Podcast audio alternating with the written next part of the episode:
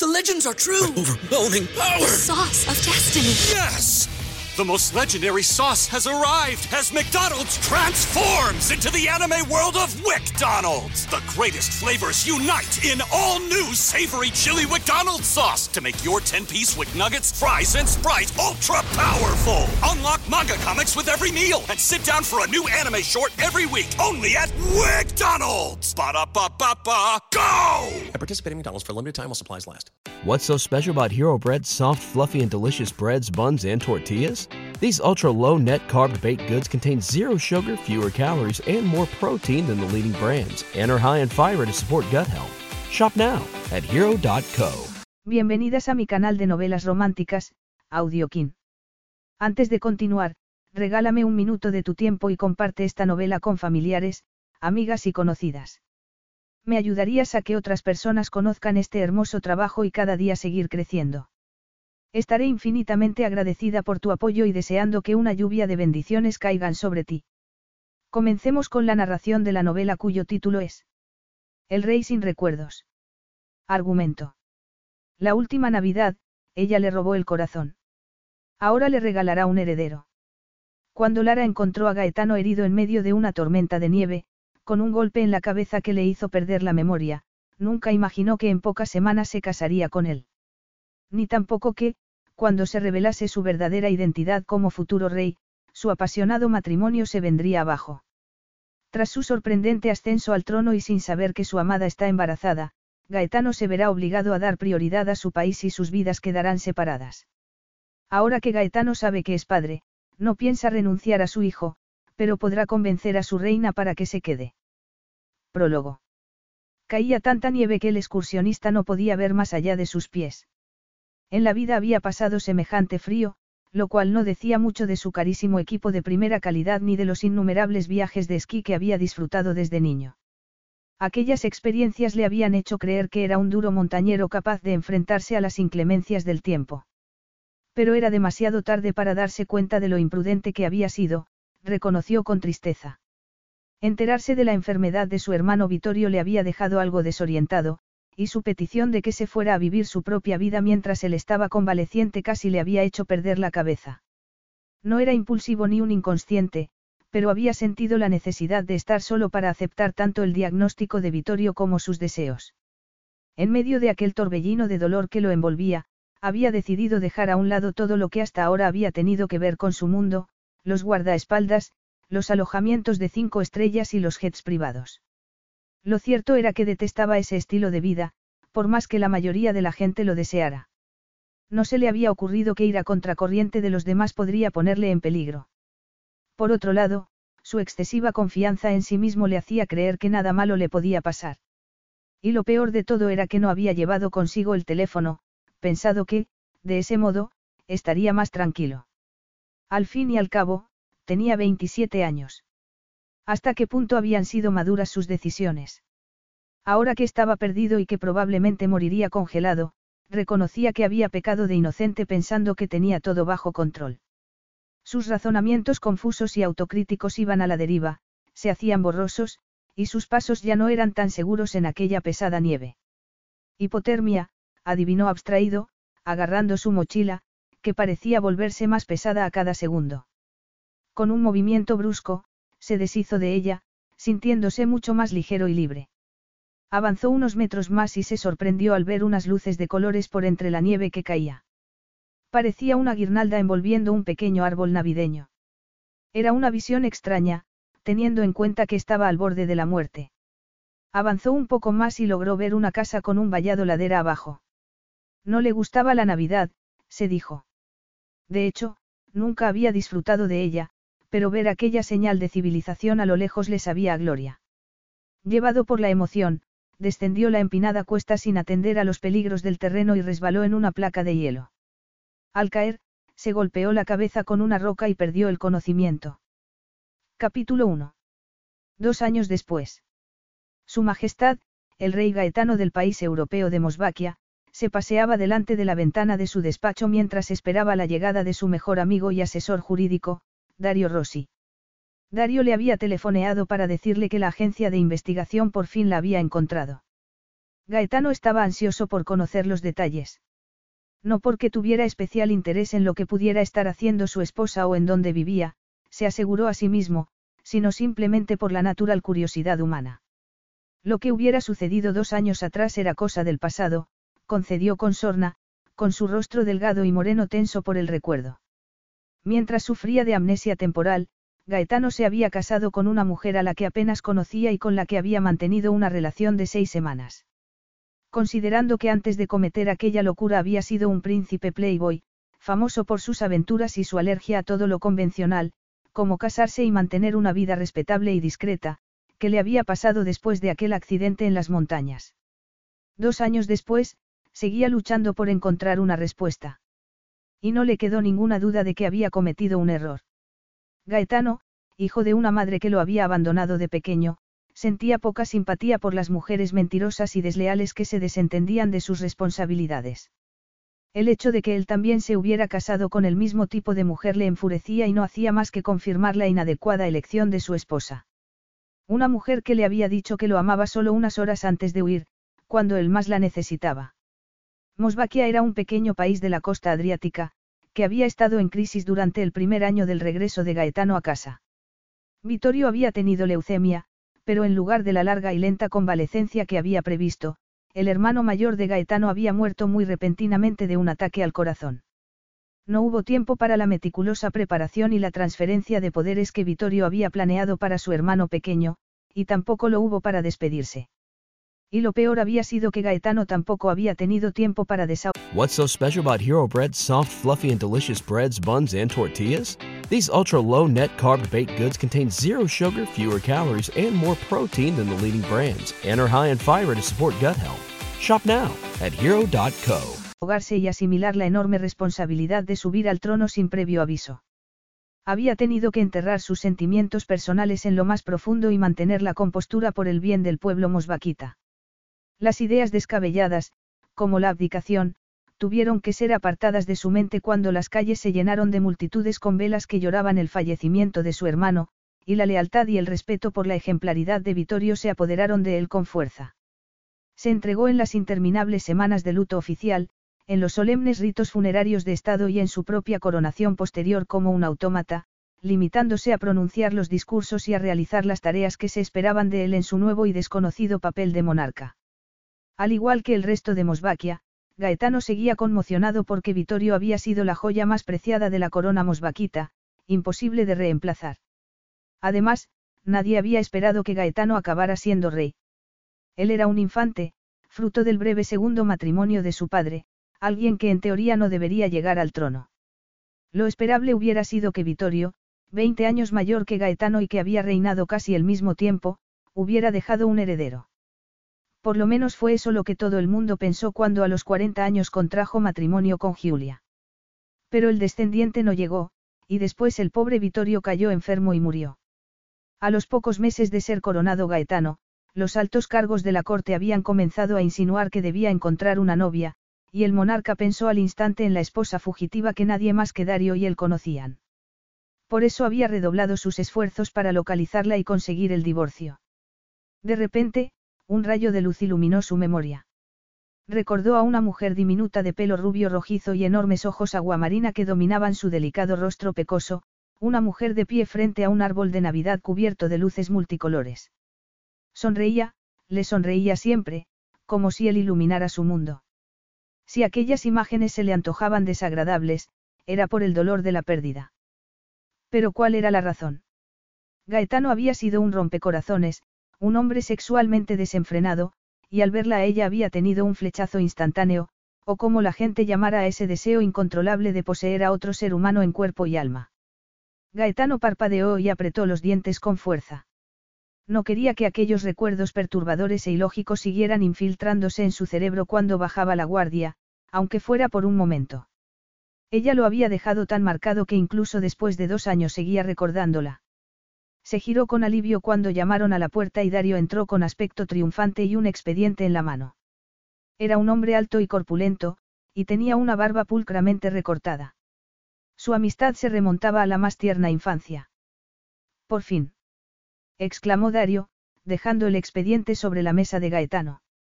Ahora podremos resolver ese pequeño problema tuyo y hacer que tu vida vuelva a la normalidad. Gaetano frunció el ceño al oír aquellas palabras. Lamentablemente, mi vida nunca volverá a ser normal. En cuanto lo dijo, levantó una mano con gesto de disculpa. Olvida lo que he dicho. Sé que debería estar agradecido de que nuestra gente haya aceptado tan fácilmente que ocupe el lugar de Vitorio.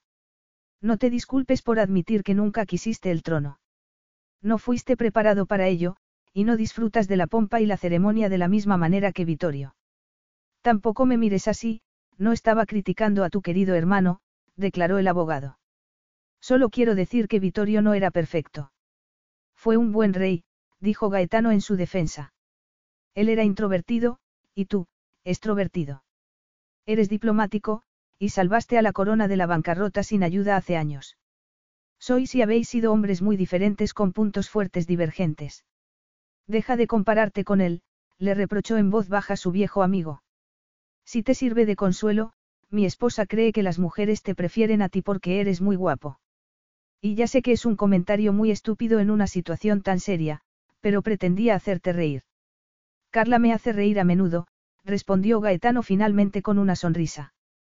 Se guardó para sí que, desgraciadamente, hacía mucho tiempo que no podía disfrutar de la compañía de sus amigos en cenas agradables y distendidas debido a su nuevo estatus. Ahora los guardaespaldas y la policía le rodeaban allá donde iba. Su intento de disminuir el personal de seguridad y de reducir la larga lista de normas que debía cumplir no había sido bien recibido. Después de haber perdido a su abuelo en el mar, a su padre en un accidente de coche y a su hermano Vittorio por su mala salud, el gobierno mosvaquita consideraba a los miembros de la realeza como seres extremadamente frágiles y en constante peligro. Y ahora solo quedaba un único miembro de la Casa Real.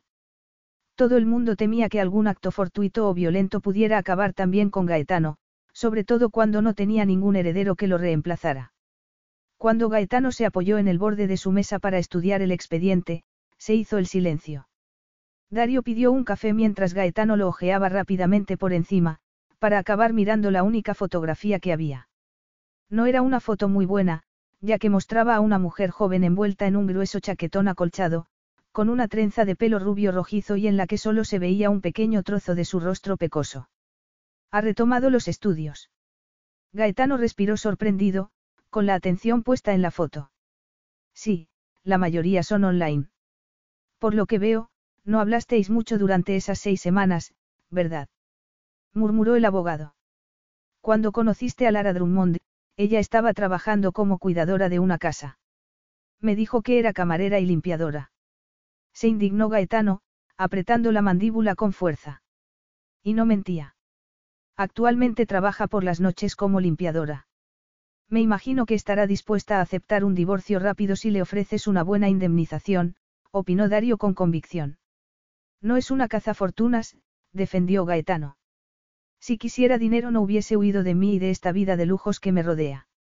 Gaetano, soy tu abogado, además de ser tu amigo. Mi objetivo principal es protegerte. Te casaste con ella sin un acuerdo prematrimonial y por eso podría pedirte hasta la camisa que llevas y conseguirla en un tribunal británico, le advirtió Dario con preocupación. Pero tal y como están las cosas, ella te dejó. Habéis vivido separados durante dos años y probablemente no se oponga al divorcio. Gaetano asintió en silencio, luchando por controlar las emociones que bullían en su interior, emociones que había conseguido reprimir con éxito durante la mayor parte de su vida. Estaba convencido de que dejar que sus emociones se desataran era lo que le causaba problemas. No sabía quién era cuando conoció a Lara, y su amnesia había aprovechado al máximo esa nueva y estimulante libertad.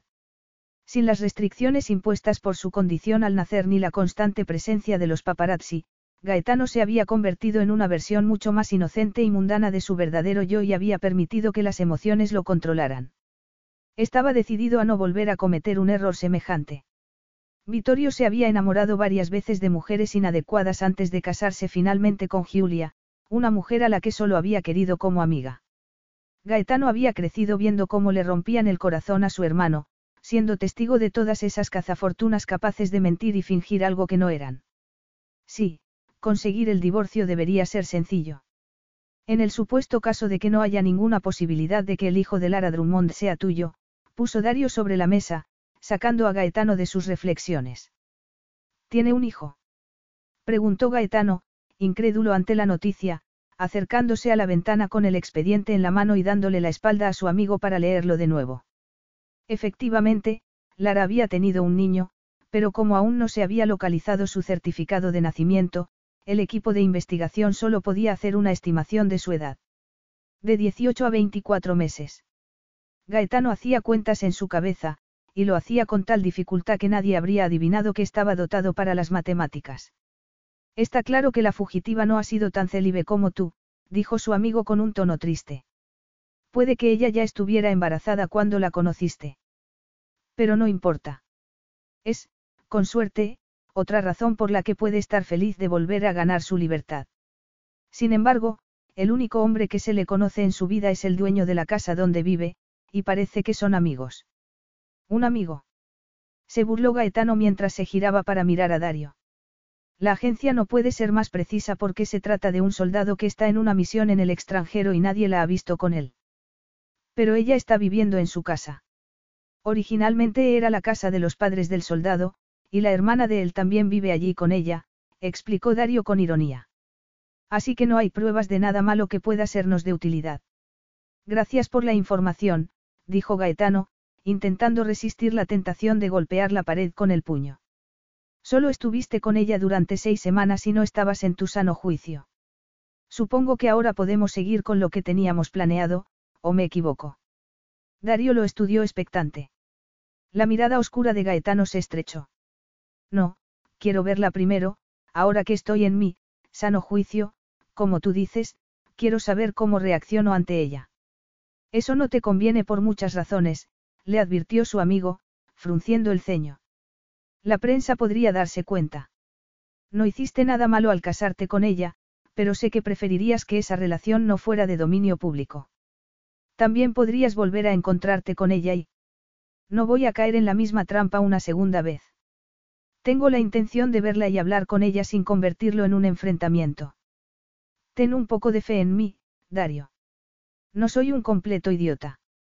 Sé que necesito este divorcio, pero también tengo que superar lo que pasó con ella, y no creo que pueda hacerlo sin verla por última vez. Sin saber que la vida que había reconstruido cuidadosamente después de que su corazón se hiciera añicos estaba a punto de desmoronarse, Lara salió de la ducha con una sonrisa y empezó a secarse el pelo.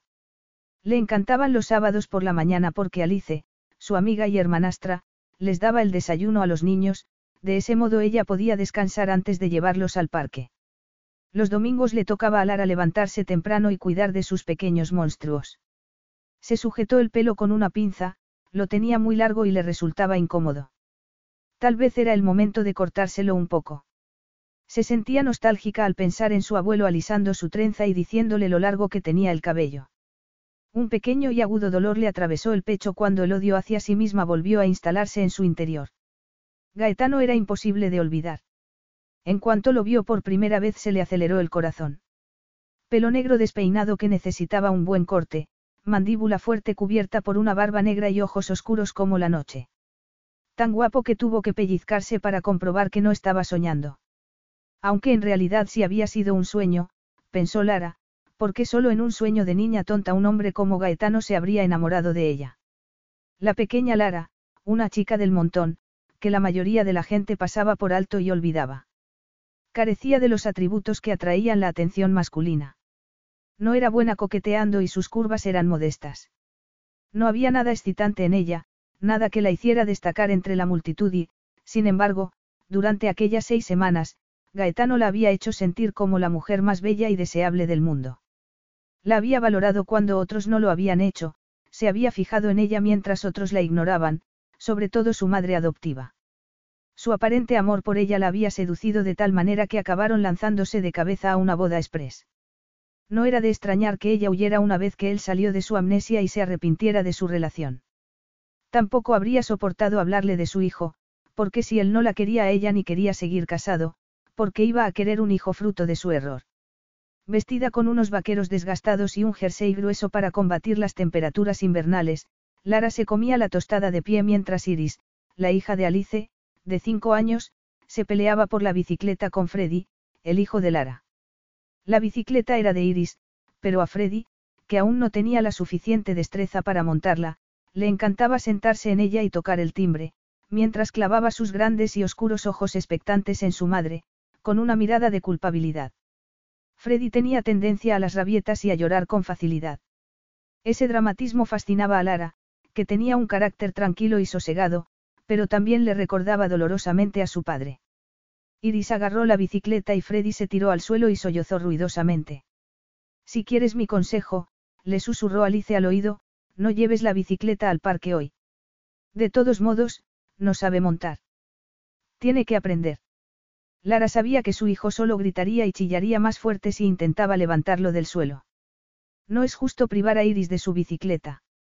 Es tan testarudo, comentó Alice mientras Freddy pataleaba y gritaba e Iris salía con su bicicleta hacia el pequeño vestíbulo y volvía para intentar consolarlo. Era una niña amable, muy consciente de que Freddy era todavía un bebé. Sin embargo, era un niño bastante alto y robusto, a pesar de que solo tenía 16 meses. Parecía mucho mayor de lo que era debido a su gran tamaño. Él es así y no hay nada que hacerle. Alice suspiró resignada.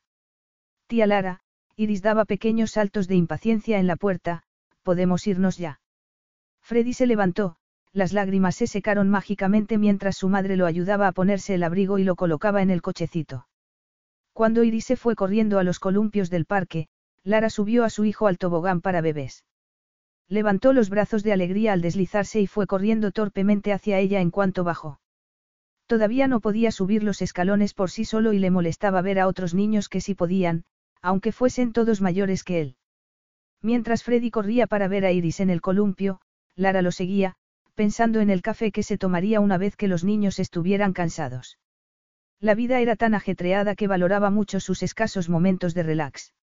Alice trabajaba en casa como contable y las dos mujeres compartían el cuidado de los niños, aunque Lara era muy consciente de que Alice hacía más de lo que le correspondía porque Freddy no iba al colegio como Iris por las mañanas, momento en que Lara dormía y cuando más atención requería el niño. Lara quería mucho a Alice y a su hermano, Jack. Aunque la madre de Lara se había divorciado del padre de los mellizos después de solo 18 meses de matrimonio, Lara había permanecido en contacto con sus hermanastros. Todavía estaba agradecida de que no la hubieran culpado del cambio de opinión de su madre y de la miseria de su padre. Por supuesto, ahora sabían muy bien cuántas parejas diferentes había amado y dejado Eliza Drummond, y cómo Lara se había visto obligada a refugiarse con sus abuelos cuando tenía 16 años porque había empezado a sentirse amenazada por el novio de su madre. Por decirlo suavemente, Lara había tenido una educación muy variopinta. Aunque sus primeros años habían comenzado tranquilos, seguros y felices. Este y Eliza Drummond la habían adoptado cuando era recién nacida. Su padre era médico y ella lo adoraba. Trágicamente, había muerto de un aneurisma cuando ella tenía nueve años y su madre adoptiva había tomado posteriormente algunas decisiones muy equivocadas. Devastada por la muerte de su marido, Eliza había dado vueltas sin rumbo, con el único objetivo de encontrar un hombre que sustituyera al que había perdido. Por desgracia, había encontrado más hombres malos que buenos. Los malos le habían robado el dinero y la habían golpeado, y los buenos la habían aburrido. El padre de Alice y Jack había sido uno de esos escasos hombres buenos. Hacía mucho tiempo que Lara no veía a su madre. A los 16 años se había mudado con sus abuelos, los padres de su difunto padre, y mientras vivía con ellos había empezado a ponerse al día con su educación. Por lo que ella sabía, su madre, que regentaba un bar en España, no había vuelto al Reino Unido en los últimos años. Eliza no se mantuvo en contacto con su hija adoptiva. Había perdido el interés en cuanto ella regresó al Reino Unido. El dolor causado por esa falta de interés era algo recurrente en la vida de Lara. Eres adoptada, no es lo mismo, había declarado una vez la hermana de su padre, su tía Jo. No tienes ningún parentesco con nosotros y no podemos evitar recordarlo porque no te pareces ni remotamente a ninguno de nosotros. Es una pena que mi hermano muriera, porque realmente te consideraba su hija. Siento que le hayas perdido. Lara también se había lamentado a menudo por ese motivo, pero no tenía sentido llorar por el pasado. Ahora que también era madre, había intentado dejar atrás sus traumas de la infancia y seguir adelante. Mientras llevaba a los niños a dar de comer a los patos, se fijó en un hombre que caminaba por el sendero que había al otro lado del lago. Iba inusualmente bien vestido para lo que se estilaba allí, con un abrigo formal oscuro que cubría lo que parecía un traje. Caminaba muy erguido y confiado, y Lara se congeló al instante al creer que se trataba de Gaetano. No podía ser él. ¿Qué iba a hacer el rey de Mosvaquia en un pequeño parque descuidado? Y menos aún querría correr el riesgo de que lo asociaran con ella, una mujer del montón con la que se había casado por error. Un gran error, esas habían sido sus palabras exactas. Sus mejillas palidecieron al recordar el último día que se vieron, dos años antes. Me he casado contigo, me he casado contigo. Gaetano la miraba con horror, como si de alguna manera le hubiera engañado para convertirse en su marido. ¿Qué he hecho? Nos ocuparemos de ese problema más tarde, había interrumpido su amigo Dario con impaciencia contenida. Ahora mismo, no es lo más importante. Lo urgente es que vuelvas a casa, a Mosvaquia, para que puedas recuperarte de lo ocurrido. Llevamos semanas preocupados por ti. Lara recordó cómo se había sentido al ser considerada un problema, para Gaetano y las náuseas se apoderaron de su estómago. Fue a por los niños y se dirigió hacia una furgoneta en la que vendían café. Por supuesto, no había informado a Gaetano de que tenía un hijo. Habría sido una muy mala noticia para él cuando ni siquiera quería a Lara como esposa. ¿Y por qué iba a quererla? Hubo un tiempo en el que no paraba de buscar a Gaetano en Internet, obsesionada con cada foto e información que encontraba, hasta que los innumerables escarceos amorosos que le achacaba la prensa acabaron curando esa debilidad que sentía por él. Se enteró de que el hombre con el que se había casado tenía un historial inmenso de relaciones con modelos, actrices y personalidades que habían compartido su cama. Al parecer, Gaetano no había tenido relaciones serias en el pasado. Había buscado el sexo, más que el amor, y ninguna de sus aventuras había durado mucho. En resumen, no era el hombre del que se había enamorado perdidamente, ni el hombre con el que se había casado con la esperanza de que con él fuera a encontrar la felicidad.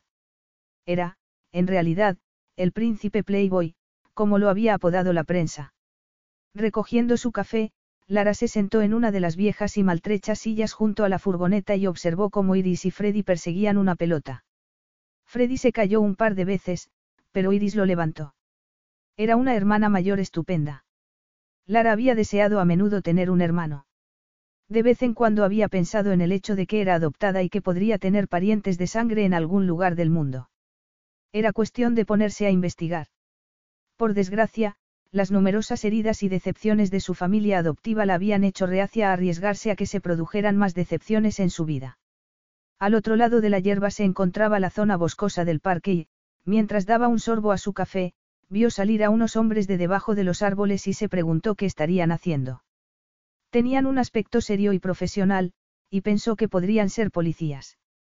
Buscaban a alguien. Su presencia la asustó y miró a los niños, dispuesta a llevárselos a casa, a pesar de que no había terminado aún su café. Su momento de relax bajo el sol de invierno había terminado. Lara. Era una voz que Lara había creído que no volvería a escuchar, oscura y profunda, masculina.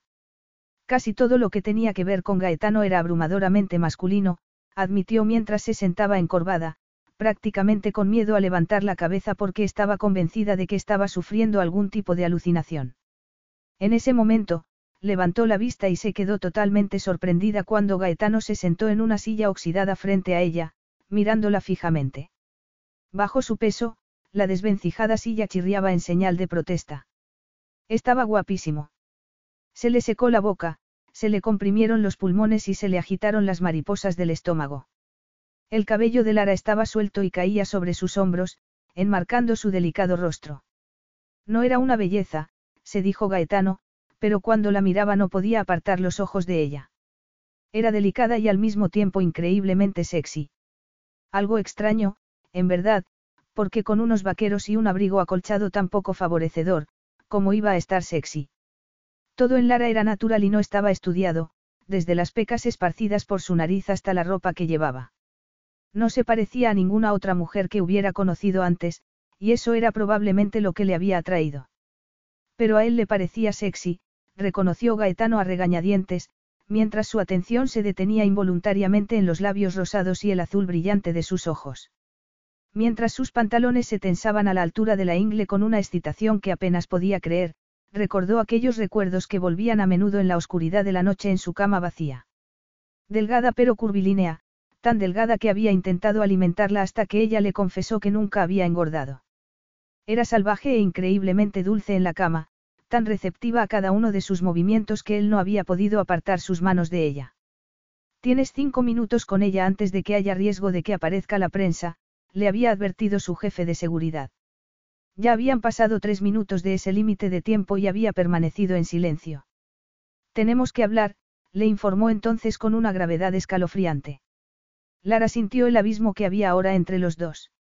No sabía qué hacer. La primera vez que huyó de él, no tenía ningún plan. Había sido una respuesta instintiva a su rechazo. No había pensado en lo que le depararía el futuro ni sospechaba que estaba embarazada. Sí, tenemos que hablar, concedió Lara con desgana, tragando el nudo que tenía en la garganta. Me hospedo en esta dirección. Te espero allí esta noche.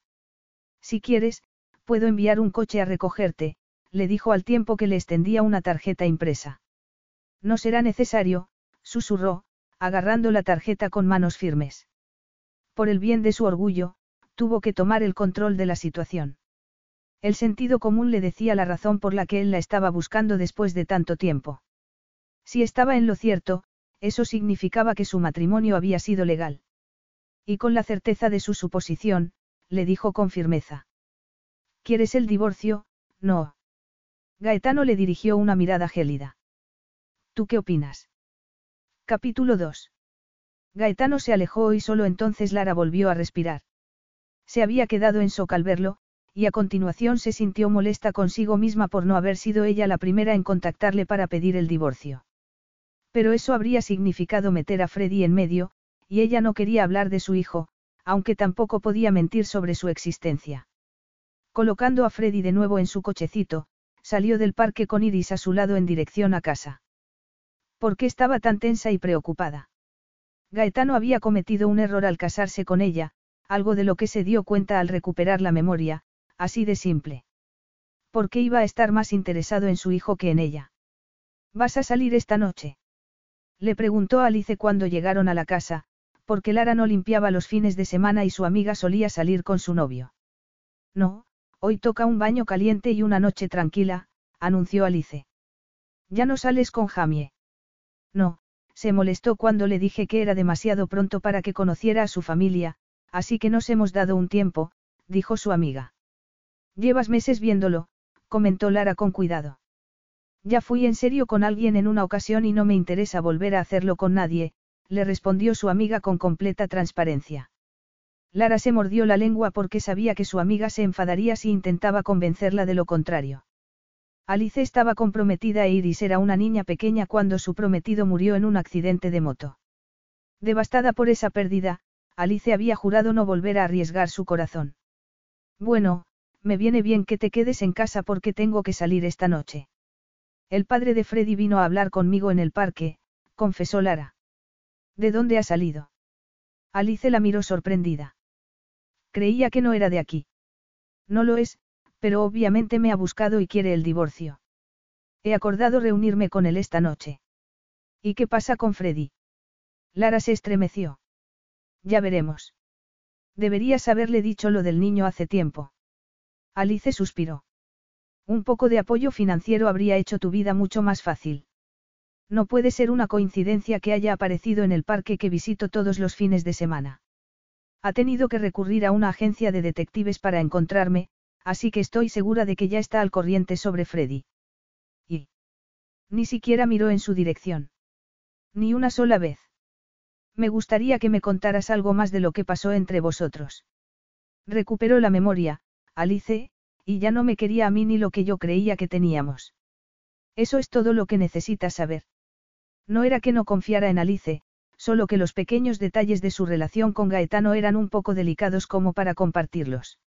Alice nunca revelaría los secretos de Lara, pero se le iba la lengua con mucha facilidad cuando bebía un par de copas. Era más prudente limitarse a contarle lo justo. Y hablar de ello hizo que Lara retrocediera en el tiempo en sus pensamientos.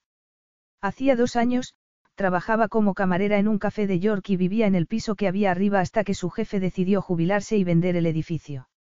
Consternada por la pérdida de su empleo y de su hogar, Lara había hablado de sus posibles planes de futuro con su mejor amiga de entonces, Katy, una mujer mayor que regentaba una tienda de artesanía que lindaba con el café.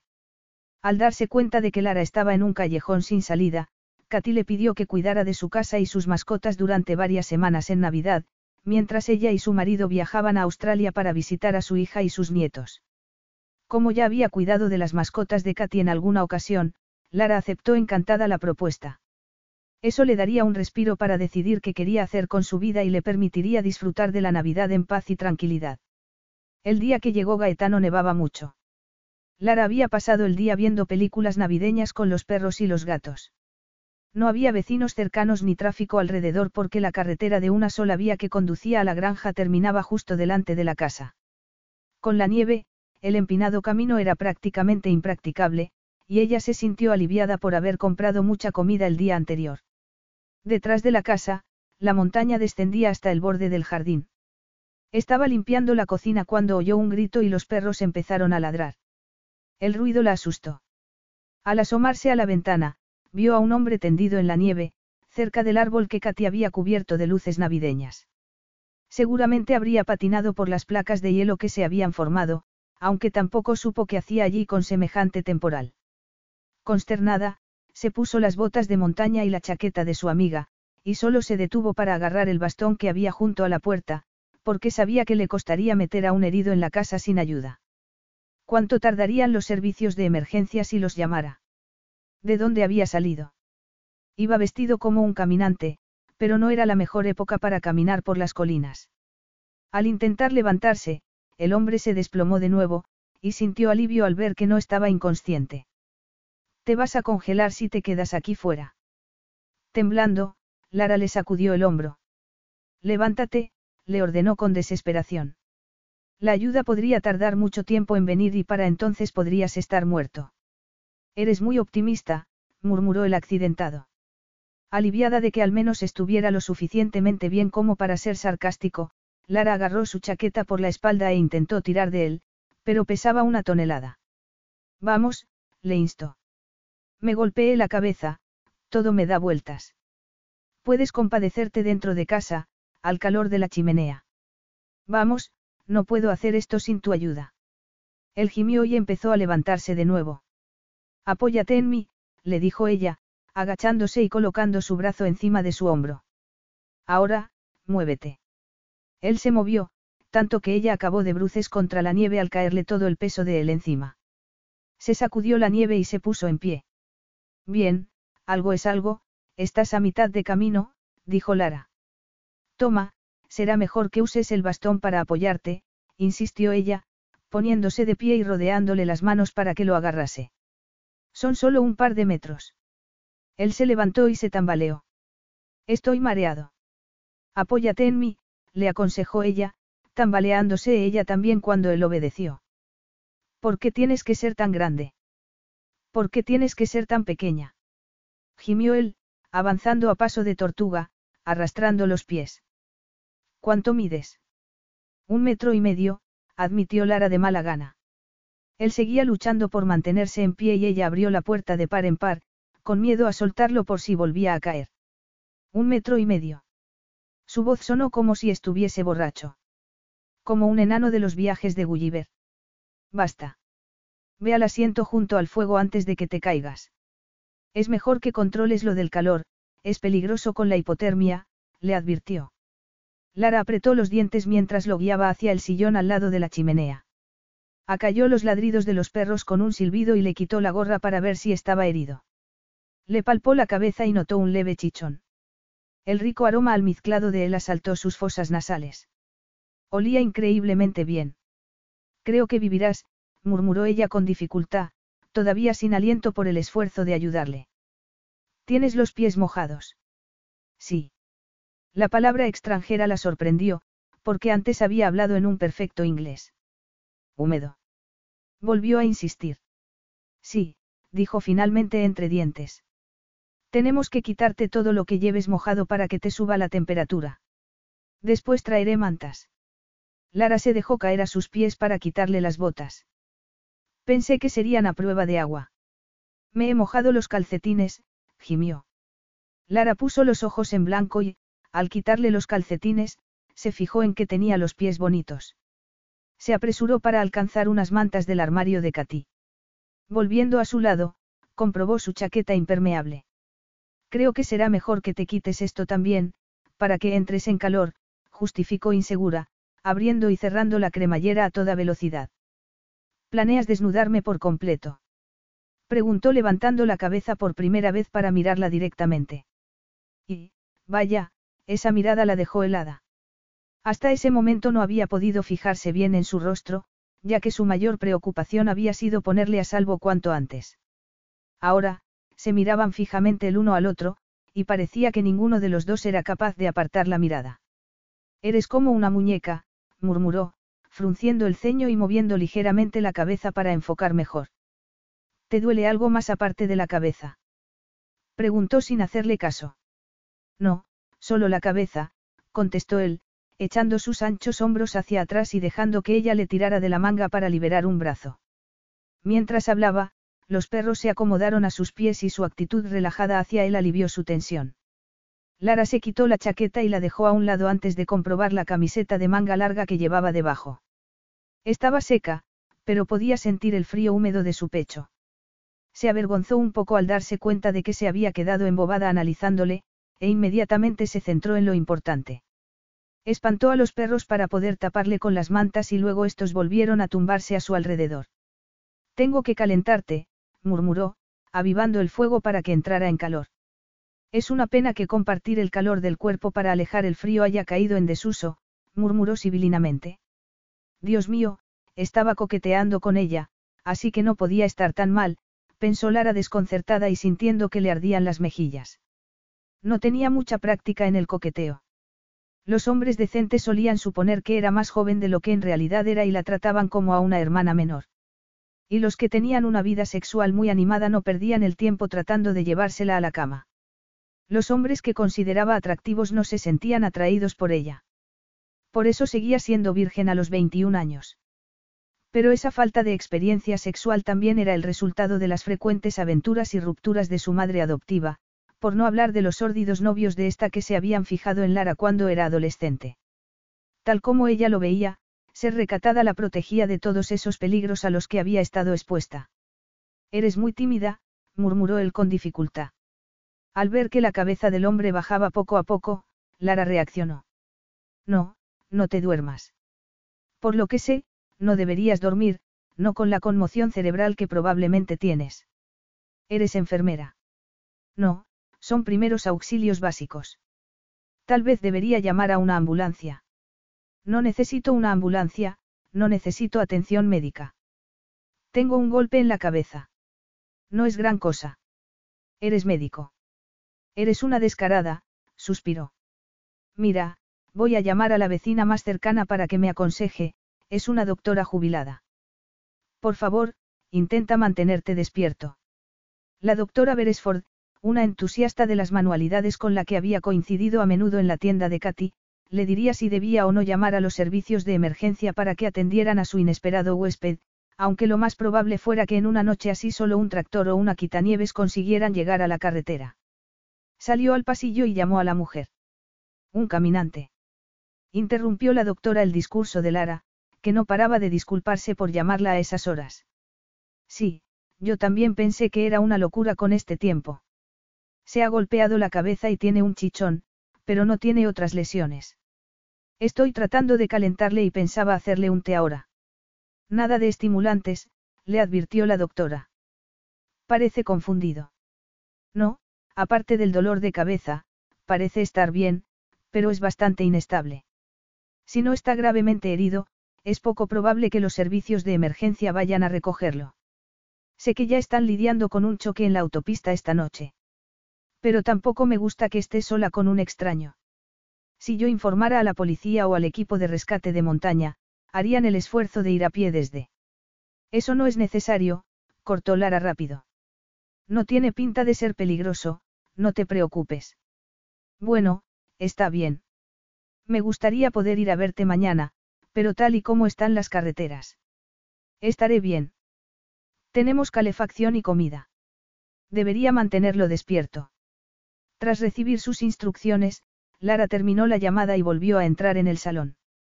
Su huésped inesperado se había quedado dormido mientras los perros roncaban a sus pies. Decidió dejarlo en paz hasta que preparara una tetera y unos sándwiches de jamón. Mientras la tetera hervía, lo estudió. Realmente era muy guapo, pensó. Ya no se sentía avergonzada por su anterior reacción ante él. Estaba convencida de que cualquier mujer se habría quedado embobada mirándole igual que ella. Tenía un aspecto muy varonil, era muy robusto y tenía una voz profunda, y sin embargo, incluso cuando había coqueteado un poco con ella, no había habido nada que la asustara. Y nadie sabía más de hombres peligrosos que Lara.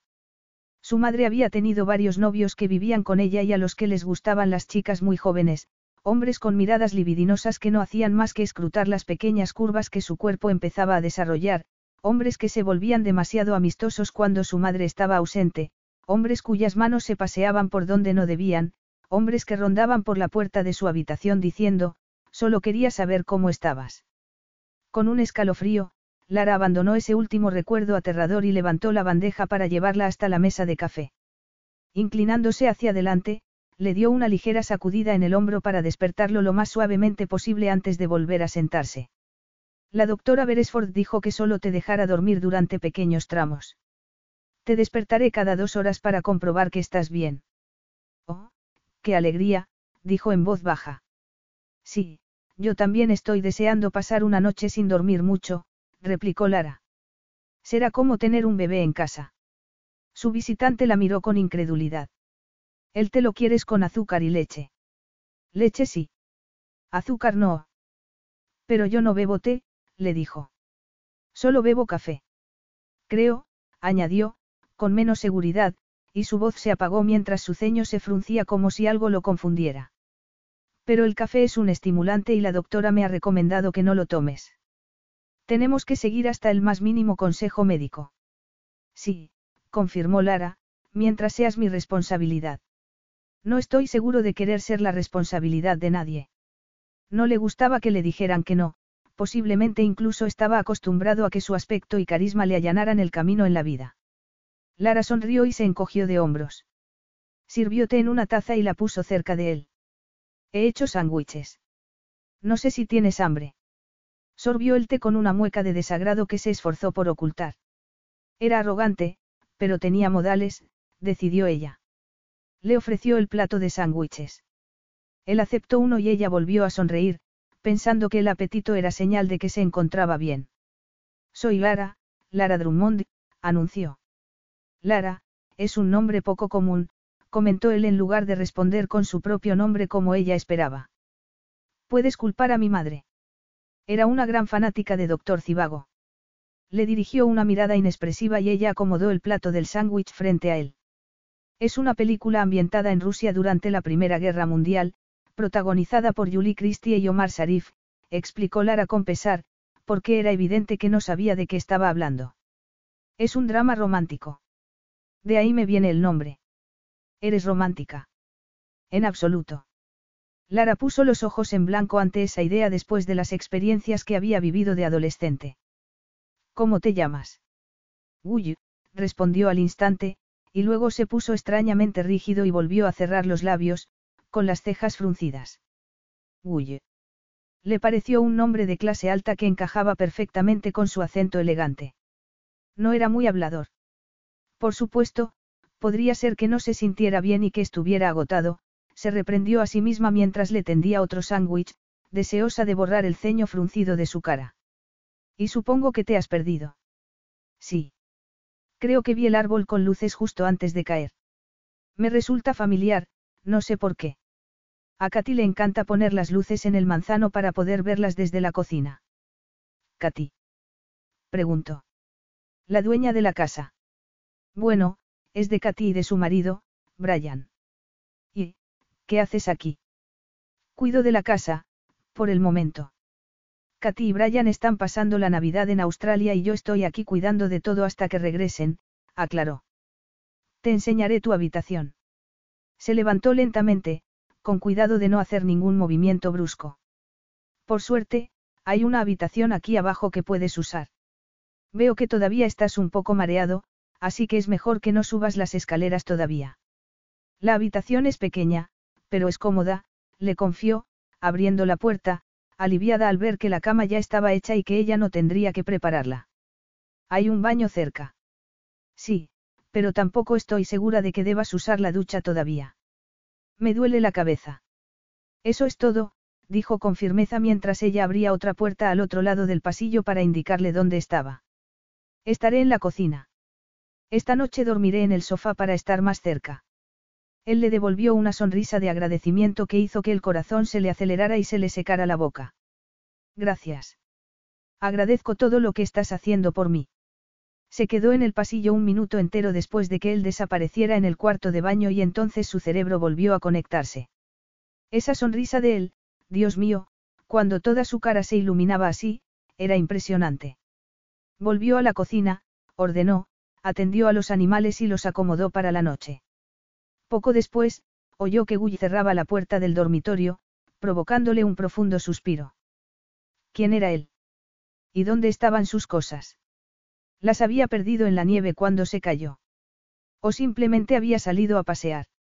Si era así, solo podía alojarse en algún lugar que estuviera a una distancia razonable, pero la única casa que estaba cerca era la de la doctora Beresford, e incluso ella estaba a un par de kilómetros.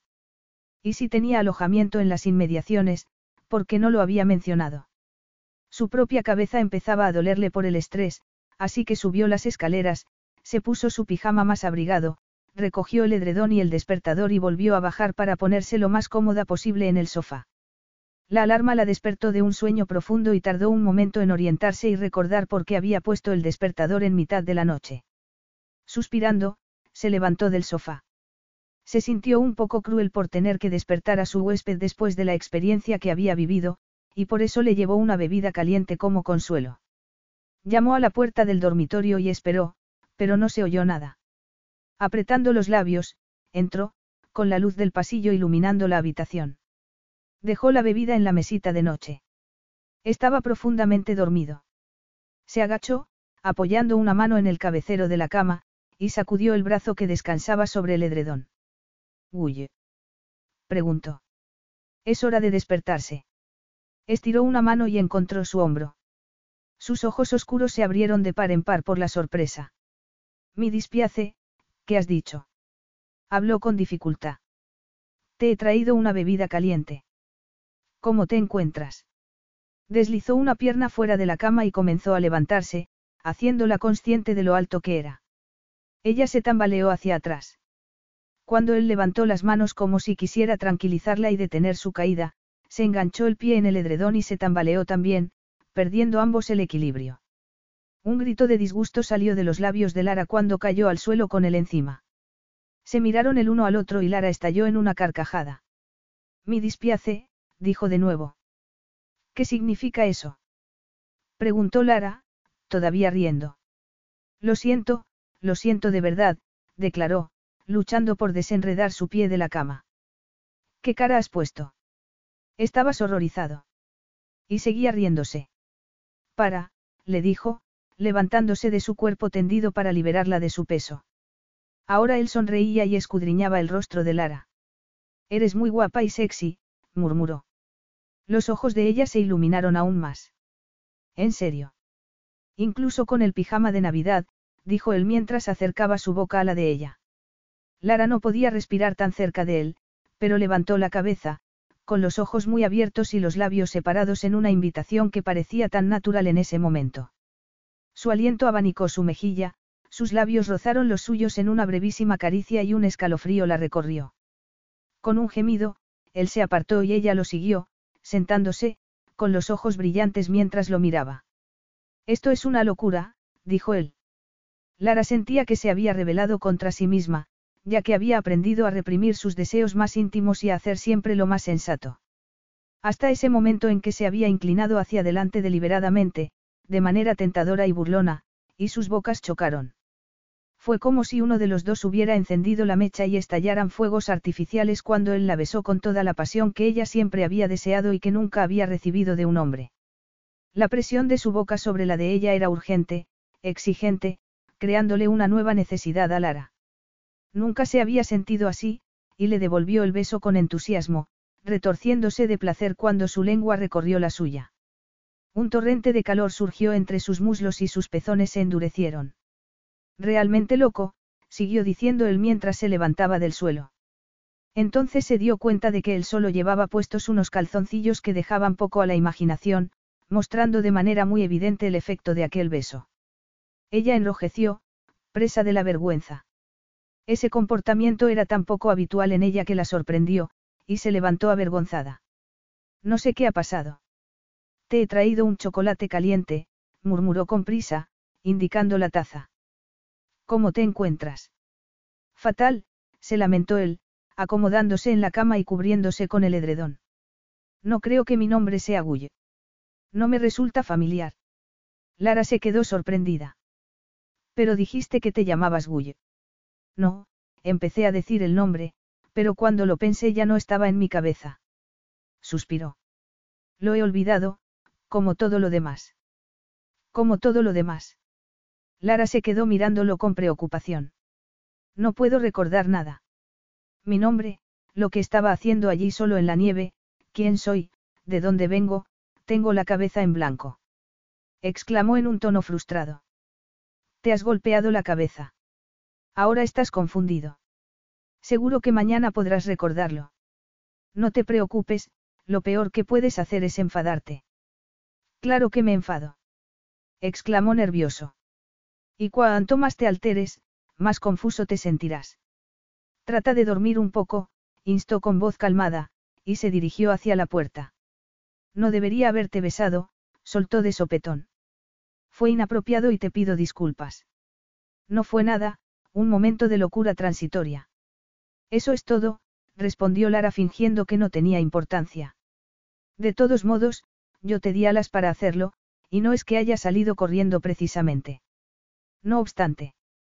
Déjalo estar. Cálmate y descansa. ¿Qué voy a hacer si mañana sigo sin recordar nada? Ya veremos. ¿Qué había hecho? Besarlo cuando él estaba medio desnudo y ella llevaba puesto un pijama ridículo. Lara volvió a meterse bajo el edredón y tembló de frío y de nervios. No sabía que un hombre podía hacerle sentir así con un beso. Solo ha sido un beso, se recordó. No hagas un escándalo por un beso de nada. Capítulo 3. En la actualidad. Lara se sacudió esos recuerdos a toda prisa mientras se cambiaba para reunirse con Gaetano. No veía por qué tenía que aparecer con la cara lavada y con sus vaqueros más viejos, como si hubiera renunciado a estar atractiva. No, no estaba preparada para que la viera así, no cuando él estaba vestido y arreglado como si estuviera a punto de entrar en un restaurante caro o en una elegante reunión de negocios. En cuanto Freddy se durmió, se fue directa a la ducha y se lavó el pelo. Tuvo que asaltar los cosméticos de Alice para maquillarse. Hizo una mueca. No había renunciado a tener una relación después de que su matrimonio fracasara, pero fue tan humillante para ella que había perdido el interés por los hombres y, al poco tiempo, había descubierto que estaba embarazada. Y la llegada de Freddy lo había cambiado todo. Los años de clases nocturnas para ponerse al día con sus estudios no sirvieron de nada una vez que tuvo que ingeniárselas para sobrevivir por su cuenta y mantener a su hijo. Alice le había salvado la vida ofreciéndole un hogar, y las dos mujeres habían encajado bien, trabajando una al lado de la otra y compartiendo el cuidado de los niños. Pero Lara había tenido pocas opciones en cuanto a la forma de ganarse la vida. Trabajaba por la noche limpiando locales comerciales porque esas horas de trabajo le convenían. Freddy estaba en la cama y, aunque Alice tenía que hacer de niñera, no le daba mucho trabajo. Lara dormía menos y se las ingeniaba para pasar la mayor parte del día con su hijo y con Iris. Se apañaban, aunque su acuerdo no permitía a Lara aspirar a un empleo más gratificante. Tendría que ser así hasta que Freddy estuviera en la escuela y ella tuviera otras opciones. De momento, Lara trabajaba suficientes horas para asegurarse de que el alquiler, la comida y otras necesidades básicas estuvieran cubiertos sin tener que aprovecharse demasiado de la generosidad que Alice le ofrecía con frecuencia. Se puso la ropa más elegante que tenía y unos zapatos de tacón que Alice le había regalado la Navidad anterior. Estás increíble. Deduzco que quieres que se arrepienta de cómo te ha tratado. Es un poco tarde para eso, dijo Lara. Pero tampoco estaría mal darle en los dientes y ponérselo difícil. En el parque me pilló por sorpresa, y sospecho que debió de preguntarse qué vio en mí para casarse conmigo. Alice le entregó las llaves del coche, que estaba aparcado en la entrada, y Lara se quitó los zapatos y se marchó. Tenía el corazón en la garganta.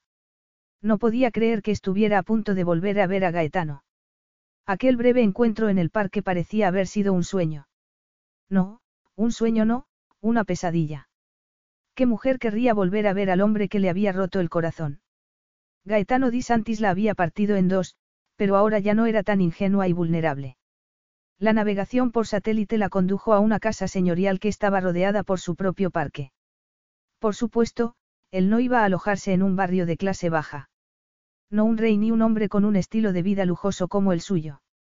Condujo por el largo y sinuoso camino de entrada, contemplando la imponente fachada de la gran mansión victoriana. Inmediatamente, sintió que iba mal vestida y que estaba fuera de lugar. Poniéndose recta y reprendiéndose a sí misma por ser tan sensible, se puso los zapatos, cerró el coche y caminó por la grava muy lentamente hasta la entrada, esforzándose por no tambalearse con sus altos tacones. Dos hombres trajeados la recibieron en la puerta y le preguntaron a quién buscaba. A Gaetano, dijo sin titubear. Su Majestad está trabajando en la biblioteca, susurró uno de ellos al otro. A Su Majestad no le gusta que le molesten innecesariamente, dijo una voz femenina desde el fondo de la sala. Tal vez yo pueda ayudarla. Lara miró a la esbelta mujer mayor sin dejarse impresionar por su mirada fría. No lo creo. Parece que debería haber llamado antes. Eso habría sido lo más sensato. Tal vez podría llamar por teléfono y concertar una cita primero. El rey suele estar muy ocupado, señaló la mujer con tono cortante. Lara volvió a salir, sacó su teléfono y la tarjeta que le había dado Gaetano para marcar el número. Gaetano. Preguntó en cuanto respondió a la llamada. Estoy fuera y lista para volver a casa. Tu personal no me deja pasar. Contaré hasta diez antes de irme. Lara regresó hacia el coche. Cuando abrió la puerta, el rugido de un león rompió el silencio de la noche. Lara. Gaetano se encontraba en el porche con pinta de estar enfadado. Debí haberte llamado para decirte a qué hora iba a estar aquí antes de salir de casa, reconoció Lara con elegancia mientras se volvía hacia él, apenas capaz de respirar por la tensión. No esperaba tanto despliegue de seguridad. Su intensa mirada la abrazó hasta el punto de que casi tropezó con sus propios pies al entrar en el salón. Permítame tomar su abrigo, dijo un hombrecito extendiendo sus manos. Lara se despojó del abrigo de lana negro que llevaba como si se tratase de una pieza carísima y delicada. Bajo el incrédulo escrutinio de Gaetano, el vestido de flores que llevaba ahora le parecía demasiado ajustado. Gaetano la estudió fijamente. No había duda de que era una mujer muy atractiva. La prueba de que no había estado tan loco dos años antes cuando había prometido casarse con ella y abandonar a todas las demás. Su cuerpo reaccionó rápidamente ante su presencia. ¿Acaso era tan raro cuando estaba hambriento de sexo? ¿Qué llevas en los pies? Preguntó Gaetano con brusquedad. De repente eres alta. Lara extendió uno de sus pies mostrando alegremente el tacón de 15 centímetros. ¿Por qué no? Dijo suavemente. Podía elegir entre unas zapatillas deportivas, un par de botas de motorista y esos tacones. Había pocas opciones en el escaso armario de Lara. No salía mucho y no necesitaba muchos conjuntos. Vamos a la biblioteca, sugirió él. Lara se quedó parada, incómoda por ser el centro de todas las miradas a su alrededor. Los hombres de seguridad estaban de pie en el fondo, frunciendo el ceño. La rubia de lengua afilada la miraba perpleja. Lanzó una mirada al hombre delgado y con barba que recordaba de dos años atrás, el compañero protector de Gaetano, como ella lo había etiquetado. Sintió el sabor de la bilis en su boca. Era abogado y su amigo personal. No recordaba su nombre, pero sí su actitud hostil hacia ella. Estoy aquí para verte a solas, le dijo Lara a Gaetano a la defensiva. No hay problema, respondió con suavidad, ignorando el ceño de desaprobación de su amigo. El mayordomo, que le había quitado el abrigo, se adelantó para guiarla hacia un pasillo lateral y llevarla a un salón victoriano muy bien amueblado. Gaetano pasó por delante de ella y se acomodó frente a un escritorio que tenía un ordenador portátil abierto. Esto es difícil para los dos porque ha pasado mucho tiempo, comentó Gaetano con suavidad. No se te ocurrió que necesitaría ponerme en contacto contigo. Su actitud fría era como una puñalada para Lara. Estaba mirando al hombre que había amado, y él no había tenido la decencia de desarrollar una barriga o una mínima calvicie que la hiciera desterrar sus recuerdos idealizados. No, se había puesto aún más guapo, de una manera aterradoramente elegante y sofisticada. Ya no era el chico despeinado, con barba incipiente y vaqueros del que se había enamorado a los pocos días. No era el hombre que buscaba su comprensión y apoyo cuando se encontraba de repente en un mundo desconocido. No era el hombre al que ella había enseñado a cocinar y a manejar un hacha. No, se trataba de un hombre que llevaba un traje azul marino exquisitamente confeccionado que probablemente costaba más de lo que ella había ganado en dos años de trabajo. Llevaba el pelo perfectamente peinado, la mandíbula bien afeitada, la camisa perfectamente combinada con la corbata. Lo único que recordaba del hombre con el que se había casado era que era muy muy guapo. No estaba pensando en eso precisamente cuando me fui, respondió Lara rotundamente. Había corrido con dolor y humillación, como si pudiera dejar atrás esa horrible sensación de rechazo si corría lo suficientemente rápido. Había corrido como un animal, sin pensar en nada. Demasiado tarde había aprendido que el dolor la acompañaría allí donde huyera y que no había forma de escapar de él. Me ha llevado todo este tiempo localizarte, le informó Gaetano. Esperaba una disculpa. Lara apretó los dientes. No quería que la encontrasen, no cuando eso implicaba ponerse delante de Gaetano como si la fuesen a echar a las brasas por un terrible error. Se acomodó a propósito en un sillón sin que nadie se lo ofreciera, riéndose de sí misma por no haber adivinado desde el principio que tal comodidad y opulencia eran el medio natural de Gaetano. Su confianza, sus buenos modales innatos, su capacidad para hablar más de un idioma y sus amplios conocimientos generales. Todos esos hechos deberían haberla hecho apreciar que su posición en la sociedad estaba muy alejada de la suya. Realmente no había pensado que cosas como la clase social importaban ya. Pero Gaetano le había enseñado lo contrario cuando descubrió a la camarera sin estudios que había elegido para casarse y hacer la suya. Ni siquiera estaba segura de que estuviéramos legalmente casados, señaló a la defensiva. ¿Por qué creías que no lo estábamos? Dijo Gaetano frunciendo el ceño. ¿No recuerdas lo que dijo Dario aquel día? Dijo algo sobre el derecho constitucional y de que no podías casarte sin el consentimiento del soberano. Así que, obviamente, pensé que la legalidad de nuestro matrimonio estaba en duda. Ese no es el caso. En Mosvaquia no existe tal ley que afecte a la familia real. Gaetano apretó los dientes, descarrilado del discurso que tenía en mente por lo que ella acababa de decir.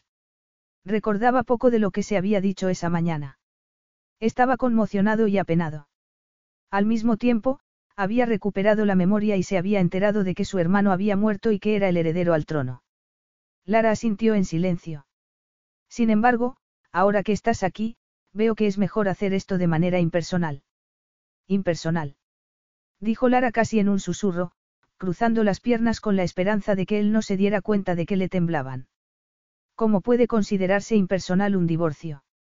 Llamaron a la puerta y el hombrecillo que le había quitado el abrigo apareció con una bandeja cargada. Hubo muchas reverencias en dirección a Gaetano antes de que la bandeja llegara por fin a la mesa auxiliar y volvieran a estar solos. Gaetano se aclaró la garganta. Sí, impersonal. Después de todo este tiempo, no tiene sentido otra cosa. No debería haber recriminaciones, ni malos sentimientos. ¿Qué había pasado con el apasionado chico que había querido casarse con ella después de solo diez días de conocerse? Dudo que eso sea posible, pero no tengo ninguna intención de discutir contigo, declaró Lara. Llevamos dos años viviendo separados y lo único que necesito es tu consentimiento en un documento de divorcio. Ese consentimiento, aunque no es estrictamente necesario, facilitaría el proceso. Mientras Gaetano hablaba, tocó un documento y un bolígrafo que estaban sobre el escritorio. Puedo pedirle a mi amigo y abogado Dario Rossi que se una a nosotros. No, dijo Lara de forma escueta, incapaz aún de superar su aversión hacia el hombre que la había mirado con tanta hostilidad mientras el mundo se había derrumbado a su alrededor. Porque por aquel entonces Gaetano había sido todo su mundo, porque nunca se había atrevido a soñar con encontrar un amor así y, habiéndolo encontrado, se había sentido desolada cuando había resultado ser una ilusión vacía. No. Preguntó Gaetano con sorpresa. No, repitió Lara. No me gustó en nuestra primera reunión. Gaetano la observó, notando su aparente tranquilidad, por lo que su negativa a permitir que Dario se uniera a ellos le sorprendió. Parecía estar a mil kilómetros de distancia de él dentro de su cabeza, y él no había esperado ese aire de distanciamiento emocional de ella, no de una mujer que recordaba cálida y cariñosa. ¿Tienes alguna objeción a que nos divorciemos? Entonó con rotundidad. No, afirmó. Por supuesto, yo me haré cargo de los honorarios del abogado que tú elijas. También habrá un importante acuerdo económico. No quiero tu dinero, le dijo Lara, preguntándose si en algún momento iba a mencionar a Freddy. En realidad, el dinero le permitiría poner en orden su vida y construir un futuro mejor para su hijo. Te debo una compensación por la forma en que se desarrolló nuestra relación, replicó Gaetano con seriedad. Y también quiero agradecerte la valiosa ayuda que me diste durante las semanas que estuvimos juntos. Podía haber acabado muy mal si no fuese por ti. Ojalá te hubiese dejado en la nieve. Replicó Lara, e incluso mientras hacía esa declaración infantil sabía que estaba mintiendo, porque sin Gaetano no existiría Freddy. Y ahora la vida de Lara giraba en torno a Freddy. No me lo creo. Lara permaneció en silencio con los dientes apretados. ¿Quieres un café? Se animó a preguntar Gaetano. Se sentía reacio a dejarla marchar. Quería deleitarse contemplándola, era tan bella y sexy como recordaba. También recordaba otras cosas de ella, cosas que intentaba enterrar, pero que a menudo volvían a él cuando estaba solo. La forma en que sonreía cuando el sol brillaba, la forma en que lo buscaba en la oscuridad, la forma en que se reía cuando él decía algo que ella consideraba tonto o irreal. Y toda una serie de recuerdos mucho más sexuales, como lo que sentía cuando su pequeño cuerpo se apretaba alrededor del suyo en el clímax, lo tímida que se mostraba a la luz del día. Al reconocer el calor que se acumulaba bajo su cinturón, Gaetano se alegró de que su chaqueta lo ocultase. Sí, ella seguía excitándolo como ninguna otra mujer, pero tenía que alejarse de ese tipo de tentaciones y cumplir con su deber. Tenía que buscar una esposa que le diera descendientes. Que no hubiera sido preparado para aceptar ese sacrificio no era una excusa. La responsabilidad que antes había sido de Vittorio era ahora suya, y no tenía sentido quejarse de ello. Su cometido era engendrar herederos al trono con la mujer más adecuada para ello. No, gracias. No me voy a quedar. De hecho, Lara ya se estaba levantando de su asiento, ansiosa por irse. Sus mejillas estaban sonrosadas y sus ojos abatidos mientras firmaba el documento que había sobre la mesa. No deberías firmar un documento legal sin tener tu propio abogado a mano para velar por tus intereses, comentó Gaetano de forma tajante. Ese es tu mundo, no el mío, replicó Lara en tono de desprecio. No necesito que un abogado me diga que quiero librarme de ti. Me has decepcionado de todas las formas imaginables, Gaetano. Lamento que te sientas así, dijo secamente. No, tu único objetivo era que firmase para desprenderte de mí de la forma más discreta posible. Eso no me sorprende, pero estoy enfadada por mi hijo. Lo atacó con brusquedad. Él no tiene ninguna culpa y tú ni siquiera lo miraste en el parque. Estás tratando de decir que tu hijo es también, mi hijo. Gaetano la miraba perplejo. Tiene 16 meses, Gaetano. ¿Quién más podría ser su padre? Le disparó con disgusto. Pero no te preocupes, nos las arreglamos bien sin ti y no te necesitamos. Aún así, tu falta de interés por él es imperdonable. Con esa acusación, Lara le dirigió una mirada de condena y salió de la habitación, siguió por el pasillo y llegó hasta el vestíbulo. Mi abrigo. Pidió con algo de desesperación cuando apareció el criado. Se puso el abrigo y bajó los escalones hasta llegar al coche. Su móvil empezó a sonar. Lo ignoró y decidió que bloquearía sus llamadas. No quería intercambiar ni una palabra más con Gaetano. Estaba demasiado enfadada con él y demasiado herida por su indiferencia hacia su hijo. Capítulo 4. A la mañana siguiente, Gaetano apenas podía prestar atención a su amigo Dario. Estaba en shock. Acababa de enterarse de que tal vez fuera padre. ¿Cómo podía tener un hijo sin saberlo? ¿Cómo podía ser que Mosbakia tuviera un príncipe heredero que aún no sabía que existía? ¿Por qué no le había dicho Lara que estaba embarazada? Debería haberlo sabido desde el principio. Debería haber estado presente en el nacimiento de su hijo, y le dolía que le hubieran negado ese derecho, y todos los demás, que la paternidad otorgaba. Ni siquiera pensaste que existía la posibilidad de que el niño fuera tuyo. La agencia de investigación dio por hecho que el niño era mayor, murmuró Gaetano. Deberíamos haber esperado a tener el certificado de nacimiento. Necesitarás pruebas de ADN. Dario no se quedó callado. Si hubiera sabido que existía la posibilidad de que el niño fuera su heredero, le habría sugerido algo muy diferente a la madre. No sabía que un embarazo fuera tan fácil. Vi cómo Vittorio y Giulia luchaban durante años por tener un hijo, sometiéndose a ese tratamiento de fertilidad, su boca se apretó, y no dijo nada más sobre las desgracias de su hermano.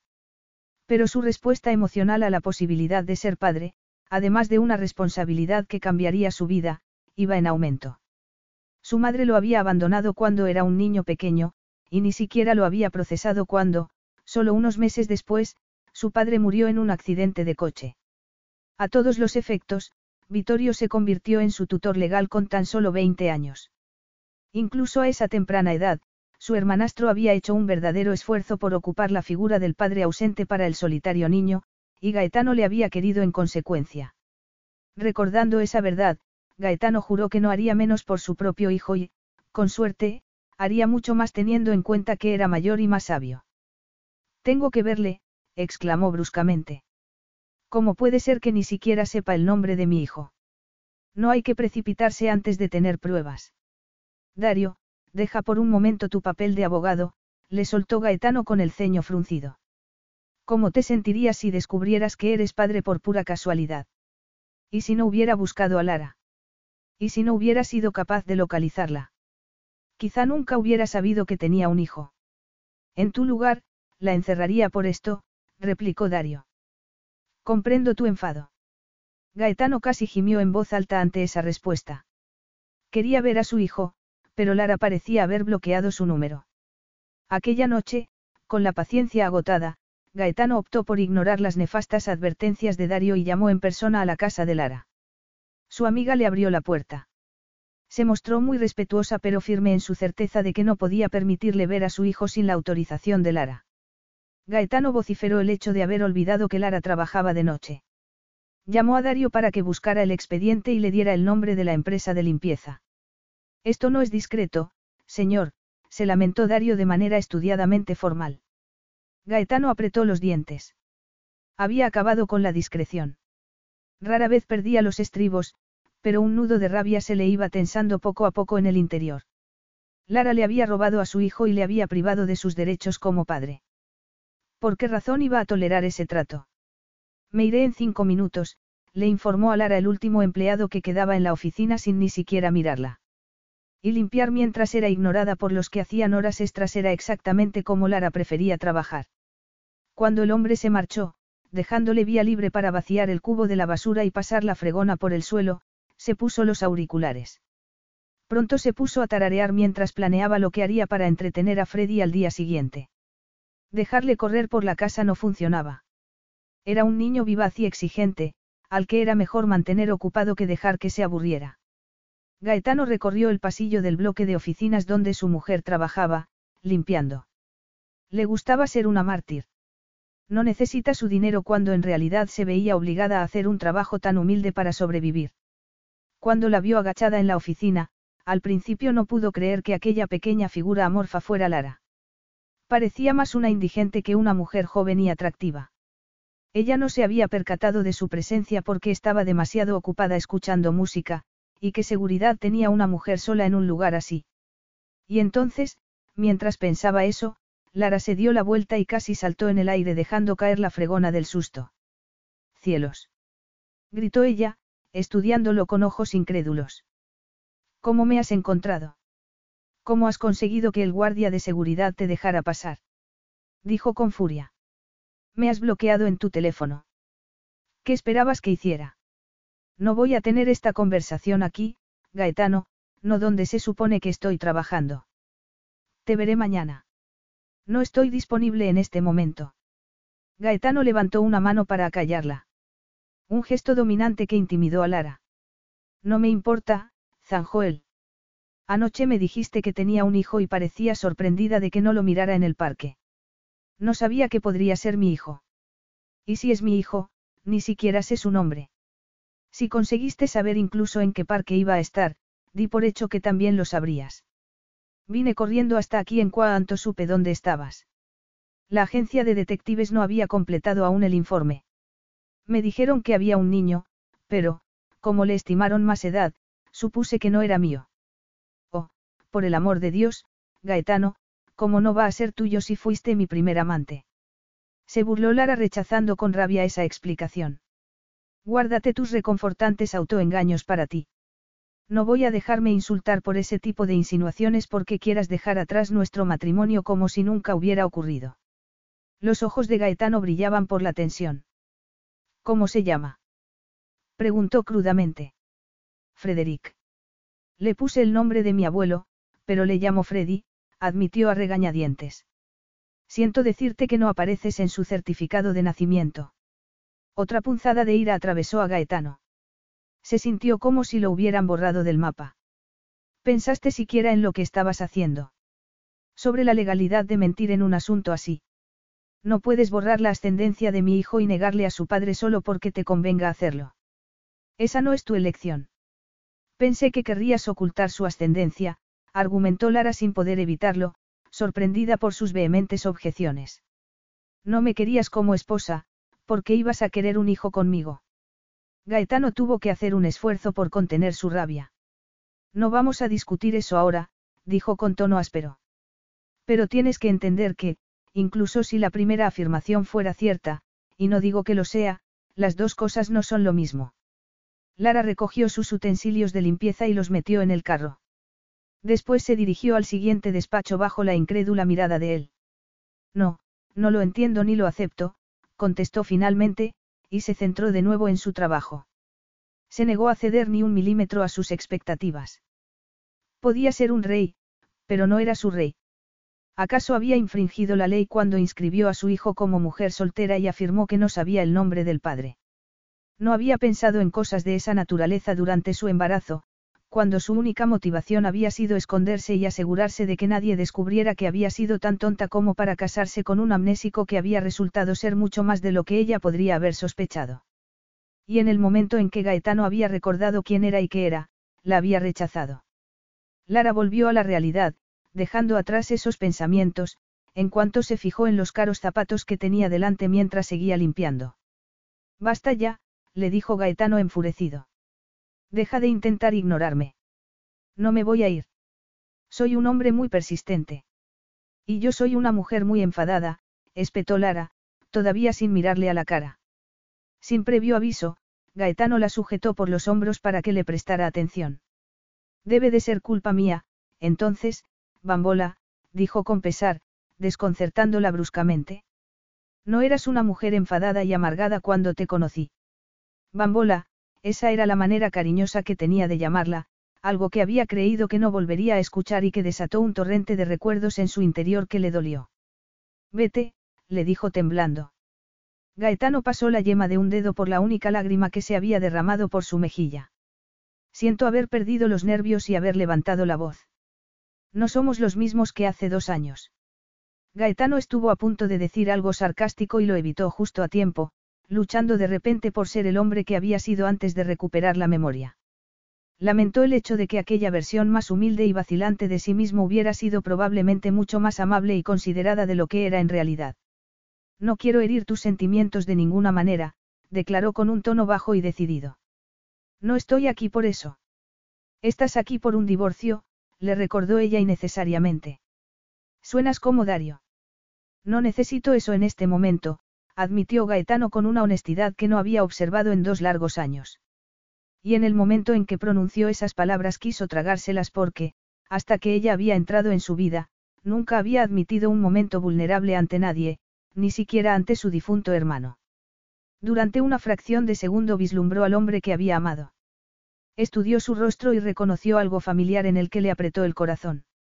Acto seguido se agachó para recoger la fregona del suelo. Es solo un trabajo. Protestó Lara, adivinando el pensamiento de él.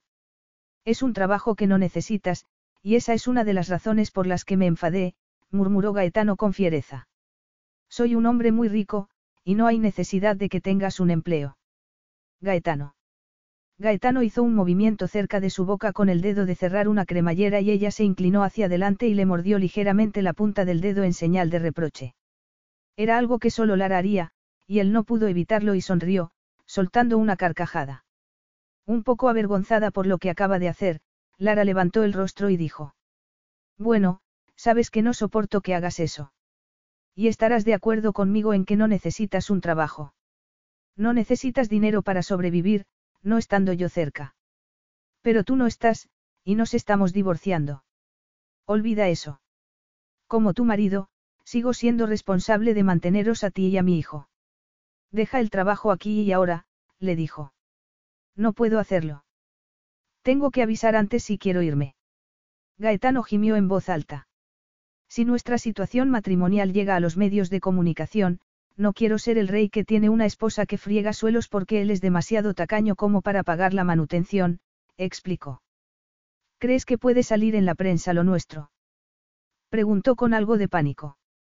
Te aseguro que mi personal hará todo lo posible para que no salgamos en los periódicos, pero no podemos controlarlo todo, señaló Gaetano. Así que, por favor, déjame llevarte a casa y poner fin a esta farsa. No es una farsa, es mi vida exclamó, con la ansiedad inundando su rostro.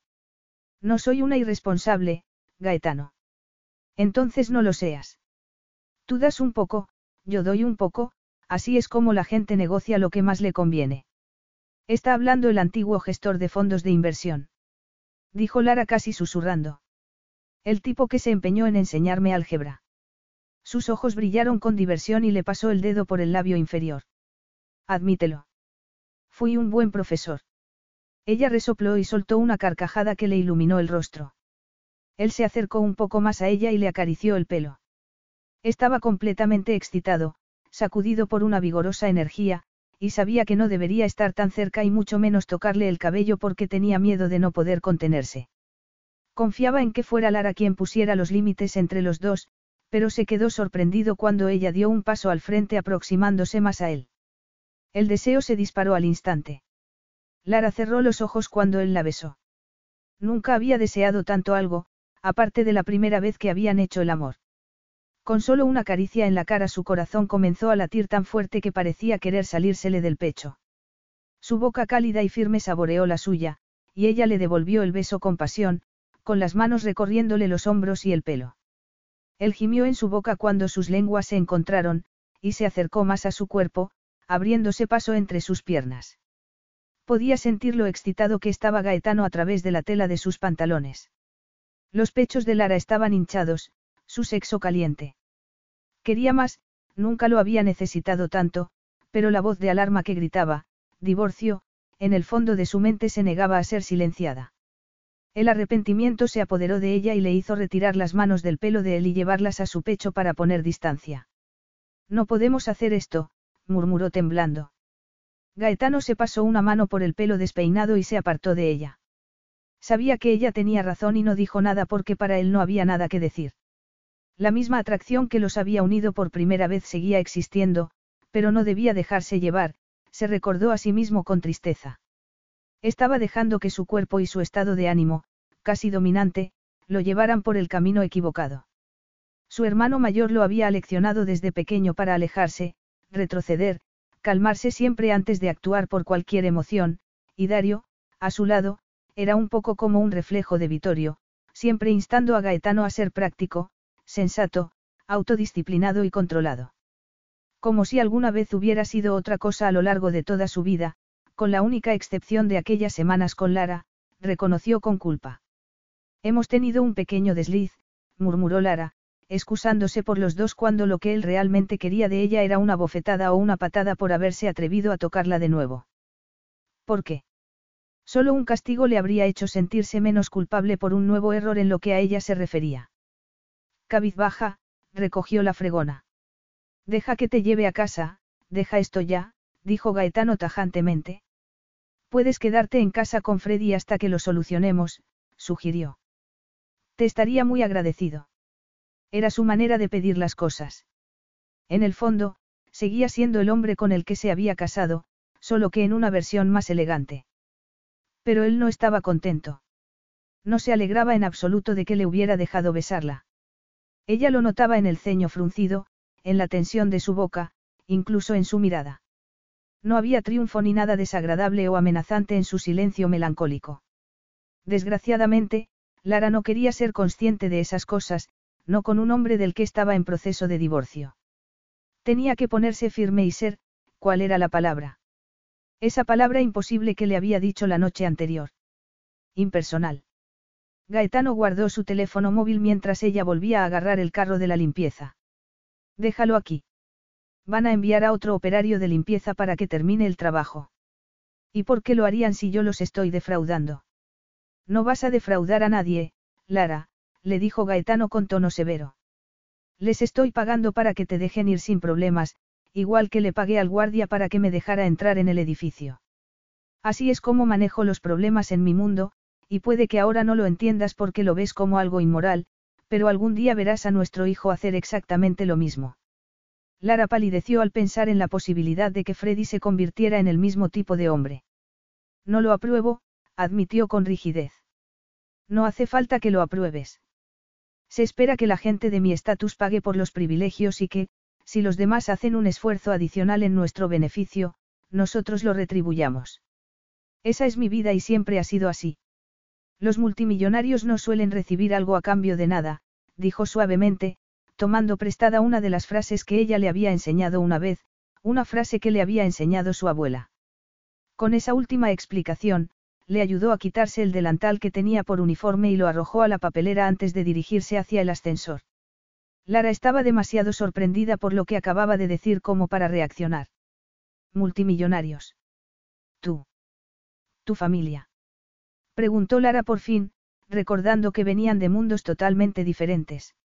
Eres tan rico. ¿En serio? Una sonrisa se dibujó en el rostro de Gaetano. No se molestó en mencionar que no tenía familia aparte de ella y el hijo que aún no había conocido. Se limitó a saborear la sorpresa de su cara y deseó que Dario hubiera tenido la oportunidad de ver y escuchar esa conversación. Pero, posiblemente, Dario nunca entendería que la clase de mujer con la que se había casado no tenía ni un ápice de aprovechada. Al igual que él, tenía defectos, pero ese no era uno de ellos. Te he despeinado. Lara suspiró, poniéndose de puntillas para apartarle el pelo de los ojos. Luego se quedó quieta, mortificada ante aquel acto de excesiva familiaridad. Lo siento, me encuentro un poco cansada. Iremos a comer algo, anunció Gaetano, instándola a entrar en el ascensor. No, mantengamos un poco más la distancia, lo frenó ella. Tengo el coche de Alice aparcado fuera, así que no necesito que me lleves. Puedes venir a ver a Freddy mañana cuando esté despierto. Era una propuesta sensata, pero a Gaetano no le gustaba. Tenemos que hablar algún día. Pero no tiene por qué ser ahora, en este mismo instante, afirmó con calma, reconociendo su impaciencia del pasado. Cuanto más tiempo pasaba con Gaetano, más vislumbraba al hombre con el que se había casado, y no podía permitirse el lujo de alentar esa sensación de conexión que ahora estaba tan fuera de lugar en su relación rota. Alice estaba esperándola en el vestíbulo justo cuando abrió la puerta principal. ¿Estás sola? Le preguntó, mirando por encima y alrededor de su pequeña amiga. Gaetano es tan guapo, Lara. No me sorprende en absoluto que te hayas enamorado de él. No podía creer lo que veían mis ojos cuando dijo quién era. ¿Estuvo aquí? Preguntó Lara consternada. Sí, os buscaba a ti y a Freddy. Dijo que había olvidado que trabajabas por las tardes. Lara se sonrojó y evitó la mirada de su amiga. Vino a verme al trabajo. Va a venir mañana para conocer a Freddy. Suena a padre entusiasmado, bromeó Alice, encendiendo la tetera mientras Lara la seguía a la cocina. Pero voy a ser sincera, lo vi subirse a una limusina, está claro que es más rico de lo que crees. Sí, Gaetano no es un hombre cualquiera, concedió Lara torpemente, aún reacia a compartir la verdad con su amiga, especialmente después de que Gaetano le hablase de ser discretos. Ella adoraba a Alice, pero era consciente de que se lo contaría a todo el mundo si se enteraba de que Gaetano era de la realeza. Va a pagar la manutención de Freddy, le dijo, dispuesta a compartir una información menos peligrosa. Me pidió que dejara mi trabajo y me quedara en casa con él. Y para ser sincera, mientras el niño sea pequeño, no me importaría. Ser limpiadora no es el mejor trabajo del mundo, la verdad. Y podrías estudiar mientras estás en casa, ponerte al día de nuevo, comentó Alice con entusiasmo. Sigo pensando en lo injusta que fue tu madre en cuanto a tu educación. Cada vez que su madre, Eliza, rompía con un novio, se mudaban a otra ciudad y Lara tenía que cambiar de colegio. Cuando se mudaron al extranjero, Eliza ya había dejado de preocuparse por la educación de su hija. Después de todo, Lara le había sido más útil ayudando en casa o trabajando en la cocina de un bar o de camarera. Alice le dedicó una cálida sonrisa. Estoy tan feliz de que Gaetano esté dispuesto a ayudarte sin pelear por todo. Sí, no creo que ponga las cosas difíciles en ese sentido. Lara escurrió su taza y la puso en el lavavajillas. Me voy a acostar ya. Estoy muy cansada y quiero estar fresca para mañana. Se acercó al lado de Freddy. Estaba profundamente dormido, estirado como una estrellita de mar, como hacía su padre, que acaparaba todo el espacio disponible en el colchón. En cuanto pensó eso, trató de apartar semejantes pensamientos, porque mirar hacia atrás en el tiempo no le hacía ningún favor. Lo que se había ido, se había ido. Pero para cuando se metió en la cama, el peso de los recuerdos se había hecho demasiado pesado y volvió a recordar esa primera semana que pasó con Gaetano. Desde el principio habían congeniado muy bien, era como si se conocieran desde hacía años. Probablemente se debía a que estaban los dos solos en una casa aislada en la nieve, reflexionaba ahora. Al día siguiente de la primera noche, ella había subido a la colina y había encontrado su mochila, arrastrándola hasta la casa y entregándosela como si le hubiera tocado la lotería, esperando de alguna manera que todas sus preguntas fueran respondidas mágicamente por lo que encontrarían dentro. Pero solo habían descubierto un pasaporte y una extraordinaria cantidad de dinero en efectivo oculta en un bolsillo de seguridad. Su pasaporte les había dicho que se llamaba Gaetano Di Santis, que era británico y que tenía 27 años. A ninguno de los dos se le había ocurrido que podría tener doble nacionalidad o que la razón por la que viajaba con pasaporte británico era que probablemente buscaba el anonimato. Al día siguiente habían subido juntos a la colina para buscar un teléfono móvil, convencidos de que debía de tener uno y de que también lo había perdido, pero no lo habían encontrado. Su amiga Katy y su marido habían dado permiso por escrito para que Gaetano se quedara en la casa con ella. Dado su estado, podría haber acabado en un albergue para indigentes, aunque el dinero que tenía le habría permitido conseguir una habitación de hotel. Ella se había encogido ante la perspectiva de que Gaetano pasara la Navidad solo en otro lugar. Y mientras Lara le enseñaba nociones básicas de cocina y a cortar leña, Gaetano le enseñaba álgebra y a jugar al ajedrez. Era un gran lector y, afortunadamente, las estanterías de Katy estaban llenas de libros. La nieve había desaparecido a los pocos días, y la doctora Beresford había llamado para calmar la inquietud de Gaetano y decirle que la amnesia temporal era mucho más común de lo que podría pensar después de un traumatismo craneal, y que incluso era posible que algún estrés en su vida anterior al accidente hubiera inhibido su memoria para protegerle y darle tiempo a recuperarse. La mente es algo maravilloso, le había dicho la anciana alegremente. La mayoría de las personas con amnesia recuperan la memoria en semanas o meses, pero debo advertirte de que no siempre funciona así y que tal vez deberías consultar a un profesional en la materia. Sin embargo, Gaetano había rechazado la sugerencia de que confiara en alguien más, lo que hizo que Lara se diera cuenta de que era mucho más reservado que la mayoría de la gente que conocía. Habían estado juntos día tras día, y ella lo había llevado a todas partes. Lo había llevado a la iglesia, le había presentado al cura local y él había descubierto que los rituales del culto le eran familiares. Lo había llevado de compras cuando quiso ropa nueva, habían ido juntos al supermercado, a la oficina de correos e incluso al bar, donde él había decidido que no le gustaba mucho la cerveza. Su relación había avanzado a una velocidad vertiginosa. Al décimo día él le había dicho que se estaba enamorando, y ella se había quedado descolocada por el hecho de que un hombre pudiera ser tan honesto. Fue entonces cuando abrió su corazón a Gaetano para admitir que sentía lo mismo. También fue entonces cuando las barreras se derrumbaron y ella se dejó llevar. Era el primer chico que no la presionaba para tener sexo y que aceptaba un no por respuesta sin hacerla sentir mal por ello. En todo el sentido de la palabra, había sido una aventura amorosa, y esa cercanía constante, compartiendo y hablando, había acelerado el proceso. La naturaleza apasionada de Gaetano había hecho que todo fuera más rápido que la velocidad de la luz. Te deseo. Sé que no debería decirlo cuando no puedo probarlo con certeza, pero no creo que haya podido desear a una mujer tanto como te deseo a ti, bambola. Y eso fue todo, sus defensas se habían derrumbado. Esa misma noche también le había pedido que se casara con él. Nunca estaré tan seguro de nada como de mis sentimientos por ti, había jurado Gaetano. Quiero que te cases conmigo. Ella había dicho que sí de inmediato, sin una sola duda en su cabeza, y al día siguiente habían ido a ver al cura para ver si podían casarse a tiempo para Navidad.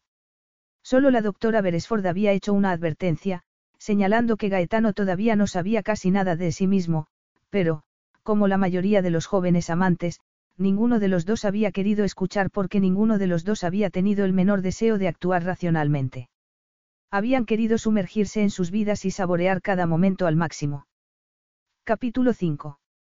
Al día siguiente, Lara se levantó al amanecer, ordenando la casa, asegurándose de que todo estuviera presentable, al menos, para un hombre que había crecido en un palacio.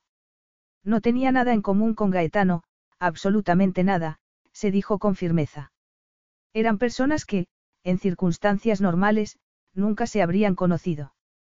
Habían tenido una aventura, una aventura tonta, eso era todo. Él no era el amor de su vida como ella había creído alguna vez. De hecho, si no fuera por su hijo, Gaetano sería el peor error que habría cometido nunca, porque nadie la había hecho sentir tan desgraciada e infeliz como él.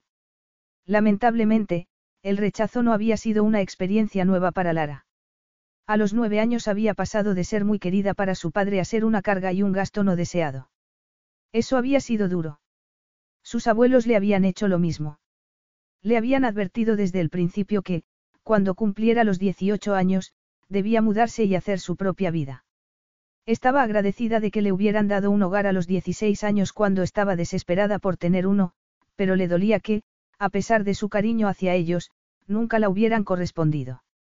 Solo lo hacían por respeto a la memoria del hijo adorado que había muerto después de adoptar a Lara. Gaetano le mandó un mensaje con la hora de su llegada. Vistió a Freddy con unos vaqueros y un jersey, le humedeció los rizos negros y le dio de comer en abundancia para que estuviera de buen humor. Gaetano le preguntó si podía recogerlos en la carretera de la parte trasera de la casa. Lara se sintió un poco decepcionada, había supuesto que Gaetano vería a Freddy en su casa, pero no puso impedimento y aceptó. Tal vez quería ir al parque, reflexionó siendo positiva. Freddy se manejaba mejor al aire libre.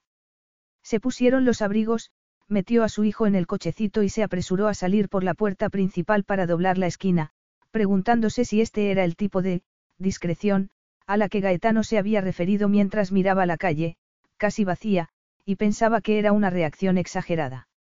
Una enorme limusina se detuvo junto al bordillo, algo nada discreto en un barrio como aquel, pensó con ironía, levantando a Freddy y comenzando a plegar el cochecito antes de que el conductor y otro hombre intervinieran, aparentemente escandalizados de que se le ocurriera hacer algo así por sí misma.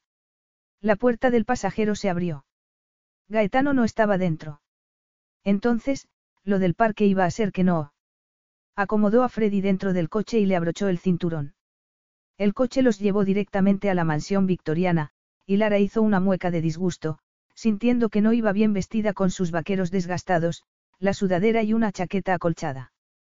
Fue un alivio cuando Gaetano la recibió a solas en el vestíbulo, sin que nadie le preguntara quién era, sin que nadie juzgara su aspecto. Y su atención fue inmediatamente captada por Gaetano, enfundado en unos vaqueros y una camisa, con un aspecto muy parecido al que tenía dos años antes. Cuando Lara entró, los puños de Gaetano se cerraron. Estaba al borde del abismo porque había mucho en juego en esa reunión. Y entonces Lara entró como si fuera la secuencia a cámara lenta de una película romántica, y él se quedó clavado en el sitio, observándola embobado. Su plan no tenía nada de honorable, sino que era despiadado, aunque no tanto como el de su amigo Dario. Y el plan de Dario, aunque estrictamente necesario en una situación tan peligrosa, sería cruel y la asustaría. Independientemente de lo que Lara pudiera esperar de él, no se merecía ningún tipo de susto. Un grito salió del gran bulto que se retorcía en los brazos de Lara, lo dejó en el suelo y, por primera vez, Gaetano se dio cuenta de que el bulto era en realidad su hijo. Y también se dio cuenta de que ese debería ser el centro de su atención y no su madre.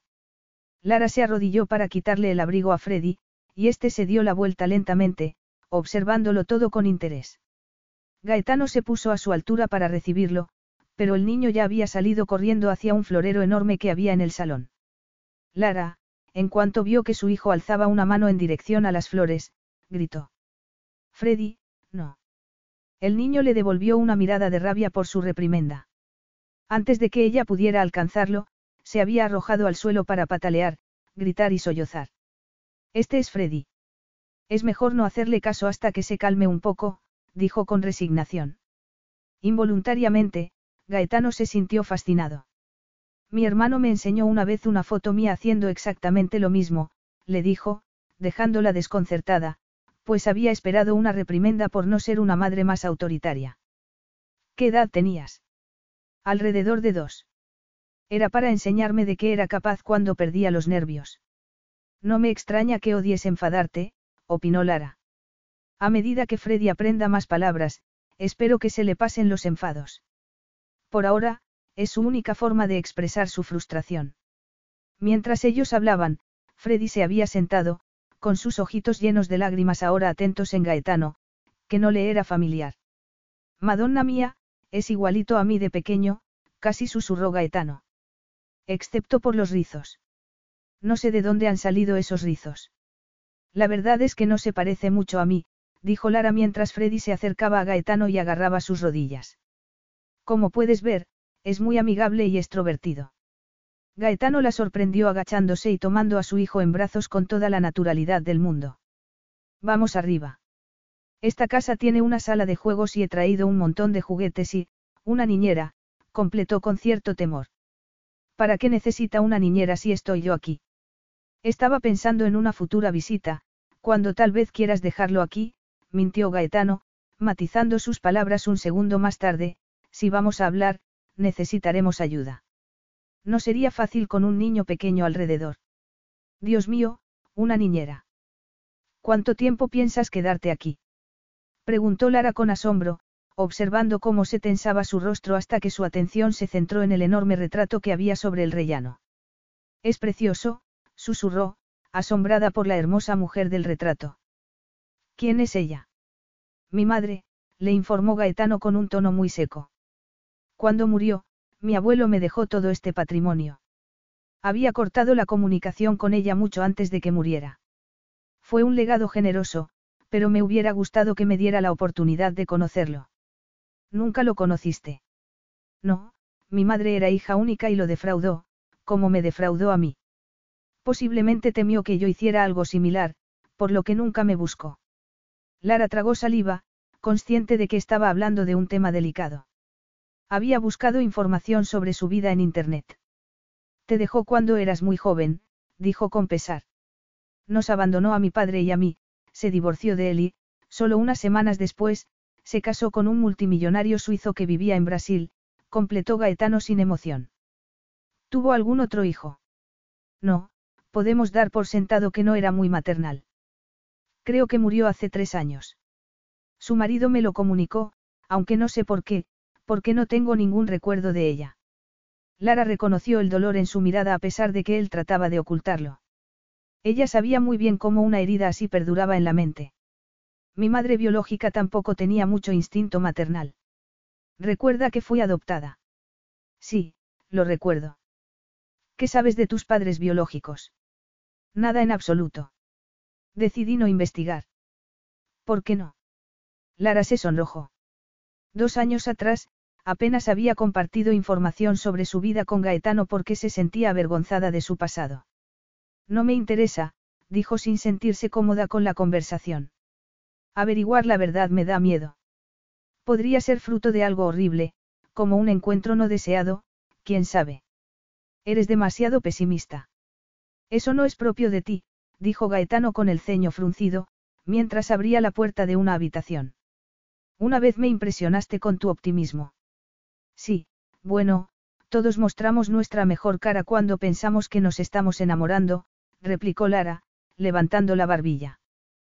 Pensamos. Repitió Gaetano con énfasis mientras bajaba a Freddy, quien salió disparado hacia una caja de juguetes de colores brillantes. Sí, confirmó Lara con determinación. No creo que fuera real para ninguno de los dos. Necesitabas a alguien que te apoyara cuando no tenías memoria. Oh, continúa, instó Gaetano con sorna mientras se sentaba en la alfombra junto a Freddy para mostrarle cómo abrir el gran autobús rojo con el que jugaba. En realidad, le daba la razón, puesto que él había llegado a la misma conclusión por sí mismo.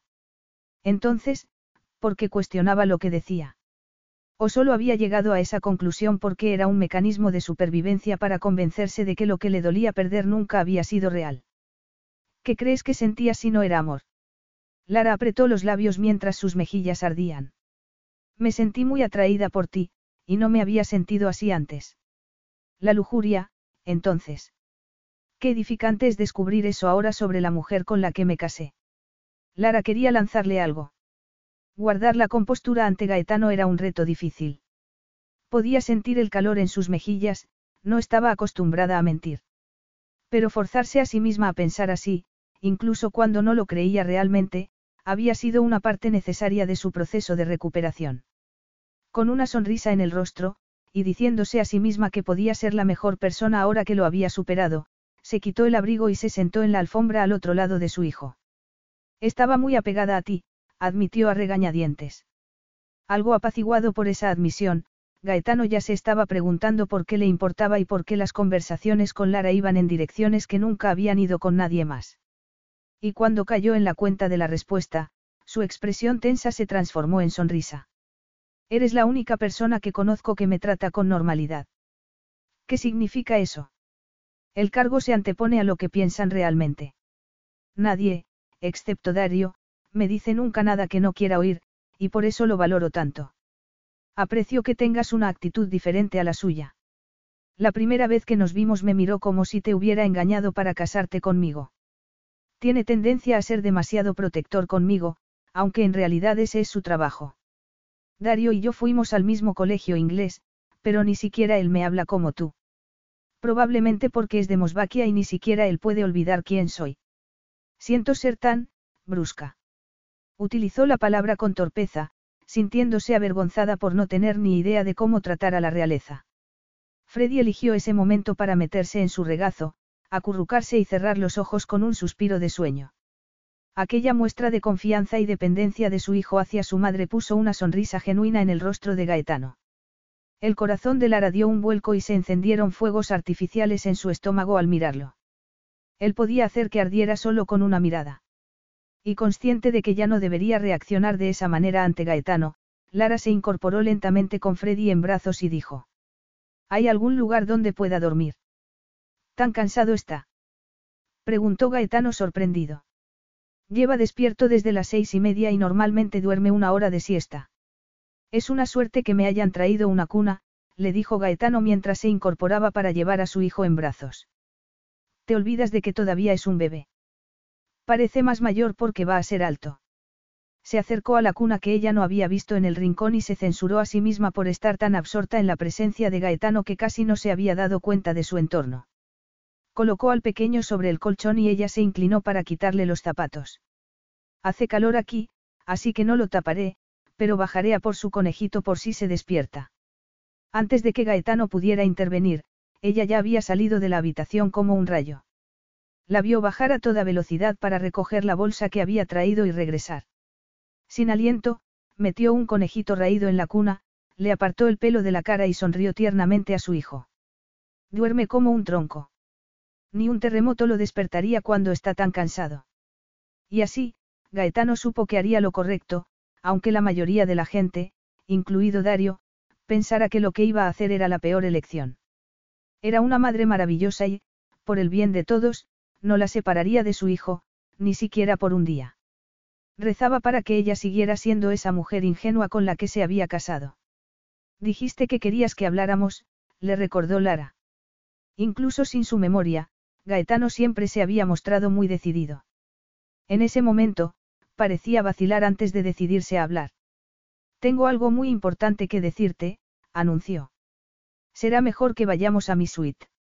Allí el personal no nos molestará. Mientras él pulsaba un timbre en la pared, ella fruncía el ceño pensando que podría ser eso tan importante. La niñera sabe que debe venir a cuidar a nuestro hijo cuando yo toco el timbre, explicó mientras la conducía hacia un elegante salón. Lara se acercó a una de las tres ventanas que había, que estaban cubiertas con extravagantes cortinas. Contempló el césped perfecto con sus arboledas alrededor, donde le pareció ver una manada de ciervos pastando. Gaetano vivía en un mundo muy distinto al suyo, pensó con dolor. Sugiero que olvidemos la idea del divorcio por el momento. Los ojos de Lara se agrandaron y se giró hacia él, perpleja y sin entender ese cambio de idea. Claro, murmuró con incertidumbre, esperando a que él continuara hablando, cosa que no parecía tener prisa por hacer. En cambio, la miraba con mucha atención. Me gustaría que intentáramos una reconciliación. Lara se quedó tan sorprendida que palideció de inmediato. ¿Hablas en serio? murmuró débilmente. A Gaetano no le pareció una buena señal que ella se pusiera tan blanca. De repente, se preguntó si había otro hombre en su vida. Su mente iba a toda velocidad, con sentimientos de rabia y destrucción que luchaba por mantener a raya, ya que todo dependía de su respuesta. No sé qué decir. Realmente no me lo esperaba, confesó Lara. Gaetano se detuvo a escasos centímetros de ella, obligándola a girar la cara para mirarle. Fue un consuelo reconocer que Gaetano parecía tan tenso como ella. Escúchame, por lo menos. Quiero que seamos una familia. Yo no la tuve y, por lo poco que me has contado, tú tampoco. Freddy se merece unos padres dispuestos a hacer el esfuerzo de estar juntos. Y para serte sincero, también quiero tenerte a ti de nuevo, no solo a Freddy. A Lara le temblaban las piernas. Quiero tenerte a ti de nuevo. Nunca había soñado con escuchar tal declaración de Gaetano. Había dejado atrás todo lo que sentía por él. ¿O no? No se trataba de eso. De dejar atrás esa vieja historia por su propio bien. Para serte aún más sincero, no he tenido ni un solo momento de felicidad desde que me dejaste, siguió hablando Gaetano con nerviosismo. Hago el trabajo que se espera de mí, y esa es la única vida que tengo, que está lejos de ser la ideal. El corazón de Lara se encogió. Porque siempre había supuesto que él estaría encantado de ocupar el trono y convertirse en rey. Ni un solo momento de felicidad.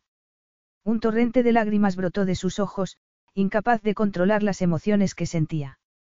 Incredulidad, perplejidad, un terror literal a cometer otro error, pero, en el fondo, una sensación de pura alegría. El primer pensamiento que la recorrió, avergonzándola, haciéndola despreciarse a sí misma, fue que lo quería, lo quería de vuelta en su vida, probablemente nunca había dejado de quererlo desde que se alejó de él. No podría ser reina, declaró con dolor. No estoy preparada para ello. No tienes que ser reina en ningún sitio más que de puertas para adentro. No espero que hagas nada en público, a menos que así lo decidas, en realidad, no es algo tan intimidante como parece, le aseguró. Pero aquí, ahora, al principio, no espero nada de ti más allá de ser mi esposa y la madre de Freddy. De acuerdo, dijo ella con voz ronca sin pensarlo lo suficiente. Intentémoslo, no hay nada malo en intentarlo. Y se quedó aturdida por la incredulidad. Durante dos largos años había estado engañándose a sí misma diciéndose que lo había superado y que todo había sido una mentira para salvar las apariencias. Había pensado que él la había rechazado, pero ahora parecía que se había equivocado. ¿Y si volvían a estar juntos y su matrimonio se desmoronaba por segunda vez? Las buenas intenciones no eran suficientes para mantener una relación a flote. Aún así, lo más valiente era intentar volver a ser pareja, no. Al menos darse la oportunidad de demostrar que podían estar juntos. Pero, ¿y si Gaetano cambiaba de opinión otra vez? ¿Y si ella volvía a salir herida? ¿Por qué estaba pensando en eso cuando él había pronunciado palabras que ella misma podría haber dicho? Ni un solo momento de felicidad. Capítulo 6. Gaetano se sintió aliviado por haber recuperado a Lara. Podía hacerlo, podía fingir cualquier cosa por el bien de los tres. Y aunque había distorsionado un poco la verdad, no había dicho ninguna mentira directa, razonó, convenciéndose de que no era un mentiroso. Haría todo lo que estuviera en su mano para hacerla feliz. La mejor característica de Lara era que lo que ella mostraba era la realidad. No tenía una doble cara. No mentía ni para salvar su propia vida y además confiaba en él. En todos los sentidos, él demostraría que era digno de esa confianza, se dijo a sí mismo. Mientras Gaetano reflexionaba sobre esto, Lara se encontraba en un vertiginoso torbellino de felicidad. Gaetano la había extrañado. Había echado la vista atrás y había recordado lo bien que estaban juntos. Evidentemente solo había sido consciente de ello cuando ya era demasiado tarde para mantenerla a su lado. Pero ahora estaba recuperando la confianza. Tenía delante a la misma Lara de hacía dos años, aquella que rebosaba seguridad y alegría, antes de que todo se deshiciera cuando Gaetano recuperó la memoria y se dio cuenta de que tenía que hacerse cargo de un país. Tan absorto estaba, que no se percató de que Lara acortaba la distancia entre ellos y estiraba los brazos para rodearle el cuello. Por un momento, Gaetano se quedó atónito ante aquel movimiento espontáneo por parte de ella, pero su cuerpo reaccionó rápidamente con un hambre voraz y aceptó la invitación. La miró fijamente y la besó con urgencia. Lara jadeó al sentir la respuesta instintiva de su cuerpo al de él, igual que lo había hecho en la oficina el día anterior. Pero ahora todo era diferente, se dijo mientras lo acariciaba. No iba a pensar en las otras mujeres con las que él habría estado desde entonces, no lo iba a hacer. Empezaría una nueva página en blanco. Gaetano se agachó y la levantó completamente en sus brazos. Lara reía nerviosa mientras él abría una puerta. Así que voy a tener la experiencia completa de lo que el viento se llevó, ¿verdad? No, replicó Gaetano con una sonrisa divertida. Lo último que voy a decir ahora es que, francamente, querida, me importa un bledo. Ni siquiera me di cuenta de que eras aficionado al cine. No conocías doctor Cibago cuando nos conocimos. Yo no lo soy, pero mi antigua cuñada, Julia, sí lo es, y de adolescente vi sus películas favoritas con ella muchas veces. Antigua. ¿Ya no la cuentas como familia ahora que es viuda? Preguntó Lara. Se ha vuelto a casar y ahora vive en Italia. Me alegro de que haya encontrado el amor. Su unión con mi hermano fue más bien un matrimonio de conveniencia. Oh. Como Gaetano la había tumbado en la cama y había comenzado a desnudarla, la capacidad de Lara para hacer comentarios racionales era limitada. Las botas, los calcetines y los vaqueros desaparecieron en un momento, y se sentó para quitarse la sudadera, maravillándose de cómo todo su mundo había cambiado desde su llegada a la mansión. Esto, nosotros, no parece real. Lara estaba en ropa interior y Gaetano la miraba embelesado. Era delgada pero con curvas en los lugares adecuados. Eres increíblemente sexy, murmuró. En muchos sentidos, el misterioso funcionamiento de la mente de Gaetano siempre había sido un libro cerrado para Lara. No podía encontrar nada sexy en sí misma, solo defectos, como sus piernas flacas y las estrías en su estómago. Miró incómodamente su sujetador y sus bragas, y se maravilló de que un hombre de su experiencia y riqueza pudiera encontrarla tan deseable. Ella sabía que no lo decía por decir, ya que su rostro hablaba por sí solo. Sin embargo, era él, Gaetano Di Santis, quien la dejaba sin aliento. Tenía un cuerpo impresionante, grande y con los músculos bien definidos. Incluso antes de que descubriera que él era de la realeza, siempre le había costado creer que él pudiera amarla de verdad tanto como ella a él. Todavía no me creo que esté contigo de nuevo, dijo él mientras se quitaba los vaqueros y los calzoncillos con rapidez. No eres el único, susurró antes de que sus bocas volvieran a encontrarse, y una sensación de excitación salvaje y aguda empezó a inundarla como una llama inextinguible. Lara no podía parar de acariciarle el pecho. No te detengas, gimió Gaetano, echando su cabeza hacia atrás sobre las almohadas. Ella siguió explorándolo con manos y lengua. Recorriéndolo con glotonería igual que había hecho años atrás. Cuando llegó a su miembro, suave y aterciopelado, las caderas de él se inclinaron hacia ella mientras exhalaba un sonido ronco de placer. Se sorprendió cuando él la detuvo y la acercó a él para besarla con un hambre feroz, haciéndola rodar y quitándole la poca ropa que le quedaba. No creo que aguante mucho tiempo, le advirtió bruscamente. Sobreviviré, murmuró Lara, sorprendida de que él se preocupara por algo que ella consideraba sin importancia. No necesitaba ni esperaba algo perfecto después de tanto tiempo, simplemente anhelaba esa cercanía física. Él saboreó sus pezones, provocando un incendio entre sus piernas. No podía quedarse quieta mientras él recorría su caliente y suave intimidad con una mano y utilizaba la otra para agarrar uno de sus pechos al tiempo que se lo succionaba, haciéndole gemir de placer. Lo siento, murmuró en un tono áspero. Me excitas tanto que no puedo controlarme. No digas nada, pidió ella temblorosamente, separando los muslos en torno a las caderas de él a modo de invitación. No puedo esperar. Intento tomármelo con calma, bambola. Lara lanzó un pequeño grito de impaciencia y se movió contra él, deslizando deliberadamente su núcleo caliente sobre la erección que sobresalía. Gaetano soltó un gemido y la agarró por las caderas para levantarla hacia él. Apenas unos segundos más tarde, él estaba exactamente donde ella quería que estuviese. Se sentía dichosa en aquella invasión, rendida a las fuertes embestidas de Gaetano. Envuelta en él como una enredadera, lanzó un profundo gemido y agarró su espalda en señal de agradecimiento, mientras se inclinaba hacia él en busca de más. Cuando Lara estalló de placer en un grito desatado, él la miró con alegría, acelerando el ritmo, golpeando su cuerpo con fuerza hasta que finalmente acabó estallando también dentro de ella. Con Lara todavía envuelta alrededor de él, Gaetano soltó un suspiro de inmensa relajación y alargó una mano para levantar el teléfono. ¿Champán y fresas? Preguntó en un susurro cuando escuchó que hacía semejante petición. Seguimos fingiendo que estamos en un plató de cine. No, estamos de celebración. Tengo a mi esposa muy caliente de nuevo en mi cama, le dijo suavemente, mostrándole una sonrisa triunfante. Misión cumplida. Supongo que podría alzar una copa por mi aún caliente marido. Fue un esfuerzo salir de la cama después del champán y las fresas y se sintió más que un poco risueña después. Solo su preocupación por Freddy y por lo que podría estar almorzando, con o sin niñera, la sacó de la cama, a pesar del intento de Gaetano de mantenerla allí. Se sentía feliz, increíblemente feliz, y sentirse así después de pasar tanto tiempo dando tumbos resultaba extraño. Y también, de algún modo, se sentía culpable. ¿Por qué se sentía culpable? se preguntó mientras salía de la ducha que Gaetano acababa de dejar libre. ¿Acaso no merecía ser feliz? ¿O es que tenía miedo de que algo o alguien le robara de nuevo esa felicidad?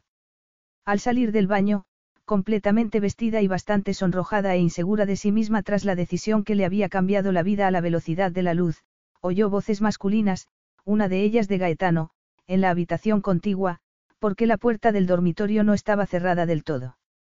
Respirando hondo, volvió al salón para recoger sus zapatos. Gaetano estaba con Dario, y éste le dirigió una mirada temblorosa antes de apartar la vista. Lara enrojeció porque era muy obvio que Gaetano y ella habían compartido la cama de nuevo, pero también se alegró por el asombro de Dario, lo que evidenciaba que Gaetano no le había contado que pensaba reconciliarse con ella. Era un alivio saber que esa amistad tenía límites. Voy a ver cómo está Freddy, murmuró Lara, esquivando a los dos hombres, que parecían estar enfrascados en algún tipo de discusión seria. Y luego tendré que ir a buscar a Iris a la escuela, Iris, la niña de mi amiga Alice. No, es mejor que escuches esto primero, replicó Gaetano con los labios apretados. Me temo que la prensa se ha adelantado y está asediando la casa donde vives. Lara lo miró con horror. Oh, te juro que. Si me das tus llaves, mi equipo de seguridad traerá tus cosas y las del niño. No puedo dejar toda mi vida de repente, dijo Lara temblando. Alice depende de mí para el cuidado de los niños. Por el amor de Dios. No puedo dejar a mi mejor amiga en la estacada. No es un problema, bambola mía, dijo Gaetano. Alice e Iris deberían venir aquí esta noche, al menos hasta que la prensa se rinda.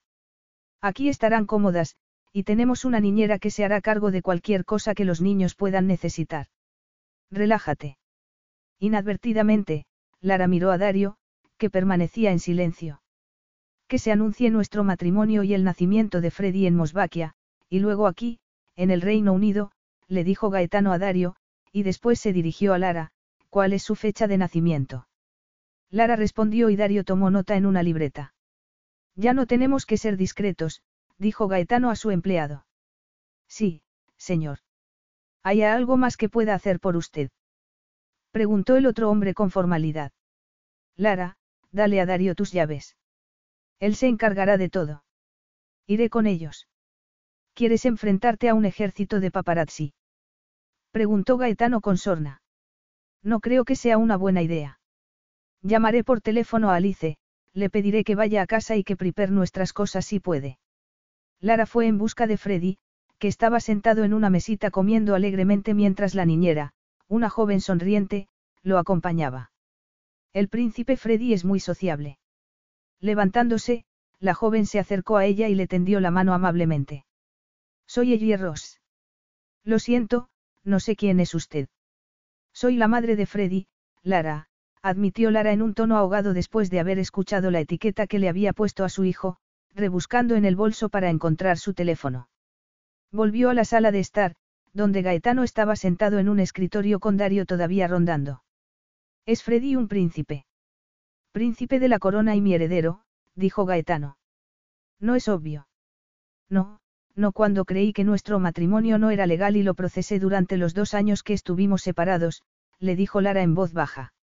Y no sé nada sobre la realeza, excepto que aquí, en el Reino Unido, la familia real tiene muchas reglas que seguir. Mosvaquia es un país pequeño y menos estricto.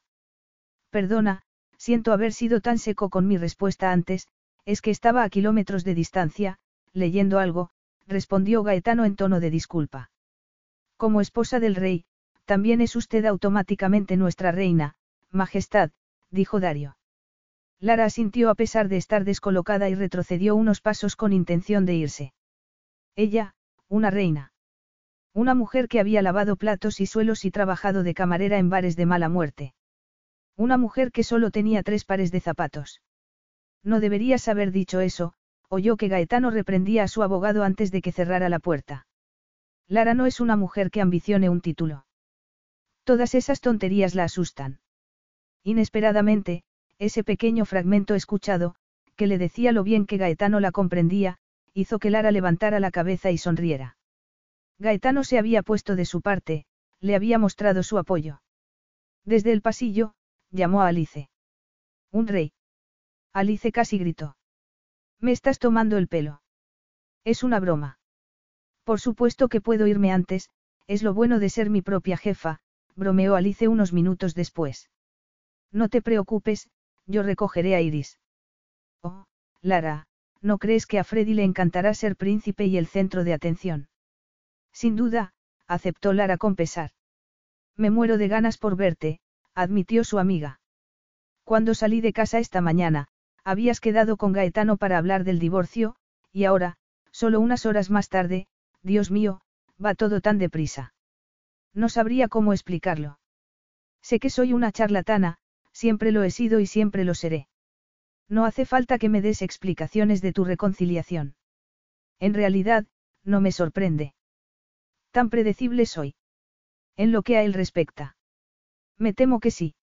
Mira, será mejor que me vayas si ya has entregado las llaves y no quieres que tu vasto guardarropa sea metido irrespetuosamente en bolsas de basura, se burló Alice, porque ambas sabían que Lara tenía muy poca ropa. Nos vemos luego. Tras la llamada, Lara regresó junto a Freddy. Gaetano los acompañó a la hora del baño, bombardeando barcos y patos con un avión mientras el niño gritaba de emoción. Después de una rápida cena, su hijo estaba listo para dormir. Tu amiga ha llegado y se unirá a nosotros para cenar, le informó Gaetano. Deduzco que no le habías dicho quién era yo. ¿Por qué habría de hacerlo? Contestó Lara con pesar. Fui cenicienta, pero no conseguí mi príncipe. Me casé contigo. Qué mayor confianza en ti y en lo que teníamos podría haber demostrado. Habló con tono de condena. Pero fuiste demasiado débil para aprovechar el momento y huiste. No fue así como sucedió. No fui débil y no huí. Es interesante cómo se distorsiona la realidad cuando la gente está separada. Cada uno tiene su propia versión. Una vez más, Lara recordaba el riesgo que corría al volver a confiar en Gaetano. Podía volver a salir herida si su matrimonio fracasaba por segunda vez, y eso la llenaba de miedo e inseguridad. Gaetano inspiró lenta y profundamente, en un intento por calmarse. No hay duda de que algún día hablaremos de ello, pero no en un futuro próximo. Rehacer nuestra relación es más importante que pensar en nuestros errores del pasado. Sorprendida por aquel repentino conflicto, Lara se dio la vuelta, temblorosa. Había sido muy ingenua al creer que todo estaba olvidado y perdonado, pensó con dolor. Evidentemente, él le había echado la culpa, y ella estuvo tentada de arremeter contra él y darle su opinión sobre lo que había hecho y dicho para alejarla de su lado. Pero Gaetano había acertado de lleno en que no era el momento ni el lugar para hurgar en el pasado. Era más prudente concentrarse en el presente que dedicarse a las recriminaciones. Esa tarde, un estilista fue a tomarle las medidas, ya que Gaetano le había dicho que necesitaría lo que él describía como un armario más surtido. Más tarde se reunió con Gaetano, Alice y Dario para cenar en un comedor formal de techo alto donde les atendieron como si fueran, bueno, de la realeza. Se enteró, por una pregunta de Alice, de que aquella era la primera visita de Gaetano a la casa que había heredado tres años antes. Cuando su amiga levantó las cejas en su dirección, Lara supo exactamente lo que Alice estaba pensando. Quien hereda una casa gigante de su abuelo, desconocido o no, y espera tres años para visitarla. Alguien de un mundo totalmente alejado del suyo en todos los sentidos. Alice estudió a Lara cuando la acompañó de vuelta a su dormitorio, donde Iris ya dormía en una de las camas gemelas. ¿Realmente te has lanzado a la piscina otra vez con él? No. Sí, hay algo en Gaetano que me hace perder el sentido común, admitió Lara con ironía. Sigo estando locamente atada a él. Bueno, no estoy segura de que sea una locura. Es rico, guapo, muy divertido y es un rey. También parece increíblemente interesado en casarse contigo de nuevo. Parece un cuento de hadas, dijo Lara con preocupación. Realmente te mereces el cuento de hadas. Gaetano no estaba cuando ella decidió irse a la cama del dormitorio que habían compartido esa tarde. Había dicho que tenía demasiado trabajo acumulado por haber ido a Inglaterra a buscarla. Sin embargo, se sentía sola y se reprendía por ello. Por supuesto, Gaetano, el monarca, tenía muchas más responsabilidades que el hombre con amnesia que ella había conocido por primera vez, que había podido dedicarse plenamente a ella. Se dio cuenta de que en aquella ocasión la había mimado. Eso la animó a aceptar la realidad. Él les daría a ella y a Freddy el tiempo que tuviera que darles, y ella lo aprovecharía al máximo por el bien de su matrimonio. Se durmió sintiéndose sola, pero intentando reconfortarse con el pensamiento de que no existía la perfección en ningún matrimonio. Capítulo 7. La tarde siguiente, Gaetano, Lara y Freddy volaron a Mosvaquia. Apenas reconoció su propio reflejo en el lujoso lavabo del jet privado. Su glamuroso vestido azul claro hasta la rodilla y su ligero abrigo a juego, combinados con unos zapatos a tono, resultaban increíblemente elegantes, aunque nada podría haber preparado a Lara para la pompa y la ceremonia que recibieron a su llegada. ¿Por qué no me avisaste? preguntó ella, mientras Gaetano la empujaba por las escaleras del avión hacia la multitud que los esperaba. Algunas personas saludaban con entusiasmo. Muchos llevaban cámaras fotográficas. Otros, en cambio, formaban una fila formal para saludarles. A un lado, una banda de música tocaba una melodía alegre. Las sonrisas y la música contribuyeron a disipar su inmediato ataque de miedo escénico. Era una celebración, no algo a lo que temer, se dijo a sí misma, y su respiración se calmó. Una oleada de presentaciones siguió en la pista, el primer ministro, el jefe del Estado Mayor del Ejército y el de la Policía. Esas fueron solo algunas de las personas que conoció. Una mujer de gran belleza, con una larga melena negra y ojos azules, desconcertó a Lara al mencionar inmediatamente que era una exnovia de Gaetano. Aunque me temo que somos demasiadas en esa categoría, bromeó con diversión. Se llamaba Antonella. Estoy muy contenta de que Gaetano haya encontrado una esposa y que ahora también tenga un hijo. ¡Qué maravilla! Actualmente tengo un puesto interno en el palacio, así que me volverás a ver. Espero que podamos ser amigas. No veo por qué no, respondió Lara, encantada con ese discurso franco, mientras la mano de Gaetano en su columna la instaba a seguir adelante. ¿Qué tenía que decirte Antonella para que tardara tanto? preguntó Gaetano.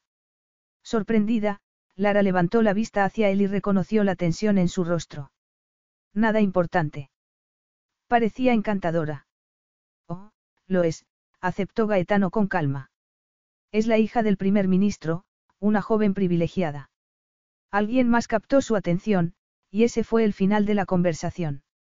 Lara había querido preguntarle cuándo había salido con Antonella, pero luego pensó que sería una pregunta imprudente. ¿Cómo se sentiría si él le dijera que había estado con esa mujer durante el tiempo que estuvieron separados? Y eso era perfectamente posible, no. Reprimió la sensación de inseguridad que la asaltaba.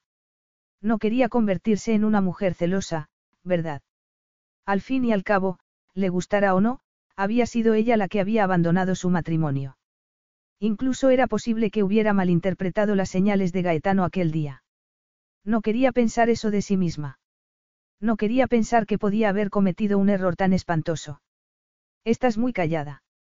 Normalmente no despertamos tanto interés en la gente, pero el anuncio de la boda después de dos años y la existencia de Freddy ha pillado a todos por sorpresa, señaló Gaetano en un esfuerzo por ser tranquilizador, porque todavía tenía el temor de que, si Lara se sentía abrumada por tanta atención mediática, pudiera desaparecer de nuevo. Era una tontería, se dijo a sí mismo, pero, de todos modos, ese miedo estaba ahí cada vez que la miraba. Necesitaba dejar atrás esa ansiedad. ¿Por qué dijiste que Antonella era una, privilegiada? Se oyó preguntar Lara, aunque se había prometido a sí misma que no le haría a Gaetano una sola pregunta sobre su exnovia. Sin embargo, su curiosidad la traicionó. Su sentido del derecho y de la confianza han hecho que el personal de la casa se sienta incómodo, le confesó Gaetano. Pero, para ser justos con ella, el personal es algo rancio, como de otra época. Mi hermano prefería las viejas costumbres, pero yo soy de otra generación. Antonella se encarga de las relaciones públicas, y es la primera en ocupar ese puesto. Lara dejó de lado el tema, aliviada por la explicación de Gaetano. La limusina circulaba ahora a un ritmo más lento y majestuoso por un largo y empinado camino de entrada rodeado de árboles. Cuando los árboles se separaron por fin, vio un elegante edificio blanco en una colina. La casa de Gaetano estaba rodeada de jardines muy bien cuidados. Cuando los nervios empezaron a asediarla, respiró hondo. Freddy, que estaba en plena forma después de conocer a tantos desconocidos y recibir sonrisas y aprecio de todos ellos, chilló de emoción. Gaetano desestimó la ayuda que le ofreció el personal de servicio y se acercó para sacar él mismo a su hijo de la limusina. Mientras sostenía a Freddy en un brazo, rodeó con el otro el pequeño y tembloroso cuerpo de Lara. Aquí no hace falta que le des la mano a nadie. Esta es nuestra casa y nos dirigimos directamente a nuestra zona privada, le dijo en voz baja, antes de dibujar una sonrisa en su rostro y abrirse paso entre la multitud. Los ojos de Lara se nublaron al vislumbrar aquel majestuoso vestíbulo lleno de espejos y candelabros por todas partes. Mi mujer está muy cansada, anunció Gaetano a modo de disculpa y empujándola hacia un ascensor mientras le hacía una señal a su niñera. No estoy tan cansada, murmuró Lara mientras Gaetano bajaba a Freddy al suelo en el pasillo al que entraron. Gaetano se acercó a la niñera para pedirle que llevara a su hijo a la sala de juegos. Gaetano, estaba pensando, empezó a decir Lara, incómoda. Cerró una mano sobre la de ella en un gesto que no admitía discusión y la empujó por el pasillo hasta una habitación con puertas dobles gigantes. Nuestro dormitorio, le dijo. Da gracias porque los muebles sean modernos. Cuando mi hermano vivía, era igual que en la época de mi bisabuelo, con una enorme cama de cuatro postes. Me daba escalofríos. Julia la rediseñó para mí después de fallecer Vittorio. Pero eres libre de cambiar todo lo que quieras en esta ala del palacio. Ahora es nuestro hogar. Es bueno saberlo, murmuró Lara, todavía conmocionada por aquel dormitorio del tamaño de un campo de fútbol que estaba exquisitamente decorado. Pero no creo que quiera cambiar nada aquí. Es impresionante tal y como está. Es una pena que Julia se haya mudado al extranjero. ¿Te habría gustado? Tú también debes de echarla de menos. Sí, pero ahora vuelvo a tener una familia, le dijo mientras le acariciaba cariñosamente la cara. Pensaba ir a ver a Freddy, murmuró. Has estado con Freddy todo el día, ahora quiero estar a solas contigo, dijo Gaetano mientras la miraba a los ojos. Freddy está entretenido con la niñera, y no es que nuestro hijo sea tímido o pegajoso, ¿verdad? No, no lo es.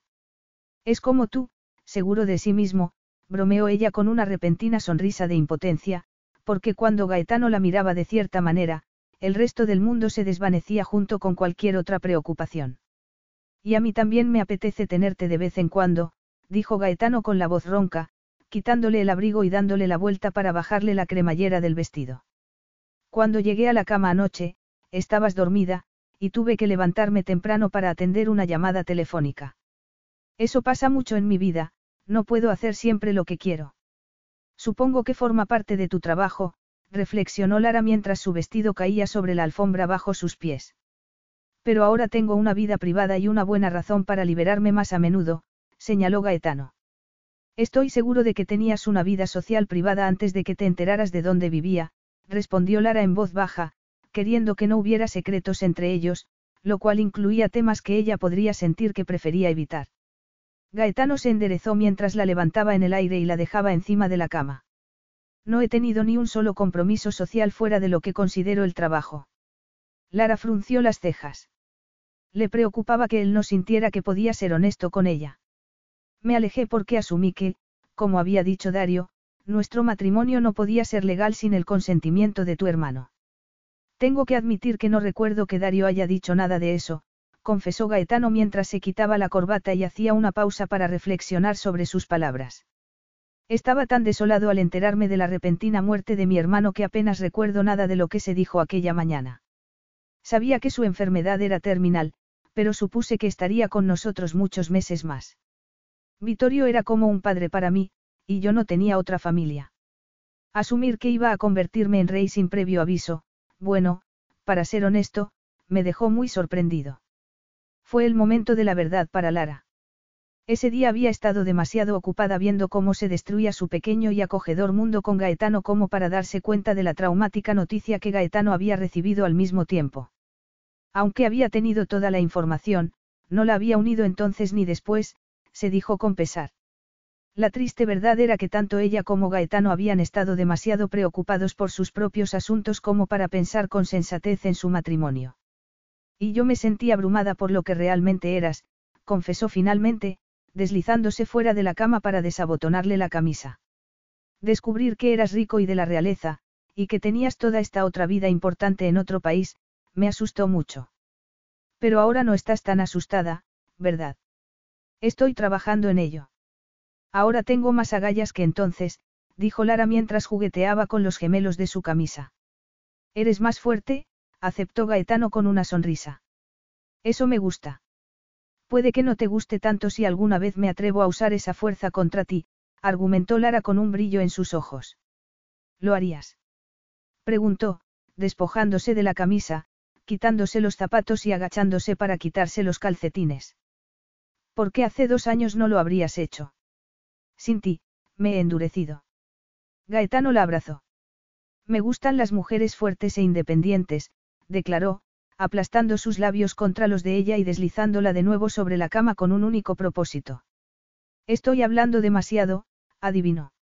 He echado de menos tu sinceridad, dijo Gaetano con una sonrisa, pero no estoy seguro de que me guste que puedas leerme la mente tan bien.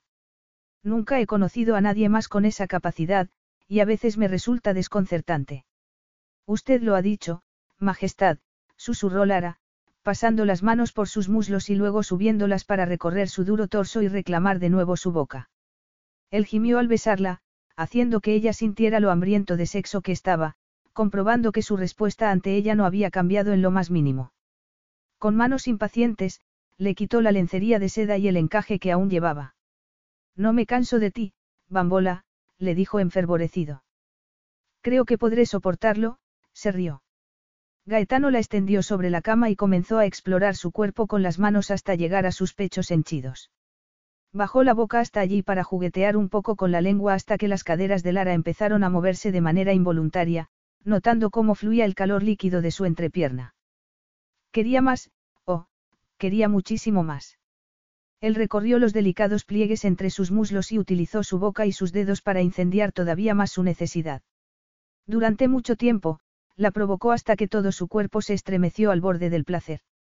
Cuando el clímax la envolvió en una llamarada de intenso placer, se retorció y gimió. Eres la mujer más sexy de este mundo, gimió Gaetano en su oído, deslizándose dentro de ella en una sola y dura embestida. Una oleada de hambre renovada la recorrió cuando él le empujó las rodillas hacia atrás para profundizar su penetración. Su cuerpo se estremeció con la fuerza de su posesión. El corazón se aceleró, la sangre fluyó por sus venas y entonces la excitación alcanzó su punto máximo, ahogándola en una sensación de felicidad hasta dejarla sin fuerzas. Cuando Gaetano la soltó, Lara rodó sobre él, con ganas de mantener esa intimidad. Quiero un abrazo, le dijo con picardía. Y su sonrisa inmediata como respuesta la llenó por dentro. Él la rodeó con sus brazos y ella se sintió segura y protegida como solo él la hacía sentir. Quiso decirle que aún lo amaba, pero retuvo las palabras porque le pareció que era demasiado pronto para ser tan sincera. Al día siguiente, exploró la enorme ala privada y se divirtió al descubrir que abarcaba tres pisos e innumerables habitaciones, además de tener acceso a un jardín privado. Desde luego, el espacio no iba a ser un problema para ellos. Gaetano tenía un despacho en lo alto de una de las torres, un refugio con libros. Asomó la cabeza por la puerta, vio que Dario estaba con él y se retiró al instante. No, acompáñanos a tomar un café, dijo Gaetano, abriendo de nuevo la puerta antes de que ella pudiera escapar. Dario le acercó una silla y ella se sentó. Tenemos que rellenar unos formularios para solicitar la modificación de la partida de nacimiento de Freddy y que sea actualizada. Cuando los formularios se colocaron frente a ella, Lara garabateó su firma, con una mueca de culpabilidad grabada en su rostro. Ojalá te hubiera nombrado en el certificado y hubiera reconocido nuestro matrimonio. Al final lo solucionaremos, dijo Gaetano, apretando su hombro e instándola a sentarse de nuevo. No te preocupes. Lo pasarás muy bien en Marruecos, comentó Dario. Gaetano miró a su amigo con el ceño fruncido. Gracias, Dario, por dar la noticia. Los ojos de Lara se abrieron de par en par. Marruecos. Una luna de miel tardía, es lo menos que te debo, le dijo Gaetano con una tímida sonrisa. Nos vamos a finales de esta semana. ¿Y Freddy? Es nuestro hijo, también vendrá. No pensaba dejarlo atrás. Gaetano la estudió con diversión mientras servía el café. Llamaron a la puerta y entró un hombre alto y rubio que saludó a Gaetano con entusiasmo. Durante un par de minutos hablaron en francés, y luego Gaetano le hizo girar para presentarlo. Lara, te presento a Olivier Laurent. Es un fotógrafo de renombre y un buen amigo de mis tiempos de estudiante. Le he invitado a venir para que os haga unas fotos a ti y a Freddy. Si publicamos fotos oficiales, los paparazzi tendrán menos motivos para acercarse a nosotros, explicó.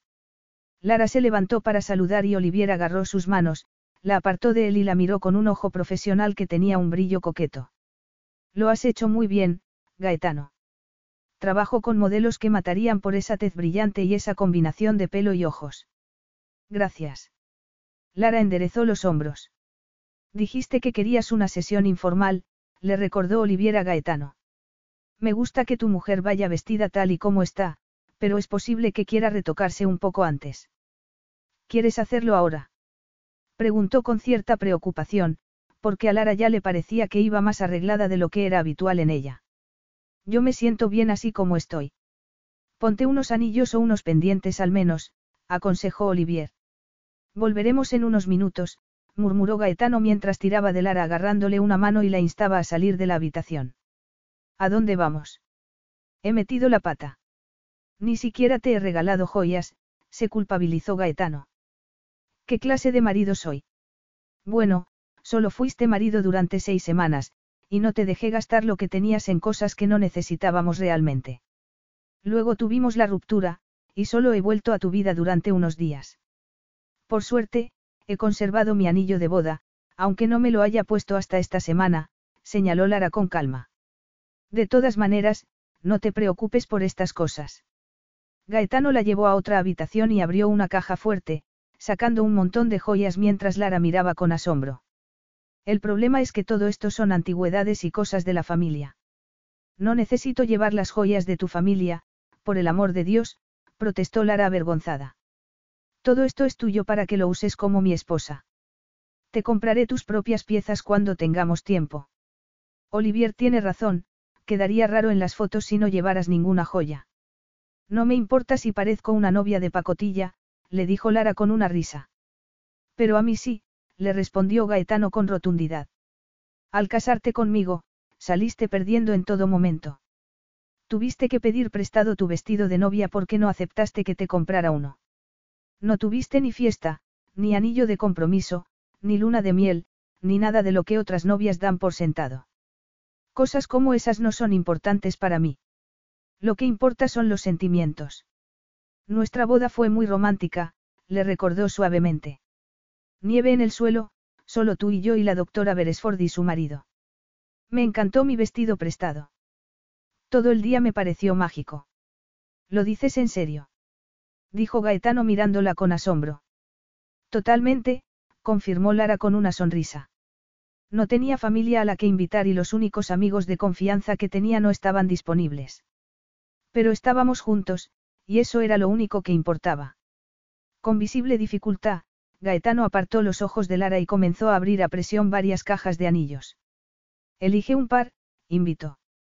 Oh, este es precioso. Lara sacó de una caja un anillo con un diamante y se lo probó en el dedo que llevaba la alianza.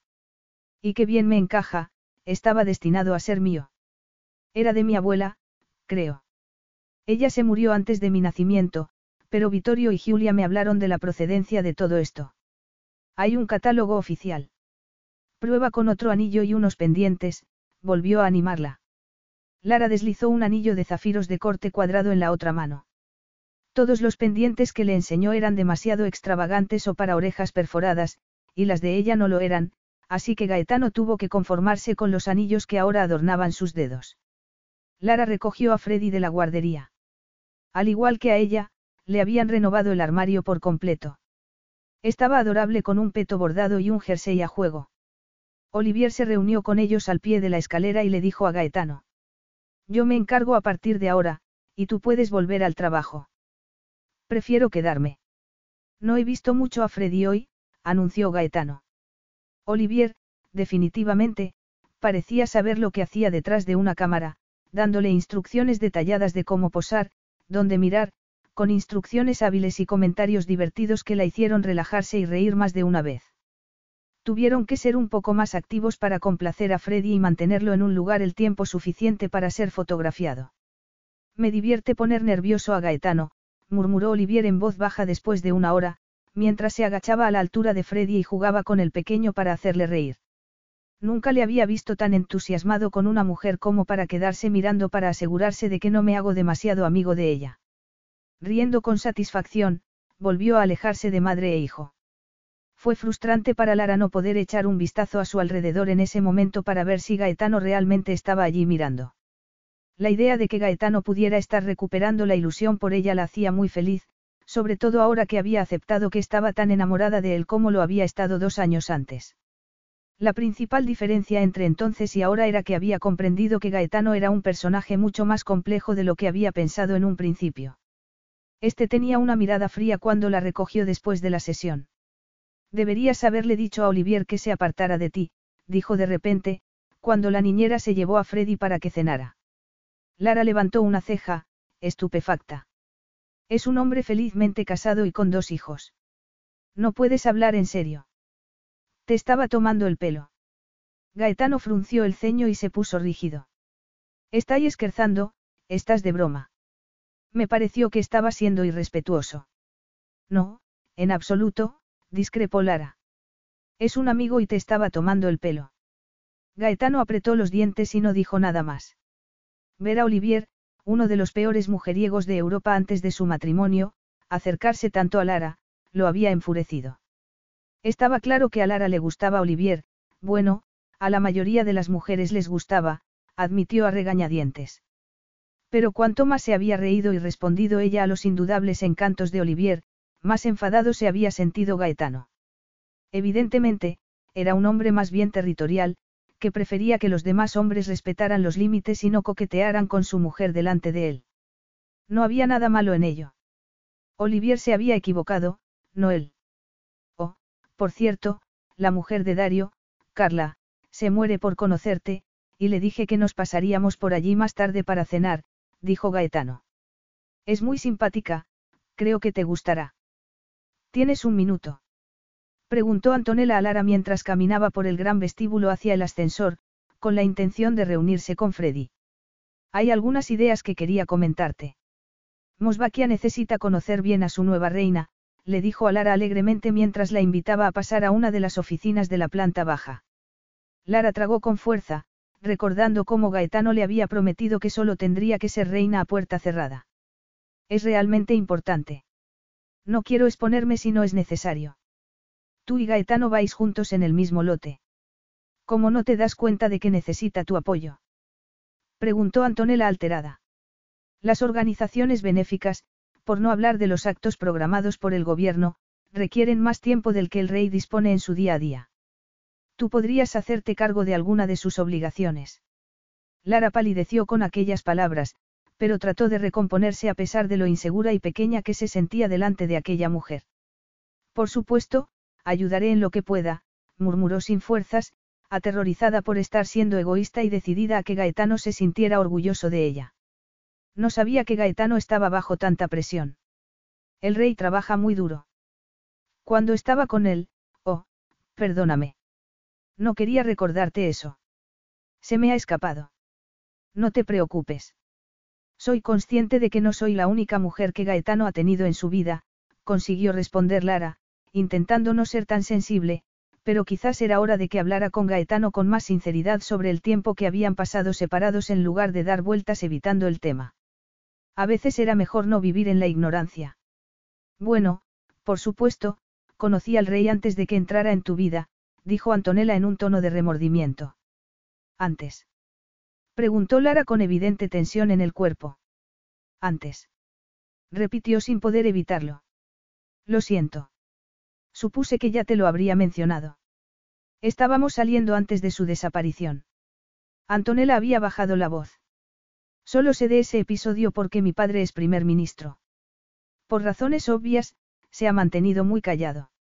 Se olvidó de que ya tenía novia, pero no puedo quejarme cuando tenía una razón médica para hacerlo. Dios mío, exclamó Lara ante aquella revelación. Se esforzó por mantener la compostura cuando, en realidad, se sintió como si hubiera recibido un fuerte puñetazo en el estómago. Debe de haber sido muy difícil para ti. ¿Te importa que te pregunte cómo de cercana era vuestra relación? Ya arrepentida de haber hecho una pregunta tan íntima, Lara observó a Antonella agachar la cabeza, con el rostro coloreado. No creo que debamos entrar en eso, pero yo era como cualquier otra mujer en una relación con un hombre de la categoría de rey, esperaba que fuera un vínculo duradero, por supuesto que sí. Y, por desgracia, no me dio ninguna explicación cuando regresó de su ausencia y se mantuvo alejado de mí. Nadie sabía que el rey se había casado, bueno, posiblemente Dario sí, pero el resto de nosotros no. Era un secreto muy bien guardado. Siento mucho que hayas tenido esa experiencia, dijo Lara con sinceridad. Disculpa, pero Freddy me está esperando. Podríamos hablar otro día de esos eventos a los que debo acudir. Por supuesto. Llámame cuando tengas un momento libre, le instó Antonella con una sonrisa.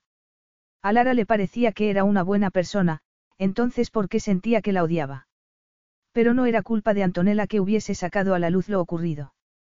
¿Por qué no habían considerado que él podría tener otra mujer en su vida? En la única ocasión que Lara había mencionado esa posibilidad, Gaetano se había reído de la sugerencia, insistiendo en que nunca podría olvidar a alguien tan importante para él. Y ella se lo había creído porque le convenía hacerlo. Pero podía ser que hubiese recordado que amaba a otra mujer cuando recuperó la memoria. Teniendo en cuenta su tensión cuando la había visto hablar con Antonella. Al fin y al cabo, aquella mujer era muy guapa, tenía una buena educación, éramos vaquita y provenía de una buena familia. En resumen, Antonella era todo lo que Lara no era.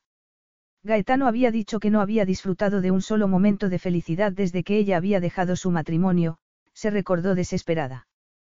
Pero no se había acercado Gaetano a ella buscando el divorcio. Y no había cambiado su actitud solo después de conocer al niño. Freddy, el príncipe heredero, su hijo, que era mucho más importante en Mosvaquia de lo que Lara había imaginado. Aunque todavía era muy pequeño, Freddy era visto como el futuro rey. El niño era un elemento vital en su matrimonio. Sin su existencia, habría querido Gaetano que ella volviera. Ese tipo de temores normalmente habrían enviado a Lara a la cama temprano, pero en su lugar tuvo que acompañar a Gaetano a visitar la casa de Dario y Carla. Sin embargo, no tuvo tiempo para reflexionar, ya que Carla resultó ser muy amable y divertida e hizo que disfrutara mucho de la velada. La última vez que su confianza en Gaetano había sido puesta a prueba, dos años atrás, había huido en lugar de mantenerse firme como una persona adulta. Ahora ya no era tan inmadura, y esta vez él se merecía el beneficio de la duda. Tal vez quisiera enfrentarse a Gaetano por lo de Antonella, pero ¿cómo iba a enfrentarse a un hombre que podría no haber hecho nada malo? Que tenía todo el derecho a estar enamorado de otra mujer cuando conoció a Lara, aunque no pudiera recordarlo. Esa inquietante pregunta mantuvo sus labios sellados durante los dos días siguientes, mientras luchaba por comportarse con normalidad. Capítulo 8. A pesar de estar volando en su jet privado a Marruecos con su familia, Gaetano no estaba contento. Sentía que no había sido un buen marido y, a pesar de estar dispuesto a rectificar en sus errores, veía que Lara ya no estaba tan receptiva. Ella se mostraba fría y distante, incluso le ponía excusas en la cama. Era evidente que algo había pasado, y Gaetano comenzaba a estar desesperado. Se había acostumbrado a su calor y dulzura. Ninguna mujer había tenido nunca el poder de hacer que se relajara como lo hacía Lara. Que de repente todo eso desapareciera, lo tenía perturbado. Le habían enseñado a reprimir sus emociones, pero con Lara era diferente, sentía que a veces perdía el control y no sabía cómo manejar la situación. La echaba de menos, echaba de menos los abrazos, las risas, madre Didio. ¿Qué le había hecho esa mujer? Lo tenía agonizando como un adolescente. Unas horas más tarde, tomaron tierra en el aeropuerto de Marrakech y subieron a un todoterreno. Lara era consciente de que estaba manejando muy mal lo que Antonella le había contado. Si ella le había contado la verdad, Gaetano nunca había sido de Lara y su amor nunca había sido real, ni siquiera al principio. De hecho, solo podía haber sido un enamoramiento causado por las circunstancias. Y eso dolía, vaya si dolía, reconoció Lara completamente abatida. ¿Dónde nos alojaremos? Preguntó para romper el silencio que se había producido entre ella y Gaetano mucho antes de que salieran del palacio. En la propiedad del Palais des Roses que mi abuelo construyó en los años 60. La finca se encuentra en las afueras de la ciudad. De niño venía aquí de vacaciones con Vittorio. Y Giulia. Cuando mi hermano se casó con Giulia, yo ya era mayor de edad. Sin embargo, sus padres eran amigos de la familia y visitaban a menudo el palacio cuando yo era adolescente. Entonces veía películas con ella. Vittorio tuvo varias relaciones que no fueron muy bien con otras mujeres. Como todo el mundo lo presionaba para que se casara y tuviera un heredero, finalmente se decidió por Julia porque era una elección segura. Eso es triste. Hubiera sido más triste si Vittorio hubiera cometido el error de elegir una novia que solo lo quisiera por su riqueza y estatus. Mi madre se casó con mi padre por su posición y Vittorio fue muy consciente de ello. Eso le hizo ser muy cauteloso. Una vez que mi madre se dio cuenta de que Mosvaquia no era el lugar de moda, pasó su tiempo en Londres con sus amigos. Yo nací allí porque ella no quería volver a Mosvaquia. Tras dejar atrás la bulliciosa y ajetreada ciudad, su convoy de coches atravesaba una zona llena de olivares. Pronto se vieron rodeados por una plantación de altísimas palmeras, y Lara se limitó a mirar por la ventanilla del coche durante el trayecto. El todoterreno aminoró la velocidad cuando llegaron a una gran extensión delimitada por un alto muro blanco con enormes puertas de hierro forjado que fueron abiertas por dos sonrientes hombres mayores. Ella salió del coche y se sorprendió ante aquel espectáculo de luz y color. Unos parterres repletos de rosas de color pastel rodeaban el camino de entrada, y un arco de herradura conducía a un patio con pilares y un suelo de baldosas que habían llenado de pétalos para recibir su llegada. El agua corría en algún lugar cercano, y había una gran cantidad de arbustos y pequeños árboles por todas partes. Le hicieron pasar directamente a una sala preciosa llena de colores llamativos. Se quedó mirando embelesada los asientos tapizados con motivos geométricos, las elaboradas yeserías, el techo pintado y los espectaculares mosaicos que había en las paredes. Es como una fantasía de las mil y una noches. Es una casa llena de curiosidades, dijo Gaetano, instándola a dirigirse a la escalera oculta en la parte trasera de la habitación. Mi abuelo pasó años construyéndola con equipos de maestros artesanos y se endeudó mucho. Al igual que mi padre, era muy extravagante. Hay chimeneas por todas partes, comentó Lara, echando un vistazo a otra habitación cuando pasaron por ella. No me lo esperaba. Las noches del desierto son frías cuando se pone el sol. En el piso de arriba, la acompañó a una gigantesca terraza en la que había una reluciente piscina, plantas en enormes urnas de colores y muchos asientos exteriores. En verano vivíamos casi siempre al aire libre. Suena idílico, y la vista es de otro mundo, comentó Lara mientras se apoyaba en el muro de contención, contemplando la cordillera nevada del Atlas que respaldaba la aparentemente interminable extensión de densas palmeras. Mucho más exuberante y verde de lo que esperaba. Cuando piensas decirme qué te pasa? Le espetó Gaetano por sorpresa. Lara giró sobre sí misma, pálida al encontrarse con la mirada abrasadora de él. No sé de qué estás hablando. Deja de fingir, por favor. Llevas dos días tratándome como el hombre invisible cuando estamos fuera de la cama y como un degenerado en potencia cuando estamos dentro. Sorprendida por aquel ataque frontal y su ira, Lara le devolvió la mirada, con las mejillas rojas de calor y el pecho agitado mientras tomaba aire para llenar de nuevo sus pulmones. Por un momento, sintió que no le salía la voz. Olivier dijo algo sobre mí que te molestó. Preguntó Gaetano en un tono bajo e intenso. Me he dado cuenta de que tu actitud hacia mí ha cambiado después de su visita. Si no te sinceras ahora mismo, Lara, pienso llamarle por teléfono. No te atrevas. Le espetó Lara, consternada. No tiene nada que ver con Olivier. No ha dicho ni una palabra fuera de lugar sobre ti. El rostro de Gaetano se tensó. Es bueno saberlo, porque le considero un buen amigo. Pero me molesta que no puedas hablar libremente conmigo. Soy tan intimidante. Tan poco fiable que no puedes ser sincera conmigo. La vergüenza y el arrepentimiento invadieron a Lara y se hizo un silencio incómodo cuando un miembro del personal sacó una bandeja con refrescos a la terraza. Gaetano le dio las gracias a la mujer mayor en francés y se la presentó a Lara. Esta es nuestra ama de llaves, Mariam. Su marido, Ahmed, es nuestro cocinero. Sirvió el té con hierbabuena y unos pequeños pasteles. Lara estaba demasiado alterada para ser capaz de comer algo. Sorbió el dulce té y mordisqueó el borde de un pastelito para pasar desapercibida ante el ansioso escrutinio de Mariam, mientras se preguntaba si la mujer mayor había oído el alto tono de sus voces. En su interior se moría de vergüenza.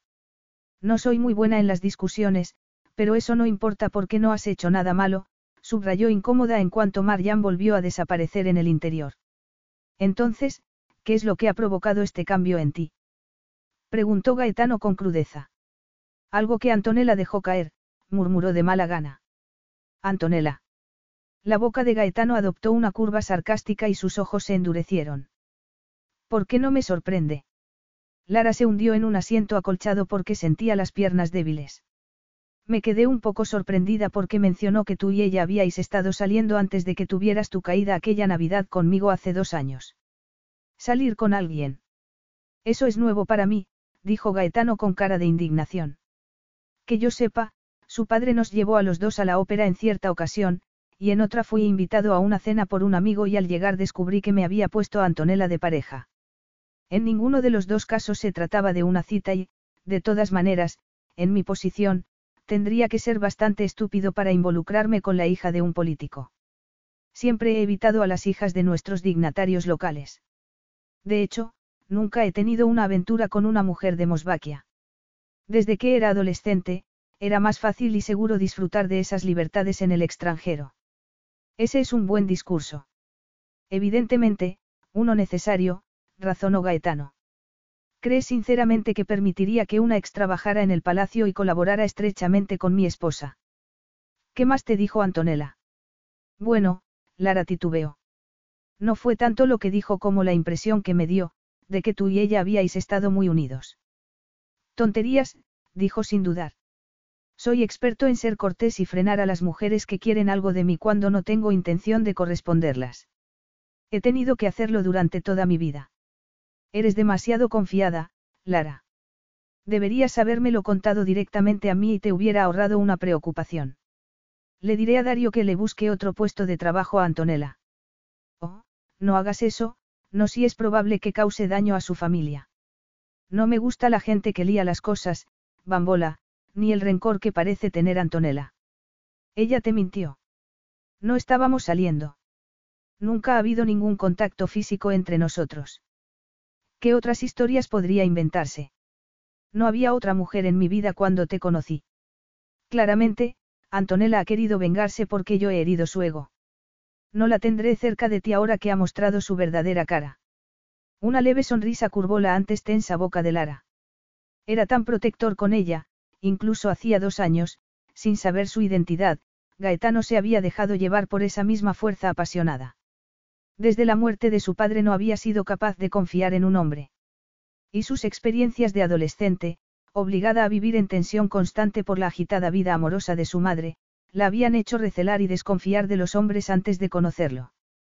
Debería haber confiado en ti, al menos haberte dado el beneficio de la duda, reconoció, dolida por haber creído cada palabra que salió de los labios de aquella mujer. He perdido dos días preocupándome por algo que nunca ocurrió. Gaetano le agarró las manos y se aferró a ellas. No me gusta que me rehuyas. No estoy acostumbrada a tener a nadie con quien hablar cuando tengo una crisis, confesó Lara.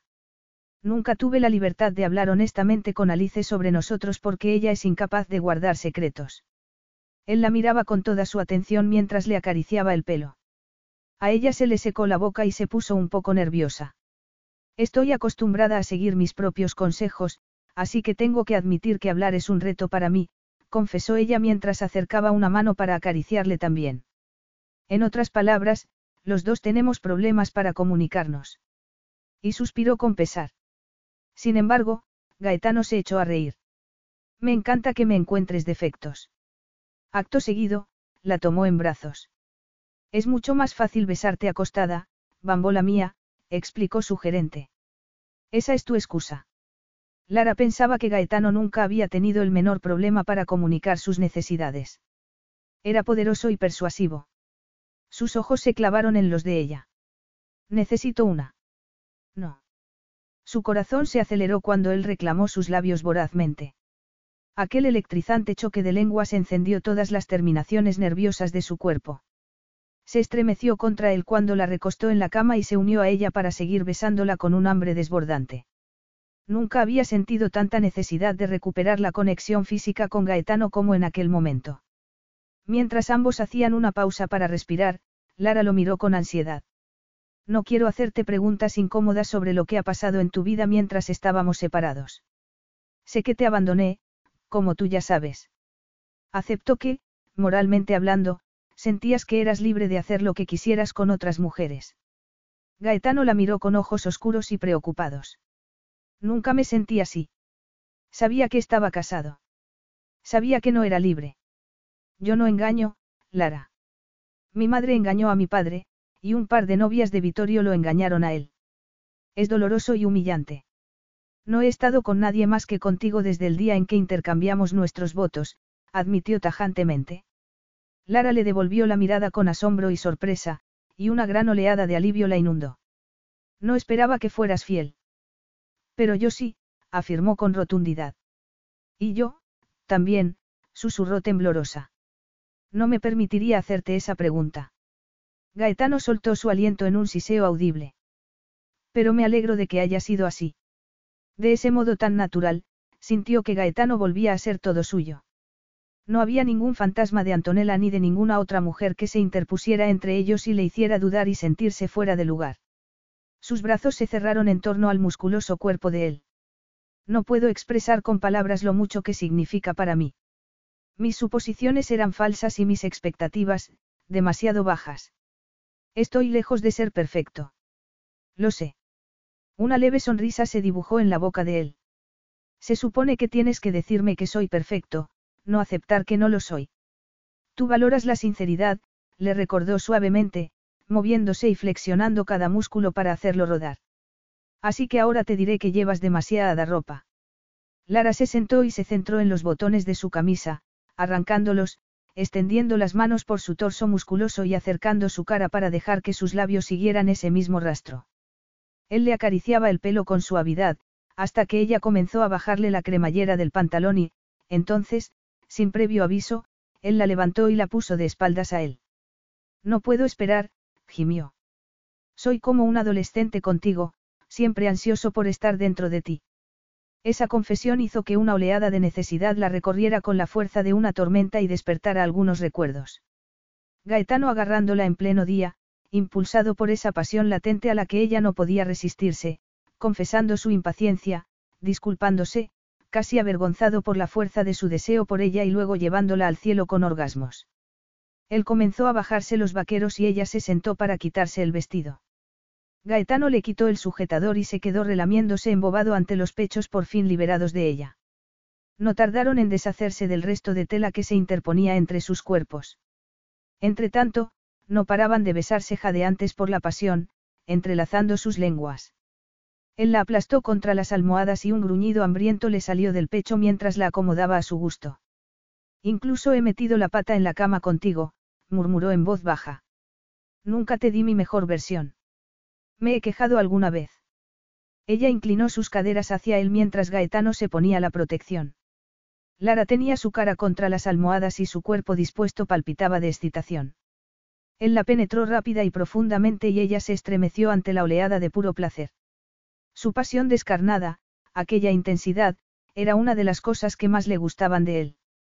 La hacía perder la cabeza por el deseo y rompía todas sus inhibiciones con facilidad. La excitación crecía tan rápido como su ritmo y su energía. Ella alcanzó su punto álgido con la misma rapidez que él, convulsionando antes de romperse en mil pedazos y volver a flotar sin aliento. Gaetano la abrazó tan fuerte sin que ella lo pidiera que casi gritó, y luego la liberó de su peso mientras mantenía un brazo alrededor de ella para tenerla cerca. Lo peor fue no poder encontrarte, admitió bruscamente, desconcertándola al sacar ese tema en particular. Hasta que te fuiste no me di cuenta de lo poco que me habías contado sobre ti. Sabía que tu padre murió cuando tenías nueve años, que eras adoptada y que tu madre se mudaba mucho, pero eso era todo. Y no era suficiente, ni de lejos, para seguirte la pista. Mi origen me parecía un poco sórdido en comparación con el tuyo. Pero no conocías mis antecedentes cuando nos conocimos. Tu acento, el nivel evidente de tu educación, esas cosas te delataron. Y a mí me robaron básicamente mis años de estudio, dijo con pesar.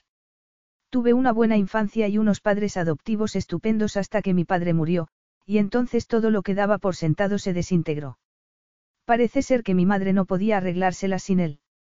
Cada vez que ella rompía con su último novio, teníamos que empezar de nuevo. Y constantemente me hacía cambiar de colegio, lo que para mí era una tortura. No tenía ni idea. Me avergonzaba de ello, así que preferí no contártelo. En mi familia también hay partes oscuras. Mi madre se casó con el padre de Alice y ya aquí mi vida fue estable mientras estuvo con él, pero se aburrió al cabo de un año y pidió el divorcio, relató Lara incómoda, aún nerviosa por compartir esa parte de su pasado con él. Tenía un amigo en España que tenía un bar y las cosas se pusieron feas cuando nos mudamos allí. Háblame de ello, pidió Gaetano con verdadero interés. Nunca tuvimos un hogar propio. Se mudó con sus novios y un par de ellos se interesaron demasiado por mí, si se lo contaba a mi madre, se volvía loca conmigo y me acusaba de intentar robárselos. Yo solo era una adolescente y no tenía ningún interés en ese sentido. Madonna mía, ¿cómo te enfrentaste a eso? Debió de ser aterrador para ti. Tu madre fue muy irresponsable y egoísta al someterte a una vida de ese tipo siendo tú tan pequeña. Bueno, el último hombre con el que estuvo cuando yo todavía estaba allí fue el peor. El que tenía su propio bar, y yo siempre estaba ayudando en la cocina o limpiando las mesas. Apenas iba al colegio, y eso les venía bien porque yo era mano de obra gratuita. Pero cuando mamá estaba detrás de la barra, él subía y abría la puerta de mi habitación y se quedaba mirando y diciendo, solo estoy comprobando que estás bien. Me resultaba aterrador, confesó, respirando entrecortadamente mientras se estremecía al recordarlo. La forma en que me miraba, la forma en que me hablaba. Yo no estaba bien y, finalmente, escribí a mis abuelos por parte de padre y les pregunté si podía volver a casa y vivir con ellos para poder ir al colegio. Tuve suerte de que aceptaran. ¿Y qué pensó tu madre de eso? Creo que alivio es la mejor palabra para describir su reacción cuando le dije que volvía al Reino Unido. Incluso tuvieron que enviarme el dinero para el billete. A ella no le importaba en absoluto. Fue una buena madre mientras vivía papá, pero creo que él fue el que quiso adoptarme y no ella, porque, desde que él murió, ella no tuvo ningún interés por mí. Habría entendido tu situación si me lo hubieras contado. No había necesidad de adornar nada de tu pasado. Fue más bien una cuestión de orgullo, admitió ella con pesar. No quería que pareciera que había un gran abismo entre nosotros, y luego me enteré de que eras un príncipe a punto de convertirse en rey y el mundo se me vino abajo. Gaetano la rodeó ahora con los dos brazos. Eso no va a volver a suceder. Aquel día se nos vino abajo a los dos. Deberíamos haber tenido más fe en nosotros mismos y en lo que habíamos encontrado el uno en el otro. Lara apoyó su frente contra él y suspiró. Había muchas cosas que podría haberle echado en cara, sobre todo lo horrorizado que se mostró cuando se dio cuenta de que se había casado con ella. Pero no quería volver a pisar el peligroso terreno del pasado cuando el futuro y el presente parecían mucho más atractivos. Estaba a punto de dormirse cuando oyó un gong reverberar por toda la casa, el profundo estruendo vibrando a través de las paredes. ¿Qué es eso? El aviso para la cena.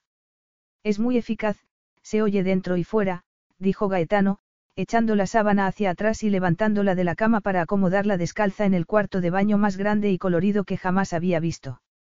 Había duchas y lavabos gemelos, también una gran bañera de cobre. Un enorme tocador decorado con azulejos ocupaba la mayor parte de la última pared. Era tal como había dicho Gaetano, una casa repleta de curiosidades, lujosa y llena de elementos artesanales. La cena se sirvió en el patio. Freddy no tenía hambre. Demasiadas golosinas, admitió su niñera con una mueca de culpabilidad. Lara calmó su preocupación, pues ya había observado que el invitado estrella del Palais des Roses era su hijo en lo que se refería al personal. Llevaron a Freddy a los hermosos jardines para que corriera antes de acostarse. Salió riendo de debajo de un gran arbusto y se fue hacia ella. Ella lo levantó junto con su conejo de juguete con mucho esfuerzo, pues ya no era un peso ligero, y lo abrazó. El niño apoyó la cabeza en su hombro, adormilado. Está cansado, comentó. Gaetano extendió sus brazos y acogió a Freddy en ellos. Eres una madre fabulosa. Cuando te veo con nuestro hijo, me doy cuenta de todo lo que me he perdido. Es simpático y muy confiado porque se sabe querido. Yo era mucho más desconfiado con las caras nuevas y me sentía bastante solo, admitió mientras volvían hacia la casa. Algún día, no tiene por qué ser pronto, me alegraría mucho que te plantearas tener un segundo hijo. Sí, aceptó Lara con una sonrisa. Me gustaría que Freddy tuviera un hermano. Siempre quise tener uno. Yo al menos tenía a Vittorio. Pero era más un padre que un hermano. Un hermano sería diferente, alguien con quien jugar, reflexionó, pensando que el hermano mayor de Gaetano le había parecido un hombre muy serio en las fotos que había visto de él, no el tipo de persona que disfrutase jugando con un niño. A Gaetano, en cambio, le encantaban esas cosas y no le importaba ensuciarse la ropa. Mañana lo llevaré a la piscina, anunció Gaetano. Tengo un gran flotador para niños pequeños esperándole. Lo planeé con antelación. Casi dos semanas después, Lara recordaría aquella conversación, contemplando cómo Gaetano entretenía a su hijo en la piscina. Freddy, dentro de un flotador con forma de flamenco, se divertía agitando los brazos y dando patadas con sus piernecitas regordetas mientras chillaba de emoción ante las payasadas de su padre. Sí, tal vez fuera una buena idea tener otro niño, pensó Lara abstraída, recordando con pesar su decisión de mantener a su hijo en secreto suponiendo que no sería aceptado por su padre. Ahora que lo analizaba con perspectiva, sentía que había sido un error y que tenía que haberle dado más tiempo a Gaetano para recuperarse del shock antes de decidirse a dejar el matrimonio. Aunque, en realidad, no había habido tiempo, ya que Gaetano tenía que volar inmediatamente a Mosvaquia. Lara no quería mirar más al pasado. Le pareció más sensato deleitarse con sus experiencias recientes. Había visitado los zocos del casco antiguo de Marrakech. Había comprado un par de babuchas de cuero rojo para Alice, y una bonita chaqueta de lana para Iris. Incluso había comprado un cinturón de cuero para Jack, que pronto volvería a casa de permiso del ejército. Y mientras ella buscaba regalos, como un libro sobre la historia de Marruecos para la doctora Beresford, con la que seguía en contacto, Gaetano se había ocupado de comprarle regalos a ella. No había nada que lo detuviera. Cualquier cosa que le gustara, Gaetano la compraba. Un cuadro que ella admiraba, se convertía en suyo.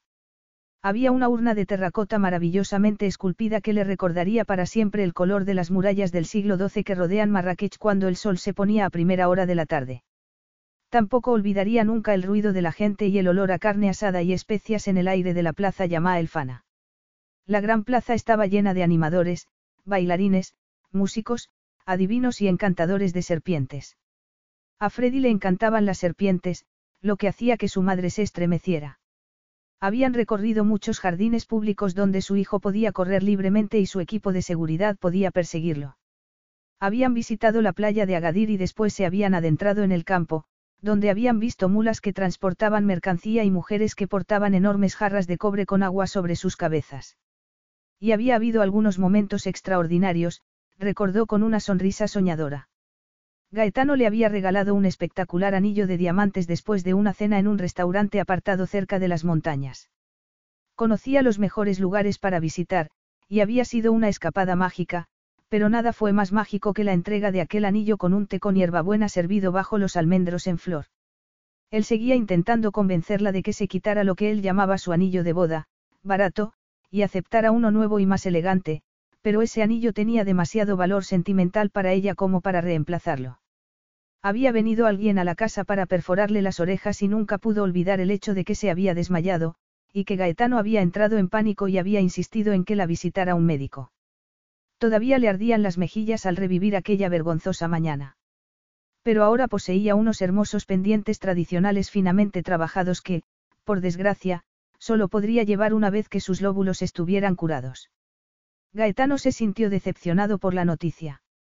Al oír su nombre, salió de su ensoñación y se dio cuenta de que Gaetano necesitaba ayuda con Freddy. Se levantó, agarró una toalla grande y se acercó al borde de la piscina para alcanzar el cuerpo escurridizo de su hijo. Cuando se arrodilló en el borde, Gaetano salió también del agua y la siguió hasta la tumbona donde había guardado la ropa de Freddy. Ha sonado mi teléfono y no lo has oído.